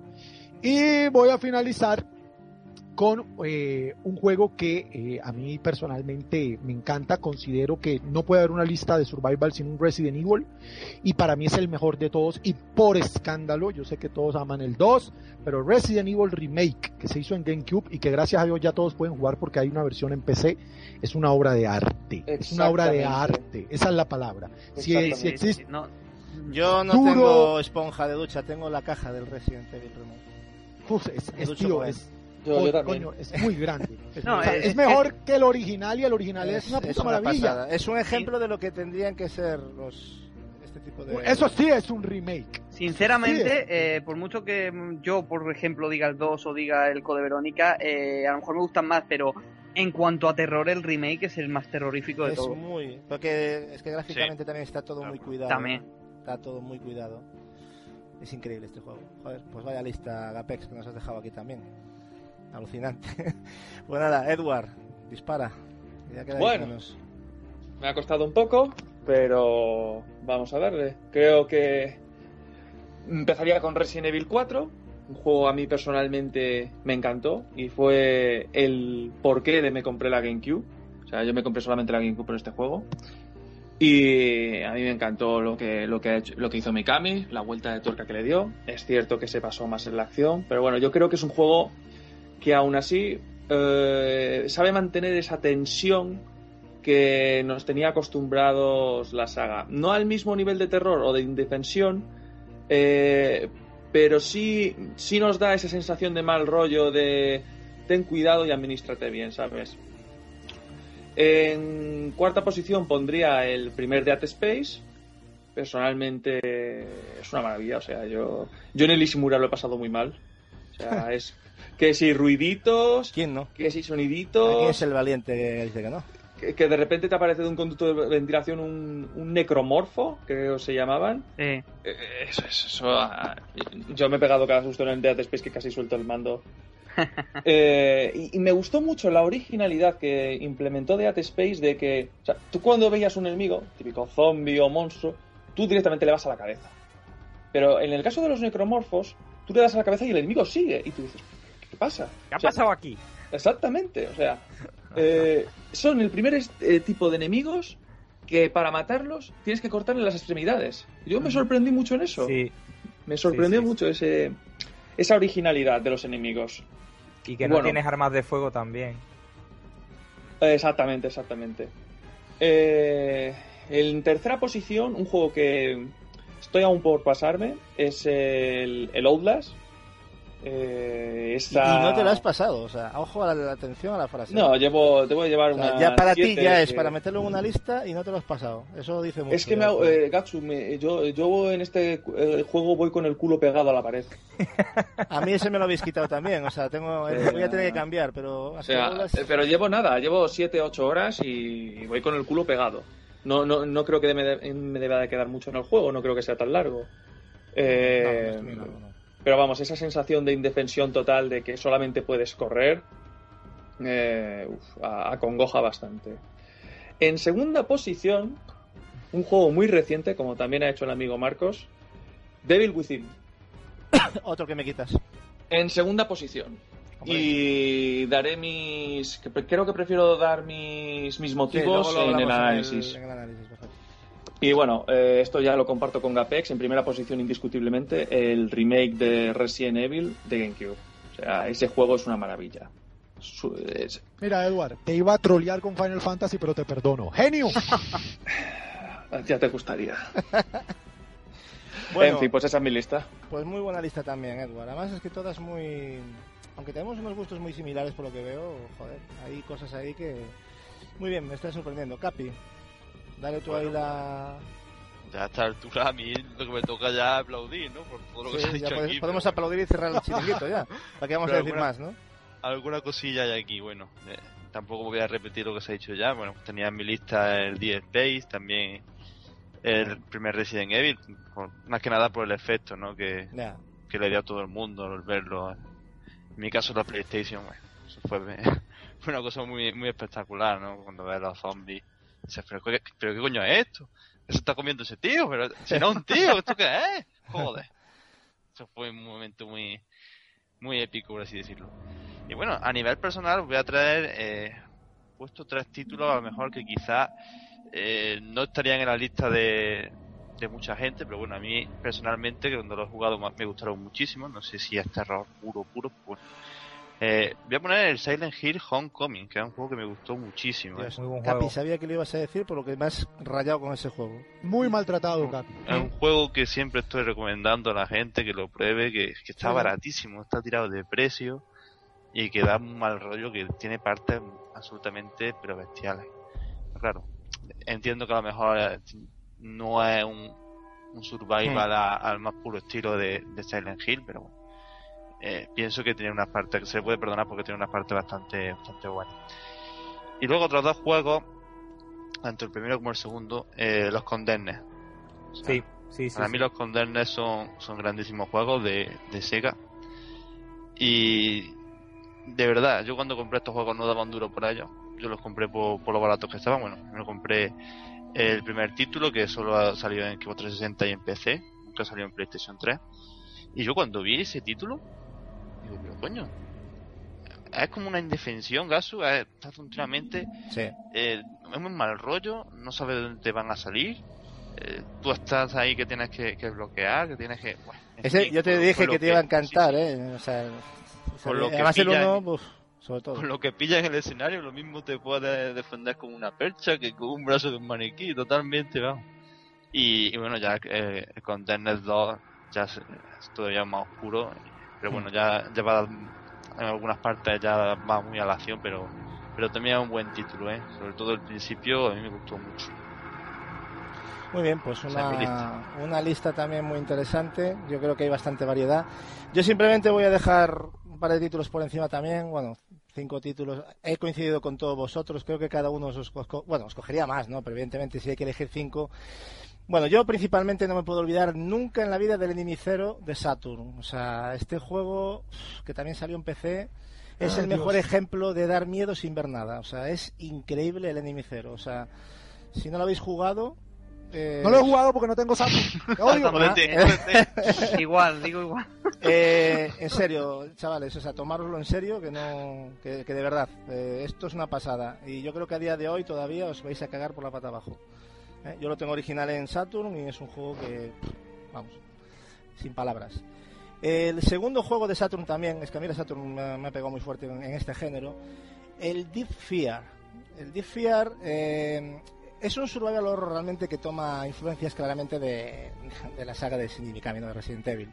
Pero añade un buen número de elementos que lo hacen único. Para empezar, eh, bueno, el juego tiene lugar en una estación subacuática, ¿no? Esto hace que en ocasiones, pues bueno, temas de sumin- suministro de oxígeno sea limitado, ¿no? Que ofrece momentos realmente tensos, ¿no? En los que, bueno, nos enfrentamos al mismo tiempo a monstruos que son grotescos y al cronómetro. Entonces, es un juego que agobia mucho. O sea, Deep Fear también, o sea, de Saturn, juegazo imprescindible en... Katsu, Eh, eh, ¿No está en PC el Disfiar? Mm, Pues no lo sé, ¿eh? Yo sé que... No, hay- no, no, yo- no, ¿O el Enemy no, Zero o el es- Disfiar? No, creo que está el Cold Fear. Tú- No, no, no, no, no, no, no, no, no, sí, No, pero el. Disfier no es exclusivo de Sega y es exclusivo de la Saturn. Es de Saturn, ¿eh? Yo, voy voy- Sí, sí. yo, No, que no, yo sepa... No, Víctor, porque, porque es de los que tengo en mi lista, a ver si algún día tengo esa puta consola. Bueno, pe- tú, ya- tú y yo ya hemos hablado, ya sabes lo que pasa, ¿no? O sea que tampoco la, la tendrás, no te preocupes. Eh, también tengo que añadir eh, el, el Alone in the Dark y el de New Nightmare de PlayStation 2. Fue un juego que me, que me gustó mucho. ¿eh? Bueno, también se le conoce como Alone in the Dark 4, ¿no? Eh, viene de un juego del primero que es el, el- el padre de todo esto y que acojona solo verlo. Pero es un, yo creo que es un buen, un buen juego, ¿eh? este, este de New Nightmare. Eh, no nos podemos olvidar otro también que, bueno, es de Saturn, pero también este sí lo hay para PC, Barry, y. PlayStation, que es el D. El El D, D, el D, uf, eh, eso que era un juego original de la Panasonic, de la 3DO, ¿no? De- pero es un survival horror ya tipo puzzle, ¿no? Eh, creo que es del año 95, 96. Bueno, tiene temas muy polémicos, ya sabes, tema de violencia extrema y canibalismo, ¿no? O sea, temas muy tabús y tal. Un juego muy interesante también que, que os recomiendo. Y creo que llevo... ¿Cuántos llevo? Cuatro. Cuatro. Pues bueno, entonces voy a decir Parasitive 2. Eh, Oh. Para mí es un videojuego de estrategia de terror y acción también, eh, con toques RPGs incluso, de, de Squaresoft, que en su momento me dejó flipado, acojonado. ¿eh? Eh, la verdad es que Yo es me una... quedo con el 1, pero... Sí, pero sí, sí, además, el- es que el uno, joder, el uno es una maravilla también. pero bueno. Hablando de sagas que han cambiado, porque el de PSP, el Turbird Sleep este, es- no tiene nada que ver, ¿eh? Pero Mm. para El nada. Vamos. Day, el Day, Es otra sí. movida totalmente distinta. No tiene nada que ver, no tiene nada que ver. Bueno, y habría muchos más, pero bueno, yo creo que esos títulos, yo tiré mucho a lo retro, pero, pero hubiese elegido, tuve que cambiar en último momento porque yo considero Devil Within ya un juego que hay que meter en una lista, para mí, después de haberlo completado. No, no me cabe la menor duda y, y yo creo que, pero bueno, y otros que dijisteis vosotros también, evidentemente. Ah, lo hiciste para atormentarme, Gato. no seas cabrón. Esta, esta, te la, esta, esta te la dedico a ti, eh, Gapex, esta lista. Eso dice mucho del juego, ¿eh? De, del Devil Within, ¿eh? Sí, por eso. Meta por a eso. Gasu en una lista de top 5 con todo lo que ha jugado Gasu. Uf. Para mí, ya te Gato. digo, luego hablemos de él, dime. Para aclarar, el que está en PC es el Enemy Zero. Ah, Sí, No te lo digo, claro, ese es lo que comenté. Ya comenté que estaba en Saturn y en PC. o sea, Ah, vale, vale, sí, vale, vale. Yo Pero sabía que era, era uno de. Pero el Call, el Call Fear Sega. también, el Call Fear, porque yo pensé que te estás confundiendo el nombre, lo hay en Play 2 y en, y en PC. Ese es el Sí, que no, no, pero el Confiar Claro. es otro, el Confiar es el del barco. No, pero ya, ya lo sé, pero que Exactamente. pensé que igual te habías confundido, porque hay gente que lo No, no, confunde, ¿eh? Call Fear con Fear, ¿eh? O sea, te lo No, no, yo, me re- yo sabía que había uno de Saturn que yo lo hablé contigo que estaba en PC, pero no sabía ahora cuál era exactamente.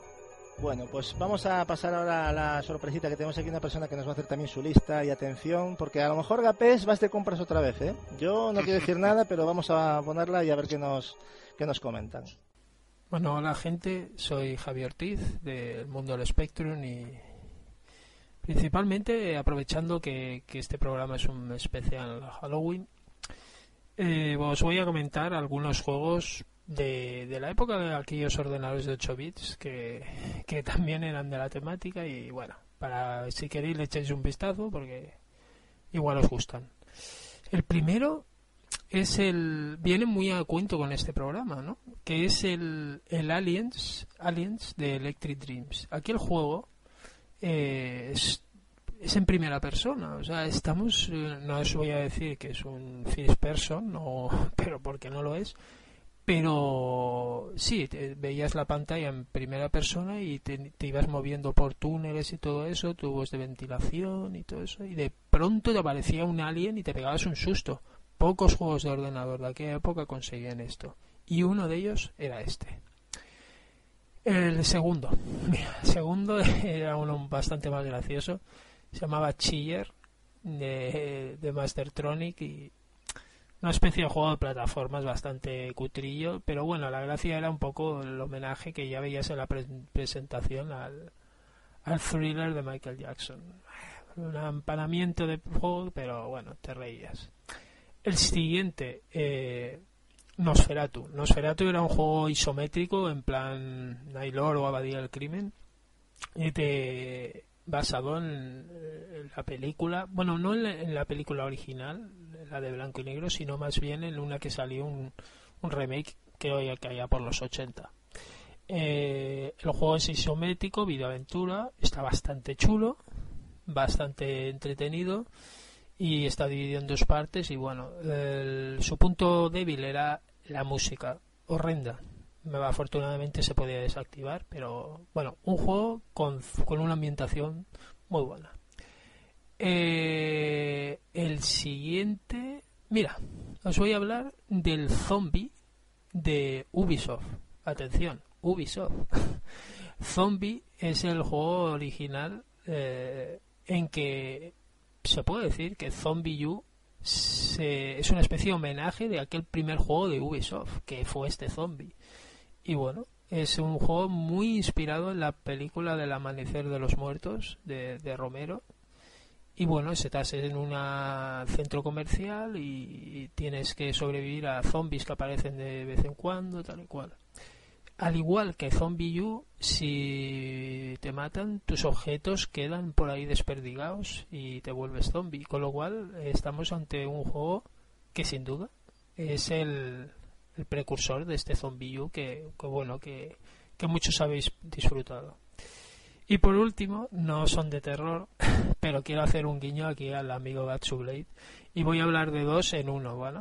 Así rápido, hago un poco de trampa, porque ya serían seis y sería el Nightmare y el Vampire Killer de Konami.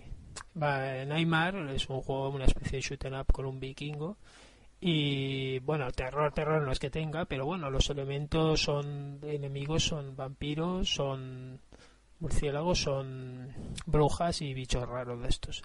Y Vampire Killer es lo que muchos conocéis en consola como Castlevania. O sea que un juego también que tiene mucho de elementos terroríficos, aunque el juego no de ningún terror.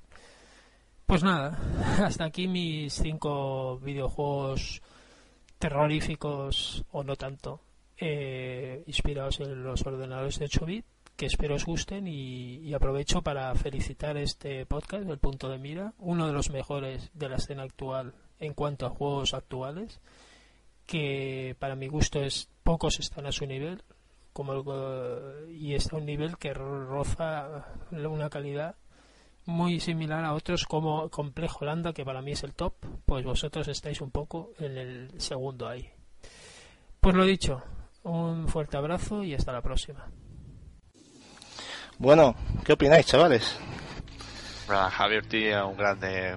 Cuando, habla hay que quitarse eso. Hay que, hay que aplaudir a este chaval, ¿eh?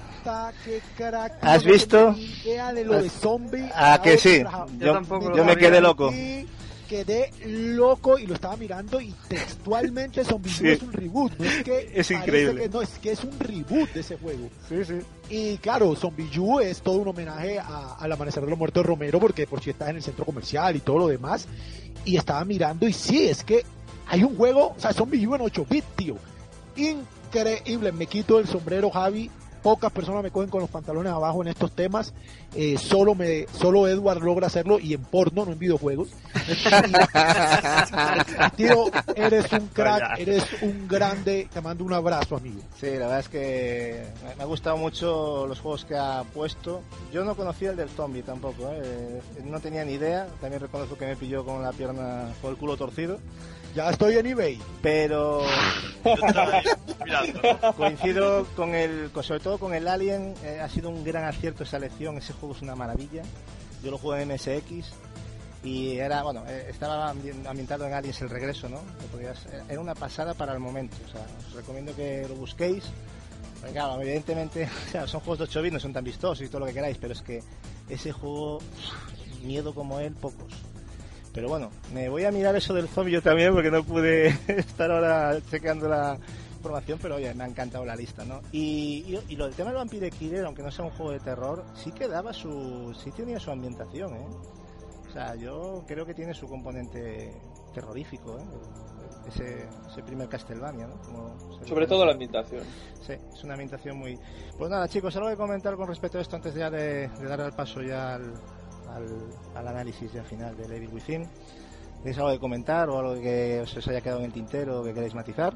Que se me quedaron 52 juegos anotados aquí, pero Bueno, te, te has, quedado... Sí, sí, la verdad es que vamos a ir de compras, yo creo que algunos, ¿eh? No sé si el lunes o el martes o empezaremos a mirar a ver a qué precio. Bueno, antes de finalizar quiero recordaros eh, algunos de los juegos de terror que nos vendrán próximamente, que creo que no están nada mal. Por ejemplo, los Silent Hills o, bueno, el PT, ¿no? El Kojima Productions, que saldrá en 2016, parece ser, todo indica. El Project 05 de, de, de Koei y Tecmo, que para Wii U, que sale este mismo 2014, que es un pedazo de- también de juego. la pregunta es si llega, ¿verdad? Claro, es que no va a llegar, pero bueno, está No, no ahí. llega, no. y- no llega, no llega, ya dijeron que no llegaba. Pero Está confirmado. para mí no. es un juego que va a salir, por lo tanto lo nombro y, y siempre se puede tirar la importación. Yo llevo toda la vida comprando juegos de importación. Y si merece la pena, pues. Pero bueno, sí, es una pena y ya no son una pena, una metedura de pata por parte de Nintendo para mí. Eh, Resident Evil HD Remaster, que saldrá en 2015 para bueno, consolas de anterior generación, actual y, y PC también.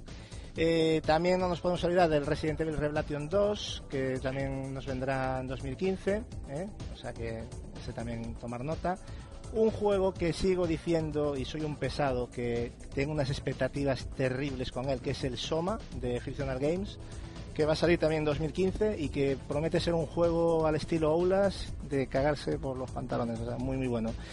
Y un juego que está llevando una de cal y una de arena, sobre todo eh, están siendo bastante ya criticado antes de que saque nada, ¿no? Que es el Until Dawn, el de Supermassive Games, eh, que va a salir para PlayStation 4. Esto es que se reúnen en una cabaña de noche y que viene un Ah, tío sí, tipo, sí, ¿sabes, no? Es tipo Obscure, yo lo comparo más al Obscure. Oh. También es un gran juego, el Obscure 1 y el 2, que bueno, podían ir en cualquier lista porque son grandes juegos también, ¿eh? El primero es muy bueno. El primero es muy bueno, efectivamente. Pero en fin, que más o menos yo creo que en conclusión, chavales, eh, la salud actual y futuro de los videojuegos de terror, yo creo que estamos yendo por un buen camino, ¿no? Últimamente. Sin duda. Yo creo Por que el momento hemos- sí, ¿eh? Ha habido un renacer. Sí, yo lo veo claramente y, en- y con lo que hemos comentado, más eh, los juegos que han salido este mes, más lo que van a venir, pues mira, están ahí, ¿no? Algunos en 2014, otros en 2015, o sea, 2015 va a ser un año, ya lo venimos diciendo que yo no sé la economía cómo va a ser, yo creo que vamos a tener que pedir por las esquinas, porque 2015 va a venir, si ya nos quejamos de lo que estamos comprando ahora, ya no, ya no digamos en 2015. Bueno, creo que listas de juegos como esta insisto, demuestran que el género de terror interesa y cada vez más, cada vez más, ¿no? Yo creo. Para los que amamos este género, eh, creo que estamos de enhorabuena. Y bueno, seguimos con el podcast, finalizando con, otro gran título sobre horror a analizar, el esperadísimo y también polémico Devil Within.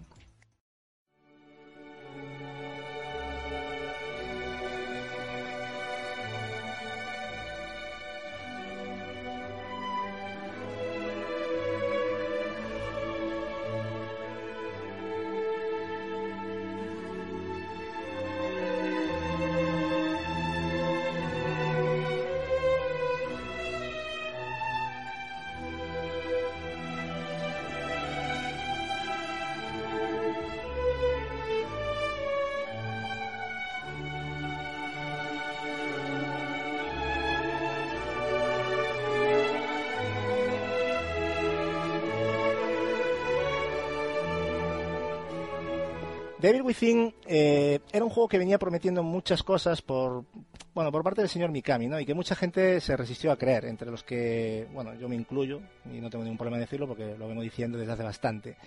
Eh, este juego, según palabras del propio desarrollador, venía a ser el, resurgir del, del género survival horror y eso era mucho decir después de ver los últimos movimientos que ha hecho este hombre con la saga Resident Evil, ¿no?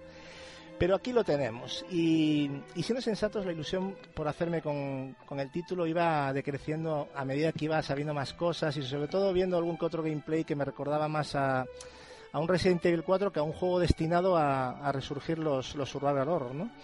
Y aquí tengo a mi compañero Edward, eh, que hace escasas horas también se terminó el juego, completándolo creo que en 18 horas y 20 minutos, ¿no, Edward, más o menos? O ah, sí, es, más, eso es lo que me ha indicado el marcador. Por un tiempo muy parecido al que yo hice, que yo lo completé en 18 horas 43. Eso sí, he muerto 28 veces, ¿eh?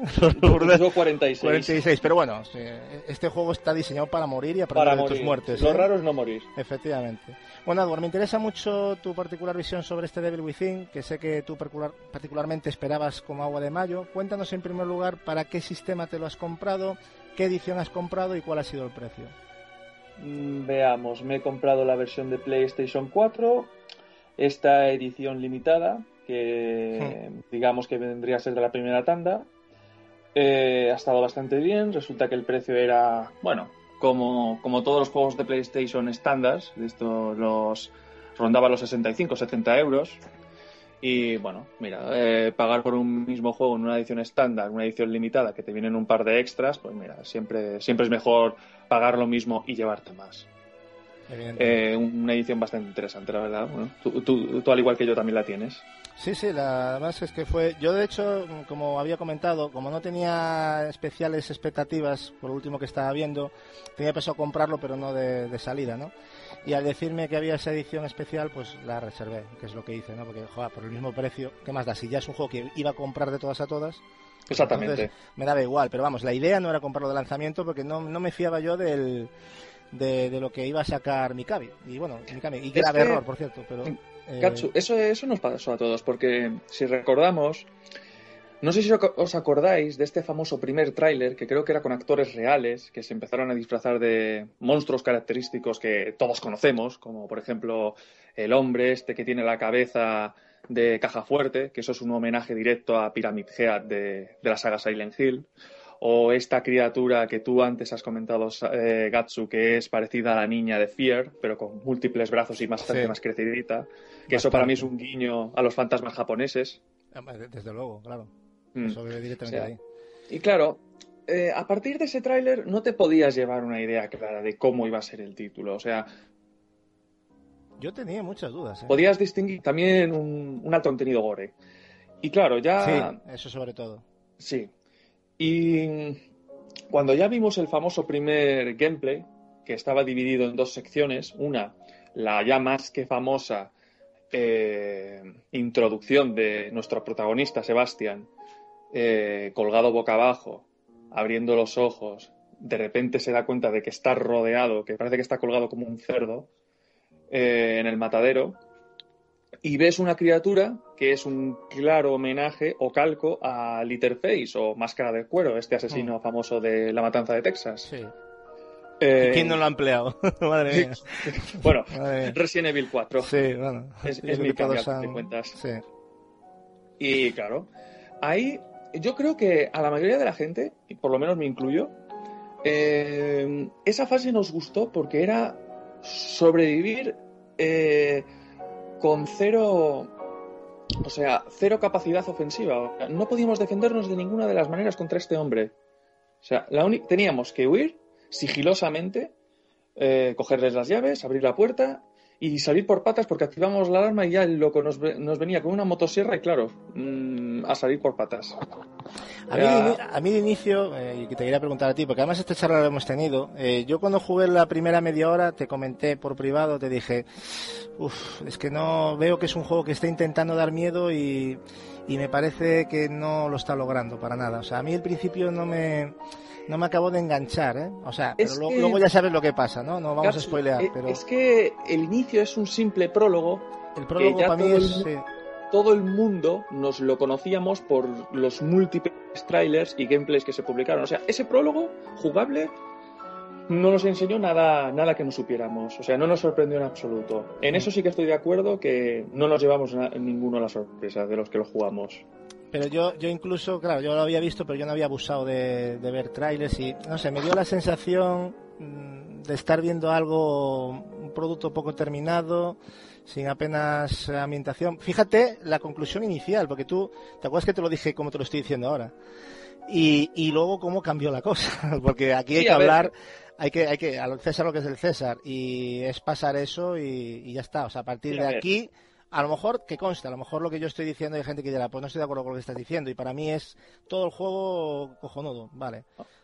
Eh, es el terror más simple, es un terror muy Es que con todo lo que nos sangre y un hombre de motosierra que te persigue. Es que con todo lo que nos ofrece luego el juego, esto parece un chiste al principio. Es que el, inicio es un maldito chiste, o sea, con todo lo que luego llegas a ver y la variedad.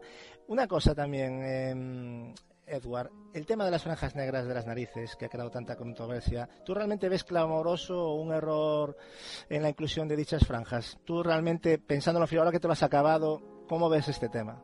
vamos a ver, siendo sincero, mm, al mí al principio eh, me disgustó bastante. No, no me gustó nada, creo que es un error, creía que era un error, perdón. Y la verdad es que yo esperaba una actualización o algo para poder quitarlas o reducirlas o algo. Pero la verdad, siendo sincero, a la hora de jugar, te da igual. O sea, el juego lo vas a disfrutar igual, sea con franjas o sin franjas. Mm, yo el tema de las franjas es un diseño de, la desarrolladora que, no han explicado. Me imagino que será para darle un toque más cinematográfico. Pero la verdad es que a la hora de avanzar por los capítulos no, he tenido problema alguno. O sea, a medida que he ido jugando, la verdad es que no me he fijado en el tema de las franjas. Y una cosa también que, quiero zanjar contigo y que quiero que aclares también, o por lo menos que es tu punto de vista. Eh, a todo aquel público que compara este Devil Within con el Resident Evil 4, ¿qué tienes que decirles? Eh, es una pregunta bastante abierta, ¿no? Por, otra parte, pero bueno. A ver. Así de primeras. Sinceramente, tachar a este juego de Resident Evil 4, mm, yo, lo, yo para mí es un ataque muy gratuito.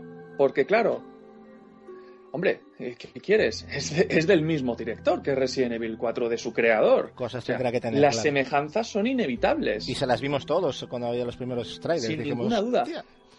Pero yo de hecho no lo veo ni un Resident Evil 4 ni un Resident Evil 4 hipertrofiado o muy mejorado. No.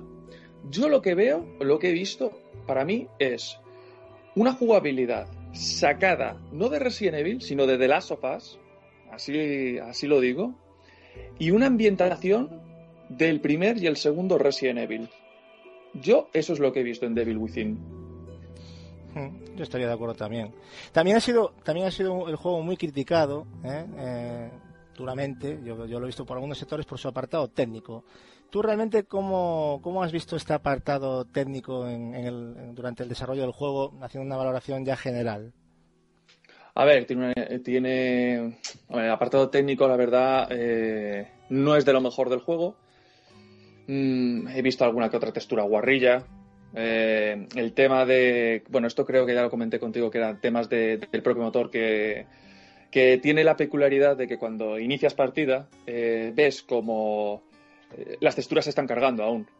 ¿Sabes? o, dura nada, una milésima de segundo, pero tú lo ves. pero se ve, es, salta, es evidente. O sea, mm. no es en plan que te despistas y tal, no, no, se ve, y, se ve claramente. Pero bueno, eh, la verdad es que a la hora de jugarlo no, no, no me ha supuesto un impedimento. O sea, yo he visto una parte. Es que el apartado artístico es tan bueno. Ahí quería llegar yo. Porque yo que te da igual, o sea. Yo he disfrutado un montón en este juego. Su apartado artístico es sublime y el apartado técnico cumple, pero no, no lo consideraría un juego puramente de PlayStation 4 o One. ¿Sabes? Mm, sí, sí, evidentemente. O sea, em, tiene sus cosas que no lo vas a ver en una PlayStation 3 ni de broma, pero es un juego que cumple. Sobre todo a niveles de iluminación, eso fue muy evidente al ver las comparativas, ¿no? Sí, sí, sí. Sobre Ahí todo es donde canta bastante. Pero sí es cierto eso de que, a ver, yo puedo entender que así de primeras te da una sensación de, como juego intergeneracional que es también, ¿vale? Que estás jugando un juego de Play 3. A mí me dio la sensación, por momentos, texturas guarras como que tiene The Last of Us en un momento dado, ¿no? Esas Mm. cositas ahí que dices tú, "Mm, no está pulido del todo, ¿no? Pero luego que- tiene lo que dices tú, tiene unos momentazos, bueno, y unos guiñazos a Resident Evil, a, o sea, pero guiños directos, o sea, que no vamos a spoilear ni vamos a comentar, porque es mejor que se lo coman de sorpresa. Pero alucinantes, tío. Mira, eh, Gatsu, de hecho, tú abres la caja del juego y el propio Blu-ray, las letras de Evil Within, eso ya es un guiño a Resident Hombre, Evil. sí. Nada más abrir la caja ya tienes un guiño. Ya solo ponerle Evil ya, ya dice mucho, ya, el tío que Sí, ya- sí, sí, desde luego. En cierto modo. Y, y sin spoilear, ¿qué nos puedes comentar argumentalmente del juego? ¿A qué nos vamos a enfrentar y cuál es nuestro cometido? Hombre, yo preferiría dar lo que es la premisa del juego, porque este juego, la trama tiene un peso argumental muy grande. O sea, además es un juego en que tienes que, cada documento que coges en el juego tienes que leerlo. Porque es una historia que te puedes perder fácilmente, ¿eh? Y Sí, puedes sacar varias conclusiones, ¿eh? Después de, de- de haberlo finalizado. Porque yo he sacado varias teorías. Ya las comentamos alguna también. Sí, sí, que sí, no vamos a hablar, evidentemente, pero. Bueno, tenemos a, a nuestro protagonista, Sebastián Castellanos. Como vemos, Mikami por el tema español Sí, siente gran devoción. repite, repite, ¿eh? repite. Sí, sí, sí. bueno, Eh, al menos no apareció la Guardia Civil, ¿no? Ni... no, no, no, no. Menos mal, ¿no? Y acá. Pues digamos que mm, nuestro protagonista, el detective Sebastián eh, Castellanos, acompañado de dos de sus compañeros, eh, reciben un, aviso de un altercado en el hospital de la ciudad. Eh, reciben un altercado, van y resulta que, bueno, al llegar al hospital, nada más abrir la puerta, que también es muy guiño de Resident Evil el tema de abrir las puertas. Eso, Dios, está muy bien eso digas. pone muy nervioso, por cierto. Lo hace a propósito, ya. Sí, sí. Sí. Bueno, típica escena que le encanta. Vale. O sea, eh, cadáveres, masacres, sangre, policías, enfermeras, todos muertos. Todos. O sea, una, ma- ahí ha ocurrido una masacre sin parangón. Mm, claro, eh, nuestro protagonista, los compañeros, todos se quedan. Ostras, ¿qué, ha- podido causar esto? Claro, entonces eh, van a la sala de control y eh, en base a las grabaciones de las cámaras de seguridad a ver qué ha podido ocurrir esto. Y en una de las grabaciones ven como tres de sus compañeros policías huyen de algo que luego intentan atacar, eh, pero ese algo, mm, ese, ¿cómo decirlo? Ese ser sobrenatural que más tarde conoceremos como Rubik, el principal antagonista del juego, Mm. esta figura enigmática, no sé, que podríamos decir que Rubik vendría a ser como nuestra némesis, o sea, es el enemigo que siempre está ahí, que siempre te vigila, es el ser que te puede matar en cualquier momento y que tienes que huir de él, ¿no? Pues en el momento en el que Sebastián eh, visualiza estas imágenes, eh, la imagen de Rubik, o sea, mira de frente a, a la cámara y de repente desaparece con lo que cual sorprende a Sebastián. Eh, acto seguido, Rubik aparece detrás de nuestro protagonista y, y nos despertamos en este en esta famosa el sala prólogo que, comentamos, antes. Exactamente. Y a partir de ahí, pues Sebastián aparece en una especie de mundo de pesadillas mm, lleno de, vamos, las criaturas más grotescas que, que he visto eh, en muchos videojuegos que, que he jugado. Hay un detalle que hay que fijarse que no lo vamos a decir cuando te aparece por detrás el amigo Rubik que, que te da a entender qué pasa, ¿no? Pero hay que fijarse bien. Sí, bueno, Eh, sí. Ya no lo vamos a decir. que lo vea la gente cuando lo juegue. Digamos que te coge por detrás Sí. y te desmayas. Exactamente. Eh, hablando de la parte jugable puramente, ¿vale? Eh, ¿Cómo has visto el control de, nuestro protagonista, el detective Sebastián? Yo, pues lo que te he comentado antes, o sea, yo he visto The Last of Us, no he visto Resident Evil 4, o sea, el tema de agacharse, el sigilo, hasta el tema de las armas, yo lo he visto muy The Last of Us. Mm, la verdad es que es uno de los...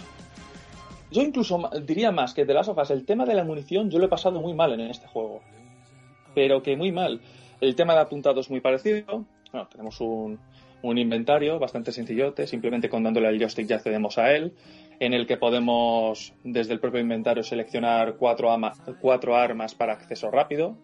Tenemos tenemos eh, típicas armas, no sé, tenemos la pistola o revólver, la, escopeta, la ballesta. que vendría a ser el arma más original de este juego. Y me parece un arma clave, además, por otra parte. Sí, sí, sí. La verdad es que yo creo que la ballesta es el mejor arma del juego.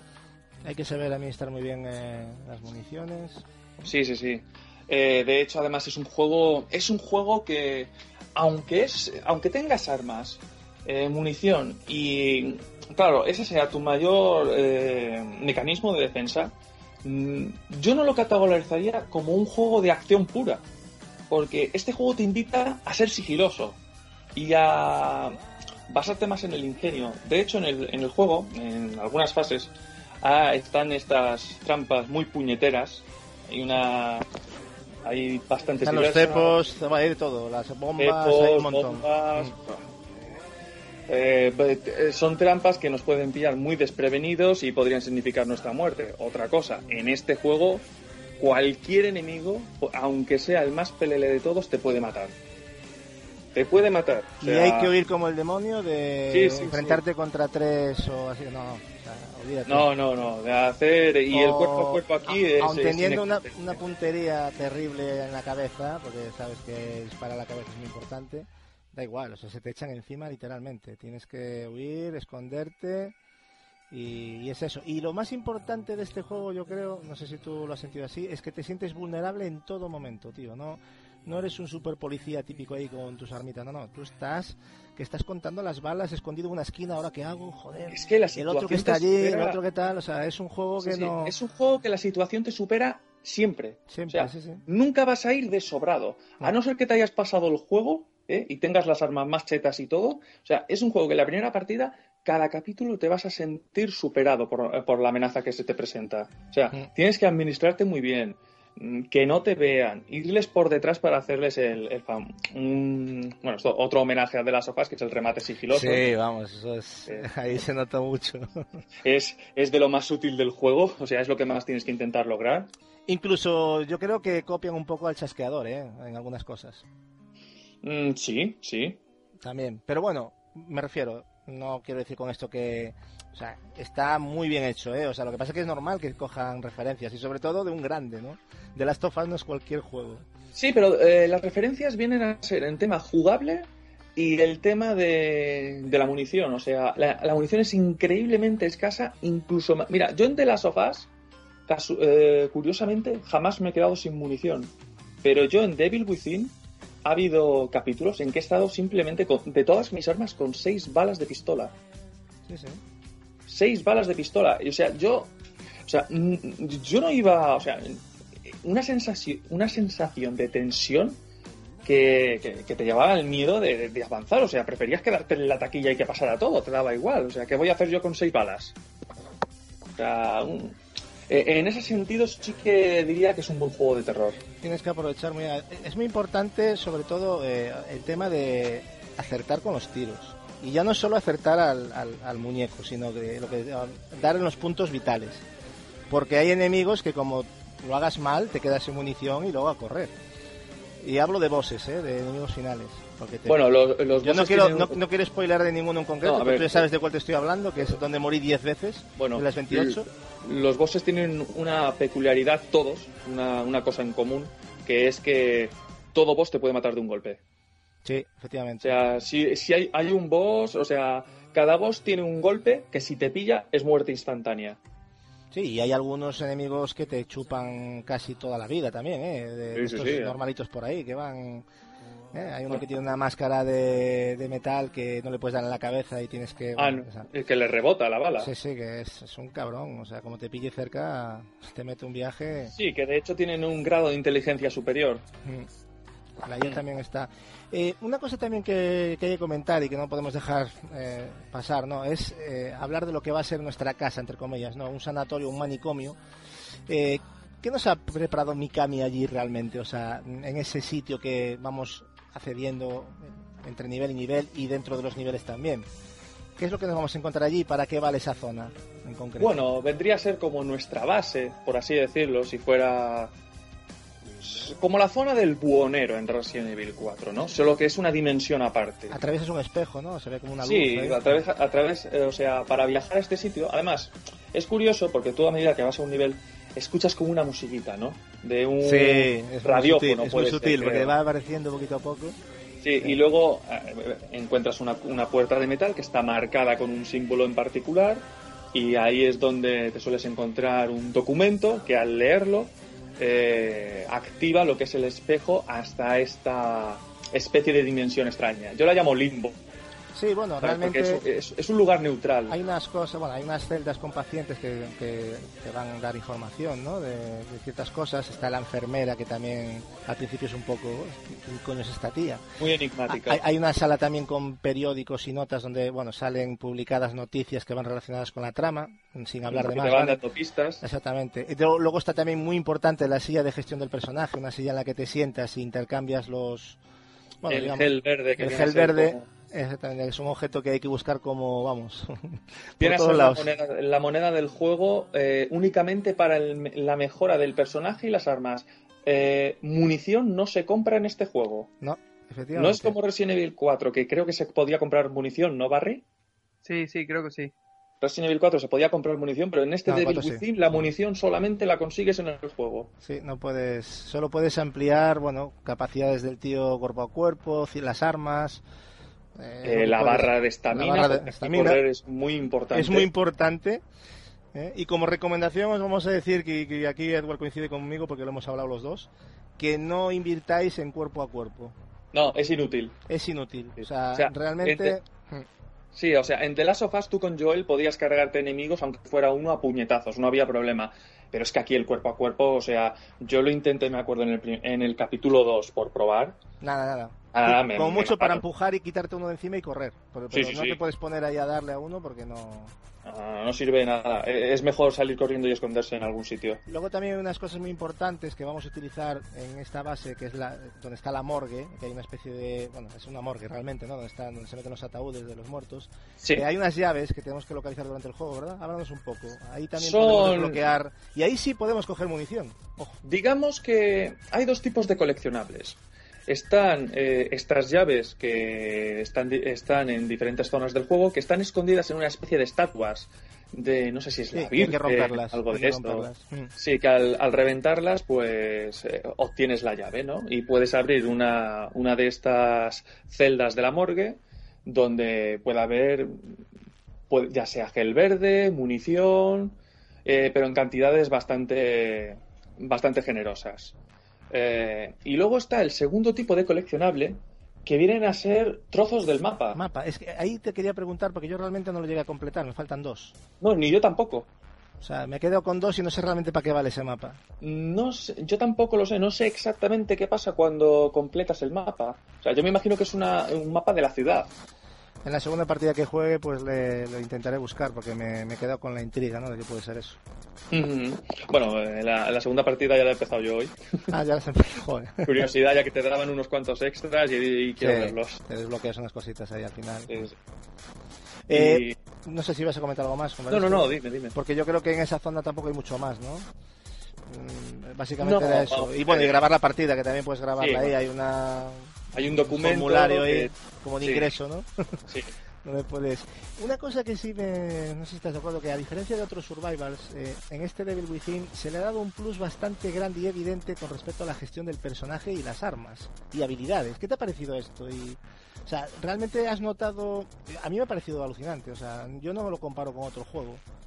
A, a niveles de, de mejorar tanto armamento ¿no? y todo esto. No, no, no, aquí es que aquí te obligan a usar todas las armas. O sea, cualquier arma que tenga munición, úsala. Pero úsala, o sea, Eh, eso es una cosa que comentamos también, sí, verdad. sí, sí, o sea te obligan, tienes- o sea, aquí no vale eso de, ah, me mola la escopeta, me cojo, no, no, amigo, gastas la escopeta y luego te comes los mocos. Exactamente, porque y tienes que gestionar la escopeta con este, esto con la pistola, o sea, tienes que educarte mucho a decir, no puede, no vale todo, todo, igual que el rifle de francotirador. Bueno, yo, yo, me, yo me he quedado a veces colgado de munición y, y tenerlo que utilizar cuerpo a cuerpo, porque no me quedaba más remedio, porque me Sí, sí, sí. de balas. Pero bueno. Continúa, que estabas comentando. No, sí, a ver, el tema del desarrollo, yo lo que más recomendaría, mm, barra de estamina, esencial, porque hay enemigos, sobre todo jefes finales, que son fases de corre o te mata, o sea, corre o te mata, porque no vas a poder hacer otra cosa. Eh, la barra de salud, porque de verdad, incluso el más moñas de los enemigos te va a reventar, te va a quitar más de media barra o incluso te podría matar. Eh, enemigos que, que no son como los jefes, que los jefes te pueden, que por mucha barra de vida que tengas te, te revientan. Incluso hay trampas, hay, hay una trampa en particular que creo que es una trampa de ácido, que esa te mata al instante. No sé si la recuerdas. Además, la de ácido tiene una peculiaridad que como que, creo que hemos picado todos en eso. Sí, entré, sí, yo entré, por la, entré, por la, parte contraria y, acercarme para desactivarla y me como el ácido. Y hostia, ¿qué pasó aquí? Sí, sí, sí. no, y, es que no está muy bien. A, reiniciar el puzzlecito. Efectivamente. Hay unos, hay unos quick time events, hay unos puzzles, mejor dicho, que para desactivar las bombas, que es como una especie de, de, de, aguja, y te dan una parte muy pequeñita verde que tienes que pararla ahí. Como no la pares ahí, te revienta. Y te quita más de media y, vida. Y te quita más de media vida. Y si la desactivas, te dan una especie de. unas tuercas o un, una especie de. Materiales. Que materiales que te vale para ampliar el tema de. Bueno, para comprar munición de ballesta, es verdad. Sí, a ver, en base a los. O sea. Eso, eso sí es algo que sí. No es comprar realmente, pero. Es una forma de, de, de nutrirte de, de, esas. Sí, a ver, o sea, virotes de ballesta puedes encontrar. Porque virotes hay un montón, claro. Explica ahí los tipos de virotes que hay. Bueno, está. Tenemos los virotes tipo bomba, que bueno, no tienen ningún misterio, son virotes explosivos. Son los mejores para mí. Eh, sí, sí, sí, son, son, la verdad es que son muy eficaces. Eh, tenemos los, los virotes eléctrico, eléctricos sí. que eh, sirven para paralizar a grupos de enemigos. Eh, son virotes muy caros, por cierto. Sí, cada, cada, uno requiere un número de piezas, algunos tres, otros cinco. Los más tochos suelen ser los de cinco. Los de cinco, sí que un, un, un, ejemplo de 5 vienen a ser los siguientes, que son los virotes congelantes, que son muy útiles contra los jefes, por cierto. Sí. O sea, un virote congelante te puede salvar más de una vez contra un enemigo muy potente. Eh, tenemos los virotes cegadores, que vienen a ser como las, gran, las famosas granadas cegadoras de Resident Evil 4. Sí. Eh, los, los virotes típicos de arpón, o sea, no tiene ningún misterio. Eh, tenemos virotes flamígeros, Sí. Y el virote que menos he usado, creo que solamente he usado una vez porque lo veo un poco absurdo, es el virote venenoso. Pero chupa, ¿eh? Sí, sí, sí. Cuidado, ¿eh? que tú le das un viaje, tarda un poquito en morir, pero le empieza a quitar vida. O sea, tarda un rato, es como que tarda en el efecto. En, ¿no? en... Pero vamos, yo me tengo bajo alguno. Pero sí, yo tampoco lo utilicé mucho, pero bueno, no es tan malo como. Yo es pensaba. curioso porque tengo, tengo la intención en la segunda partida de usarlo contra algún jefe, a ver si sirve de algo. Pero no sé, es el virote que menos importancia le he dado en todo el juego. Bueno, y hay que decir también una cosa con respecto a los enemigos, ¿no? Sin entrar en detalle ninguno. Son unos enemigos que te dan mucho que pensar, ¿no? Tienes que plantear tu estrategia. No es lo típico de llegar allí y vaciarle el cargador, sino que tienes son, que estudiar Son un enemigos muy, muy resistentes, ¿eh? O sea, aunque vayas con 10 balas, eh, como no tengas buena puntería de darle en la cabeza, porque encima los enemigos no te vienen recto, o sea, se No. te pueden mover para la izquierda, para la derecha, te pueden hacer un zigzag y te vacilan. Sí. Y eso puede ser la causa de fallar más de un disparo, ¿eh? Y cada bala en este juego cuenta. Y la verdad es que tienen una resistencia muy increíble. Incluso cuando tú te crees que están, que han caído al suelo, o sea, les has pegado múltiples disparos al cuerpo, caen al suelo, y tú crees que ha muerto. Ahí, es, ahí se te pueden levantar y es cuando tienes que moverte rápido, eh, eh, interferir con las famosas cerillas. ¿Mm? O sea, eh, hay una estrategia que es la de dispararles a los pies a estos enemigos que solo, vienen a ser los más simples, que caigan al suelo y si tienes cerillas, ves corriendo a por él y lánzale una cerilla y entonces te ahorrarás bastante munición. Sí, también. Bueno, y, y lo de quemar, el, hay que economizar también las cerillas, ¿eh? Porque hay que intentar que los cadáveres, tenerlos cerca todos para que lances la cerilla y quemas varios a la vez. El tema de las cerillas es mejor usarlas cuando ves un cuerpo que no has visto antes, o sea, un cuerpo que ves ahí. Porque es un claro indicio, rollo de At Space, de que se te puede levantar. Y lo mejor es acercarte con sigilo, porque si vas de pie se te despertará antes de tiempo. Y acercarte con sigilo y lanzarle una cerilla. Y entonces al ver, al ver como al que más se sufre es que ese enemigo se iba a despertar. Una cosa que hay que hacer es verdad, es aumentar las cerillas siempre. ¿eh? Al empezar es muy recomendable aumentar las Sí, cerillas. La verdad es que sí. Es una de las habilidades que te dejan. Bueno, eh, una, para ir terminando también, porque bueno, creo que hemos tocado bastantes cosas del juego. Luego si hay algo que te queda que quieres comentar, te lo, lo comentas. Pero para ti, ¿cuál crees que son los puntos fuertes y débiles de este Devil Within? Su apartado más débil, esto ya es cuestión subjetiva mía. Claro, pero yo evidentemente diría- es tu opinión, claro. Mm, no me ha gustado mucho el tema del protagonista. eh, o sea, sí me gusta el protagonista, pero no me ha gustado que, o sea, a mí no me cabe en la cabeza que, un que una persona normal, eh, de la noche a la mañana, eh, se despierte mm, boca abajo, eh, colgado, que hay un tío motosí- que, que- que está ahí destripando a la gente, la está cortando en cachitos. Y claro, se libera como si nada. El tío que está rodeado de cadáveres y de sangre eh, se está enfrentando a una de trampas increíbles. Yo no le he visto ni un solo gesto de terror a este hombre, ¿eh? Sí, Yo no le he visto ni uno. en la secuencia sí, pero durante el juego no. Por eso lo digo. Es, es algo que me ha molestado, ¿sabes? Eso eh, me ha parecido muy, muy Leon Kennedy del Resident Evil 4. O sea, es un tío, un tío duro que eh, dice mucho. Ah, eh, hostia, El ah, personaje joder". no está muy bien expl- explotado, ¿eh? O sea, Sí. tampoco. No es un personaje que te llene y que te vayas a acordar de él, ¿eh? O sea, No, no, no. Sebastián pasará desapercibido en el mundo de los videojuegos. Sí. Pero, pero claro, cuenta todo lo que vives con él, no más que lo que te hace vivir él, sino que es lo que vives con él, ¿no? Esa sensación de agobio, de. Sí, la- la- otro de los puntos, bueno, un punto bueno sería esa sensación de agobio. La tensión es, es continua. Yo siempre lo juegos. digo, la, la diferencia con Isolation es que este juego da mal rollo. Sí, O sea, eh, Isolation es un, es un nerviosismo diferente. La, la experiencia es totalmente diferente. Ambas me gustan, pero yo creo que, que Devil Within es más mal rollo que otra cosa. yo, Y, claro, y- yo- y el tema de Visceral solo se ve al principio, yo creo, porque luego lo demás está bien, pero no es tan exagerado. Yo pensé que iba a abusar de eso, pero no. de, de hecho tiene ba- bastantes to- eh, toques paranormales. Hmm. que me recordaba un poco a Silent Hill del tema de, por ejemplo, eh, te estás cayendo eh, desde, no sé, desde un barranco, es un ejemplo, y de repente, a medida que, va la- que, cae- que- que vas cayendo, eh, el entorno, en, en- en tu entorno se va transformando y de repente empiezas a caer y acabas en un psiquiátrico. ¿Cómo explicas eso?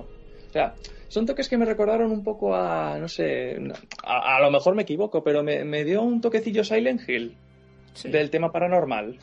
No, es que enseguida te empiezas a dar cuenta que no es normal lo que está pasando. Al principio puede colar, pero luego ya empiezas a ver que ya dudas si estás loco, si luego ya te das cuenta de lo que pasa, pero no lo vamos a decir, pero te hace dudar, ¿no? Realmente de qué pasa. Pero yo creo, yo no sé lo que pensaste tú, pero yo en todo momento pensaba, es que estamos, a que estamos locos como una cabra y estamos viviendo una paranoia. Yo pensaba que estaba viviendo una pesadilla. Yo llegué a pensar de todo, tío, que nosotros matábamos a nuestros compañeros o algo así al final o algo, yo qué sé, yo pensé que se le iba a ir la pinza al tío este, pero bueno, en fin, son cosas que piensa uno y, bueno, luego te das cuenta que el juego te sorprende. Sí, sí, sí, desde Pero eso sí, es una historia que requiere de fijarse bien en los detalles, porque si no es que se, se- te pierdes, ¿eh? Ojo, es una historia muy buena que incluso me ha recordado al primer Resident Evil, ¿eh? ¿En qué sentido? En un sentido spoiler. Por Ah, eso entonces, no entonces decirlo. no lo digas, vale, pues entonces... Por eso No, es que me gustaría que lo aclararas porque, claro, es, ahora mismo veo un trecho, tío, entre Resident y... tienes que prestarle mucha atención al tema de los documentos. Y atando cabos, eh, sacas unas conclusiones que dices, hostia, esto me recuerda a tal y a cual. Y Ya, ya sé a qué te un Ya- similitud, ya ¿eh? Creo que ya sé por dónde vas, sí, pero no lo voy a decir, Sí. evidentemente, porque es un... Por eso lo digo. Y además, esa es para también invitar a la gente que no lo ha jugado a jugarlo, ¿eh? que yo creo que el tema argumental les gustará.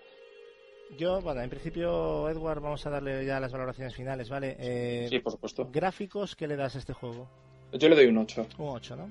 Un 8. Eh, No, no sobresalen demasiado este juego. Dentro de lo que da el motor, está muy bien cuidado ciertos efectos que mete de, de difuminado, de cómo está, por ejemplo, el bosque para mí es una maravilla, como se ve. Hay, hay, hay niveles que son una auténtica maravilla, que parece que el motor ha cambiado, porque está Mira. muy bien cuidado, sobre todo interiores. Interiores es muy bueno. la mansión, Bueno, esa mansión Mm. es espectacular.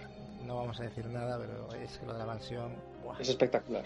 Tiene, tiene, tiene partes muy buenas. No quiero decir más niveles porque no- que prefiero que la gente los, los vaya viendo, ¿no? Entonces, Mm. pero hay niveles, solo quedaros con eso, que hay niveles auténticamente... Muy preciosistas. Hay- y también hay otros que también te he dicho, ¿verdad, Edward? Dice, joder, acabo de jugar un nivel que es que vaya basura de nivel, o sea, de, de Sí, gráfica- sí, gráficamente, ¿no? Luego no el juego no, que está bien, pero es que gráficamente hay, tiene dos o tres niveles que, pues, que es poco, ¿no? De 15, que tiene momentos que dices tú, madre mía, pero Mikami, que estabas aquí, estabas cansado, te fuiste para cama y no Yo no creo que te, re- eh, que te tienes que referir a los, a los momentos más urbanos, ¿no? Mm, sobre todo. Me imaginaba. Uno de ellos es el más bueno, eh, en fin. Sí. Sonido, Edward. Sonido. Mm, es que es un juego que música no tiene. O sea, tú cuando vas No. jugando no escuchas música. O sea, la música es el sonido de los bichos, pisadas y tal. Es que no hay más música que esa y la de cuando te vas a acercar a, a, un- a- a una habitación de estas para poder ir al psiquiátrico donde mejoras al personaje. O sea, sonido. No, no sabría qué No, decirte. Pero claro, no, no tiene. Hombre, pero el sonido es importante, por ejemplo, a ver, yo, yo en, en el primer capítulo ya, cuando te metes en unas casas que están así medio destruidas y no ves muy bien dónde están los enemigos, empiezas a escuchar unos ruidos ahí y dices, tú, hostia, y te orientas por el sonido. Es como, pero eso vendría a ser más como el Dead Space, que era un juego que también Sí. el tema sonido era nulo. Sí. Pero bueno, yo creo que no le sienta, o sea, Eh. evidentemente no, no, no destaca, pero yo creo que tampoco, prefiero que no destaque y a que le metan sonido por meter, ¿sabes? O sea, Sí, sí, sí, desde luego. entonces, bueno, entonces le das un 8, dijiste, o qué le das exactamente. Sí, le daría un 8 porque mm, es que a un juego de survival horror no le eh, no le demandaría un- un- una banda sonora exigente o brutal, ¿sabes? Yo creo que la ausencia de sonido es mejor y eh, está eh, el mejor acompañante para este juego es el sonido del, ambi- del ambiente, del propio Ah, ambiente. Ahí, por ejemplo, si cogemos Isolation, y aquí Isolation le mete una tunda, pero terrible, porque Isolation eh, en samplear el sonido del ambiente yo creo que es insuperable. Es increíble lo de la Isolation. Este Es está muy bien, pero si los comparas dices tú, madre mía, qué trabajo. Por eso le, le hemos dado un 10, yo y Marcos, a, porque es un 10, ¿eh? Es que es un 10. O sea, Si vosotros le dais un 10 a Insolation, pues yo creo que un le 10, daría... no, me refiero en el sonido, ¿eh? O sea, no Eh, es un juego pues 10. por eso. Pero, Pero ese 10 es debido a es la que ese trabajo- de sonido. ese trabajo no no pero que tiene sonido tío no no ti- no, no te equivoques al contrario Vamos a es ver, que- cuando me, eh, cuando me A ver, refiero a sonido, me no- refiero a sonido musical.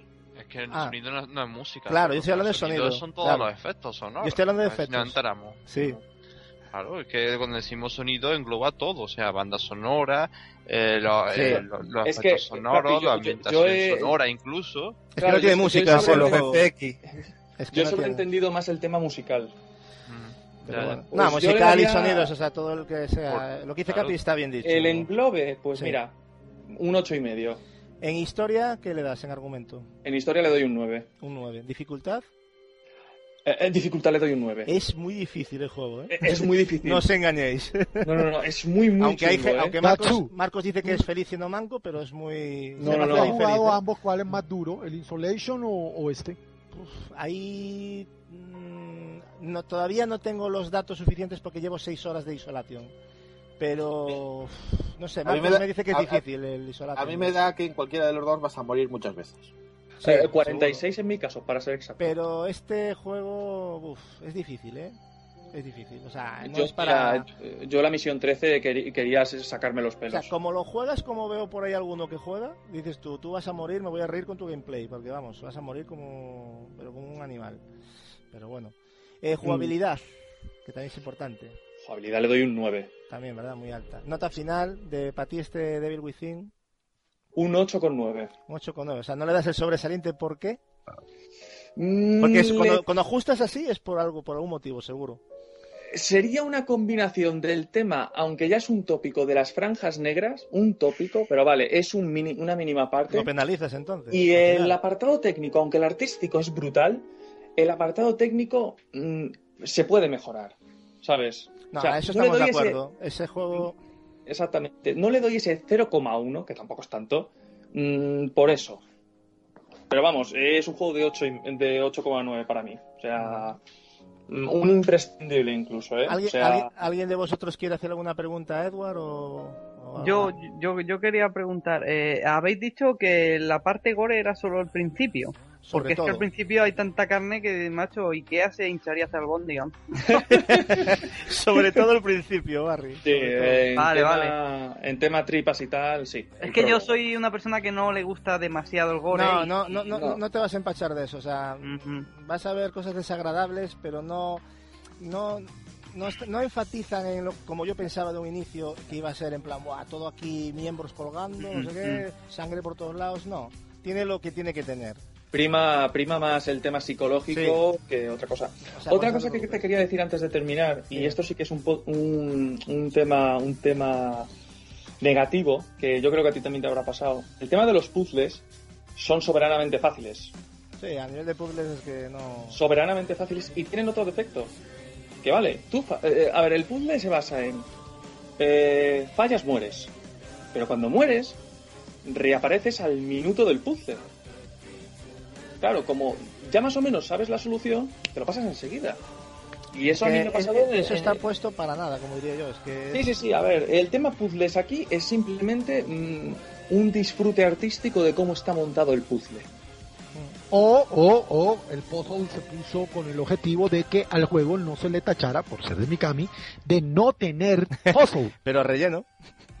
¿Relleno? relleno, No deja de ser relleno, siendo Gapex. anecdóticos. Claro, es que es eso, es, son cosas que están puestas con calzador, ¿no? Exactamente. A ver, no, son, no quedarán mal, no son No, feas ni pero- nada, porque hay algo que otro muy original. Pero te das cuenta que es, vale, vamos a lo siguiente, esto ya no me interesa, ¿sabes? Es en plan, quítatelo Sí. de encima. Sí, Entonces, sí, sí. Es de A ver, no, que- no, no tienen dificultad alguna, ¿eh? ¿Alguna pregunta más, chavales? ¿Alguien quiere preguntar algo? Oye, yo por, el, por lo que habéis dicho el apartado técnico, eh, teniendo una PlayStation 3 y siendo más barato el juego, ¿recomendáis más comprarlo en Play 3 que en Play 4? Eh, de- a ver, cuando te refieres a barato, ¿a cuánto te refieres? No sé, por ejemplo, si, mo- Y aunque lo regalen, Marcos, yo vi un gameplay de los dos y no hay color. Yo, opinión. por lo que he visto, porque yo puedo hablar por vídeos, porque no tengo la versión de Play 3 ni de 360, eh, yo me lo pillo en, en- Play 4 de, de calle. de calle. Sí, sí, sí, sí. Yo lo digo porque... Porque aviso, hay momentos, hay momentos en los que el motor pega un subidón. Se ve que hay, mo- hay momentos le que quitan cosas, Gatsu. Yo vi menos cuerpos en el piso. Creo que lo vimos con Capi. Sí, ¿Recuerdas, también. Capi? Sí. Pero de- Sí. la Hay seis iluminación cuerpos es en el de... Mira, lo de la iluminación y sombreados había una Y el efecto de humo, bueno, y de fuego, bueno, ya no te digo nada. Muy grande la diferencia. Sí, sí, sí. A ver, eh. Marcos, sinceramente, Play 4. No, no, yo me lo compraba. Yo no sé si merece la pena jugarlo en... a ver, yo- yo no voy a llegar tan lejos porque no lo he jugado. Pero por lo que he visto en vídeos, evidentemente... eh, aquí la pregunta sería, si no tienes generación eh, actual, digamos, ¿merece la pena comprárselo en esta o esperar a que cuando me compre la... Pues ahí Hombre, sería la pregunta, ¿no? Claro, según cada uno cuando se lo vaya a pillar. Es Si como te el tema de- lejos, pues ¿Tú se te, la pilla tú- ahora. tú te acuerdas que te he dicho, con el de- con el- por ejemplo, con el de Last of Us, te he dicho, juega el de Play Sí. 3, porque el de Play 4 está muy bien y es una mejora y es una maravilla, pero es que el de Play 3 está tan bien que es que ya, ¿sabes? O sea, No es una diferencia, no es una diferencia tan abismal. hombre, yo si pudiera esperar, esperaba, porque claro, es- ese juego ya es una maravilla jugarlo, imagínate ya de esa manera por primera vez, ¿no? Como está en Play 4. Exactamente. Pero vamos, que el de, el de Play 3 no desentona. Y en este caso, en este, en este ejemplo, yo comparo los dos y sí desentona más la versión de generación actual. Eh, la pasada me refiero. Con la- Ujú. Bueno, Vale, decir, decir que la versión de Play 4 está a 30 frames y a 1080p.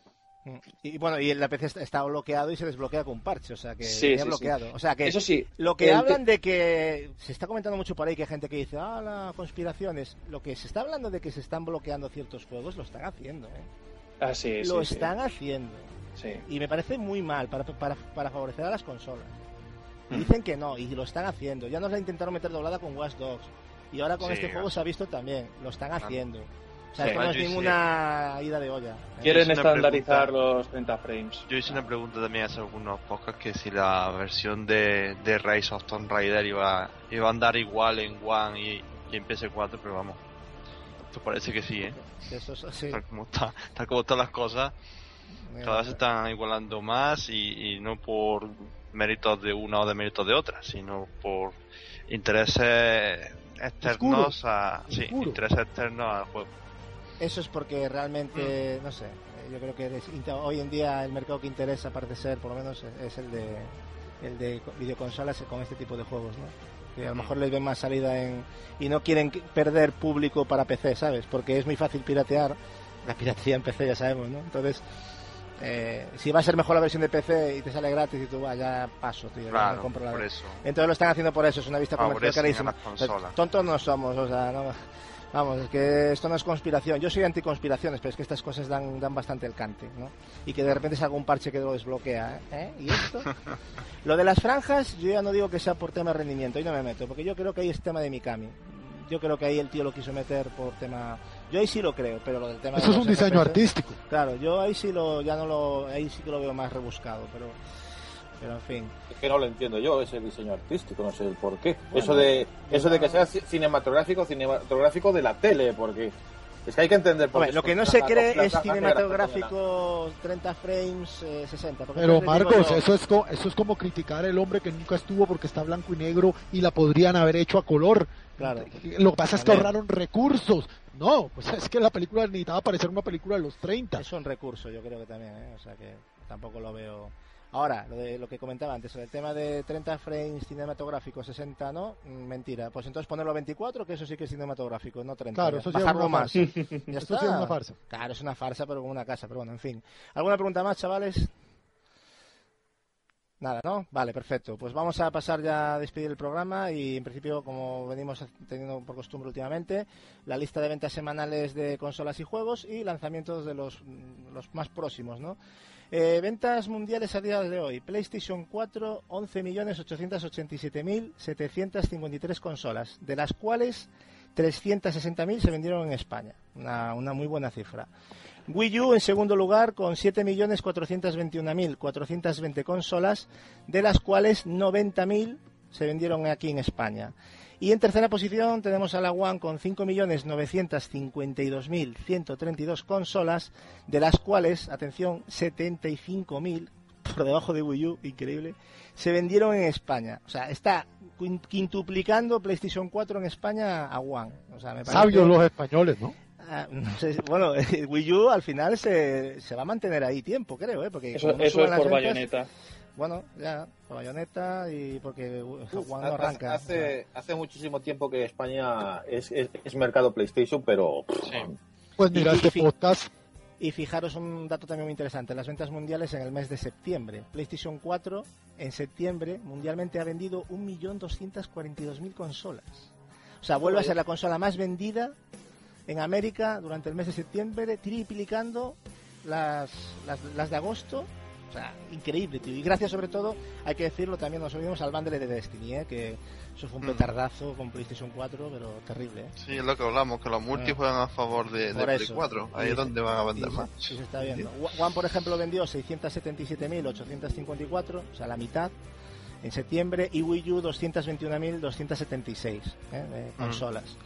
En fin, ahí quedan las las listas, ¿no? De, yo creo que unas ventas bastante bastante impresionantes. Eh, lo que te comentaba el otro día, Marcos, eh, Pachner se columpió como Patcher, Sí, ¿eh? sí, ya- se, ya se vi. columpió como un, como un campeón. ya lo vi, porque había dicho el A hombre mí me que- extrañaba mucho cuando, pero bueno. que, que en Estados Unidos había vendido más eh, este mes One y parecer que yo no sé dónde vio eso. No, no sé dónde lo veo, pero puedes buscar información y verás que las cifras concuerdan ¿eh? con lo que hemos comentado. O sea, Sí, un sí, poquito sí. más arriba, un poquito Caso- más abajo. caso aparte, la pelea Vita 3DS que es tan desigual que da risa. Yo vi las listas y creo que había vendido 1100 consolas en Japón la- este mes, el, eh, en los últimos tres meses, algo así, Vita, una locura. O sea, eh, simple y llanamente están, o sea, es que no la compra nadie. La 3D, Una así lástima. que, uf, madre. Está...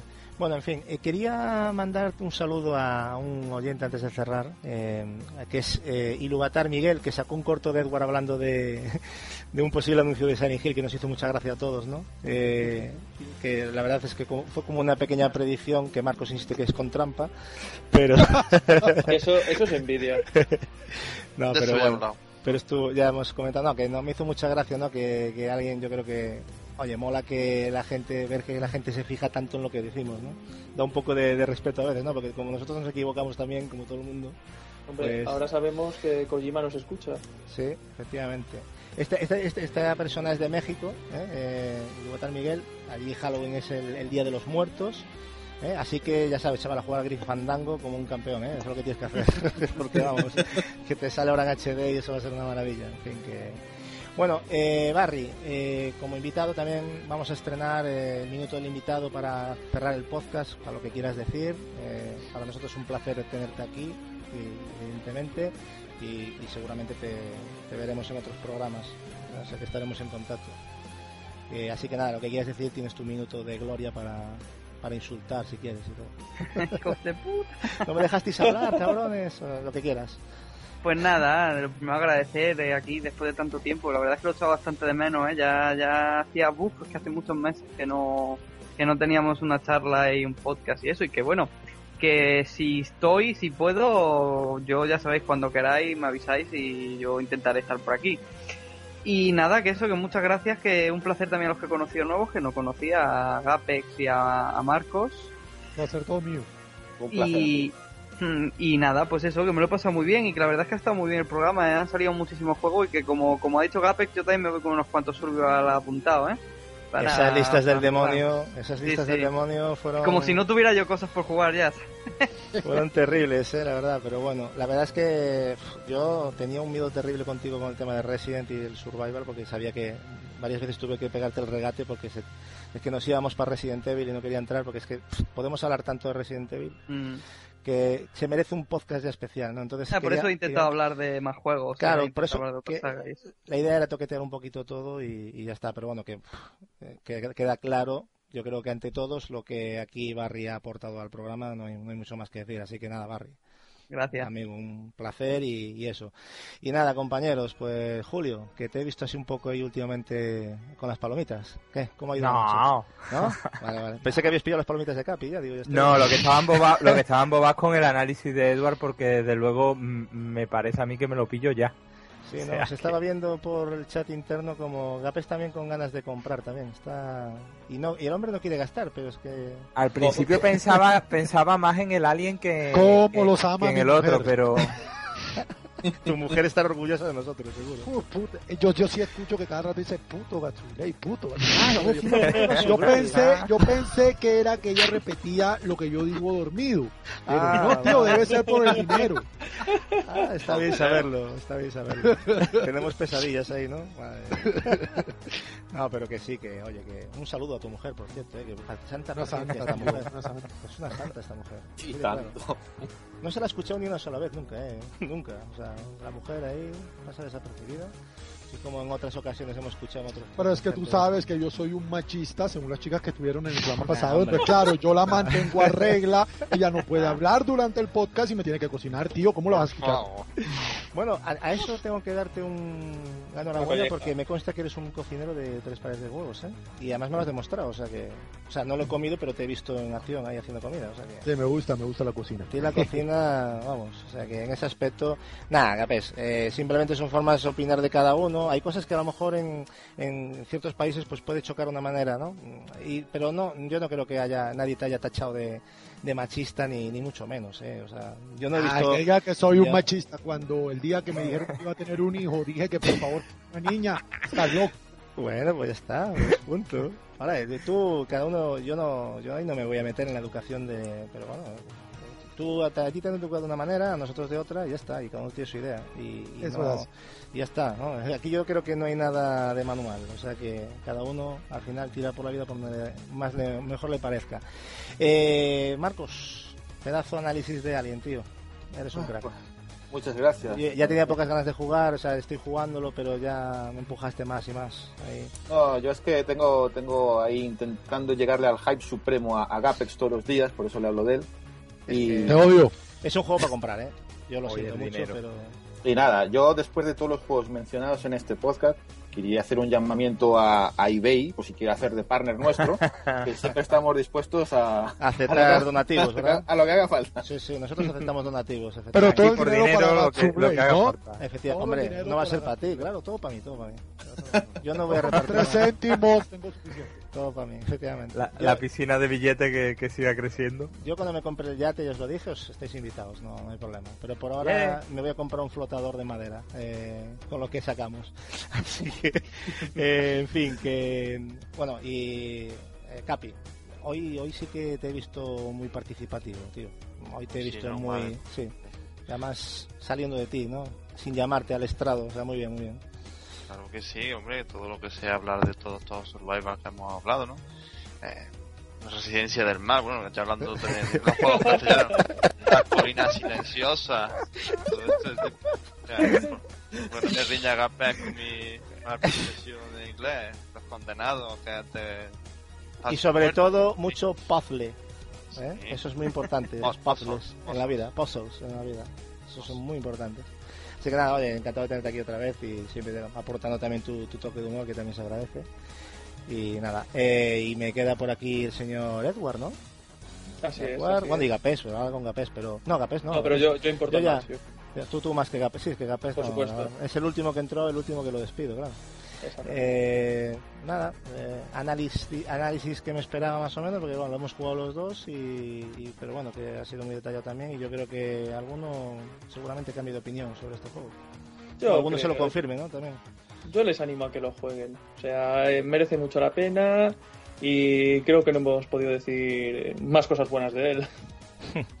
No, a ver, hemos dicho, yo creo que lo- hemos tocado los puntos malos y los buenos. O sea, tampoco se trata de, de poner aquí a los juegos en, y con el Alien igual, tiene sus cosas, pero, pero son juegos ya que tienen que llevar una nota alta porque son juegos que están muy bien ejecutados y, y, o sea, no, a mí me parecen que son juegos muy buenos. o sea, Para mí, realmente. ambos títulos, en base a, a análisis que he escuchado de Marcos, yo creo que son las mm, dos de los títulos sorpresas del año.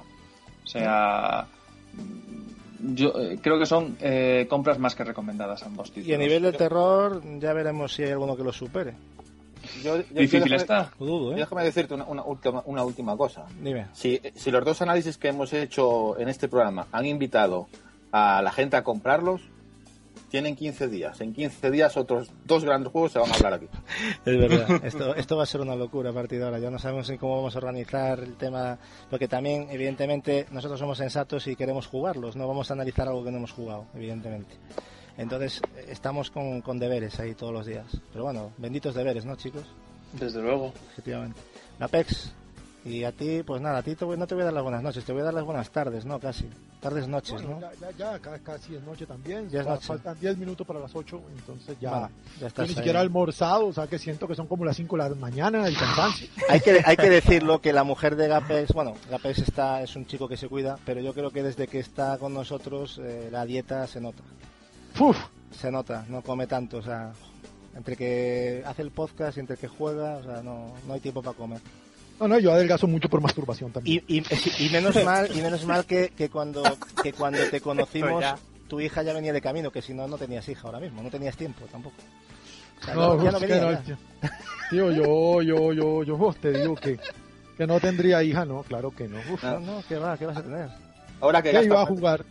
ahora que gasta más de la cuenta que está a dos velas, Coño, Y- tío, y- me y- gasté este mes 350 dólares entre juegos y come, a mí me van a echar de la puta casa. Me Claro, encanta, me encanta la voz de, si se lo notáis, eh, de, de- de culpabilidad que, que pone con habla. no, pero es que yo encima cuando digo a dos velas no me refiero a dinero. Ya, ya. Ya, evidentemente. Lo Ya hemos captado. Lo hemos captado, sí, la verdad. Pues nada, creo que no me queda nadie. Per- Perdonadme, porque es que estoy, ya son es bastante tarde, son las 3 de la mañana. No sé si me queda alguien por despedir. Creo que no, ¿no? ¿Os he despedido a todos? Julio, te he despedido, perdóname. Nada, nada, buenas noches. ¿Te he despedido? No. Da igual. faltabas tú, faltabas tú. ¿Ves? ¿Ves cómo no me, no me funciona tan mal, Julio? Pues eso, que muchas gracias por estar aquí. Nada, Eh, igualmente. yo creo que has dado una pedazo de lista. eh, Has estado muy comedido en las noticias, así muy, te he visto muy bien. ¿eh? en tu línea, vamos, o sea que tampoco. Con mesura.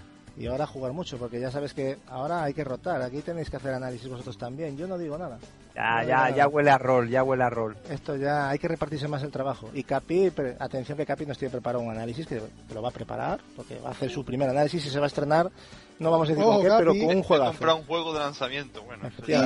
Y te veré con lupa, amigo, te veré con lupa porque no voy a spoilear nada, pero eso se mueve en mis terrenos. Uy, uy, uy, o sea que te lo vas a tener que preparar, ¿eh? O sea Te que- vas a cagar. Ah, prepárate ahí bien todo, juégalo. Nada, no. Porque No es lo mismo jugar eh, que jugar para hacer un análisis, tienes que estar pendiente de otras cosas. No solo Como los jugar. biónicos. Quita. Efectivamente. Hay cosas que pasan desapercibidas si no te fijas demasiado. Comparamos aquí en las compresiones. Efectivamente. Bueno, pues nada, chicos, eh, sin más dilación, eh, aquí lo dejamos. Eh, Barry, encantado. Y nos vemos en el siguiente programa, en el cuarto, que bueno, Ya veremos quién viene por aquí porque ya os digo que la cosa está calentita. Así que nada, un saludo y gracias por escucharnos, por estar ahí. Y no paséis mucho miedo en Halloween. Hasta luego. Halloween. ¡Chao! Halloween, Chao. Halloween, Adiós. Luego. Halloween, Halloween. Halloween. Halloween. Halloween. Madre mía.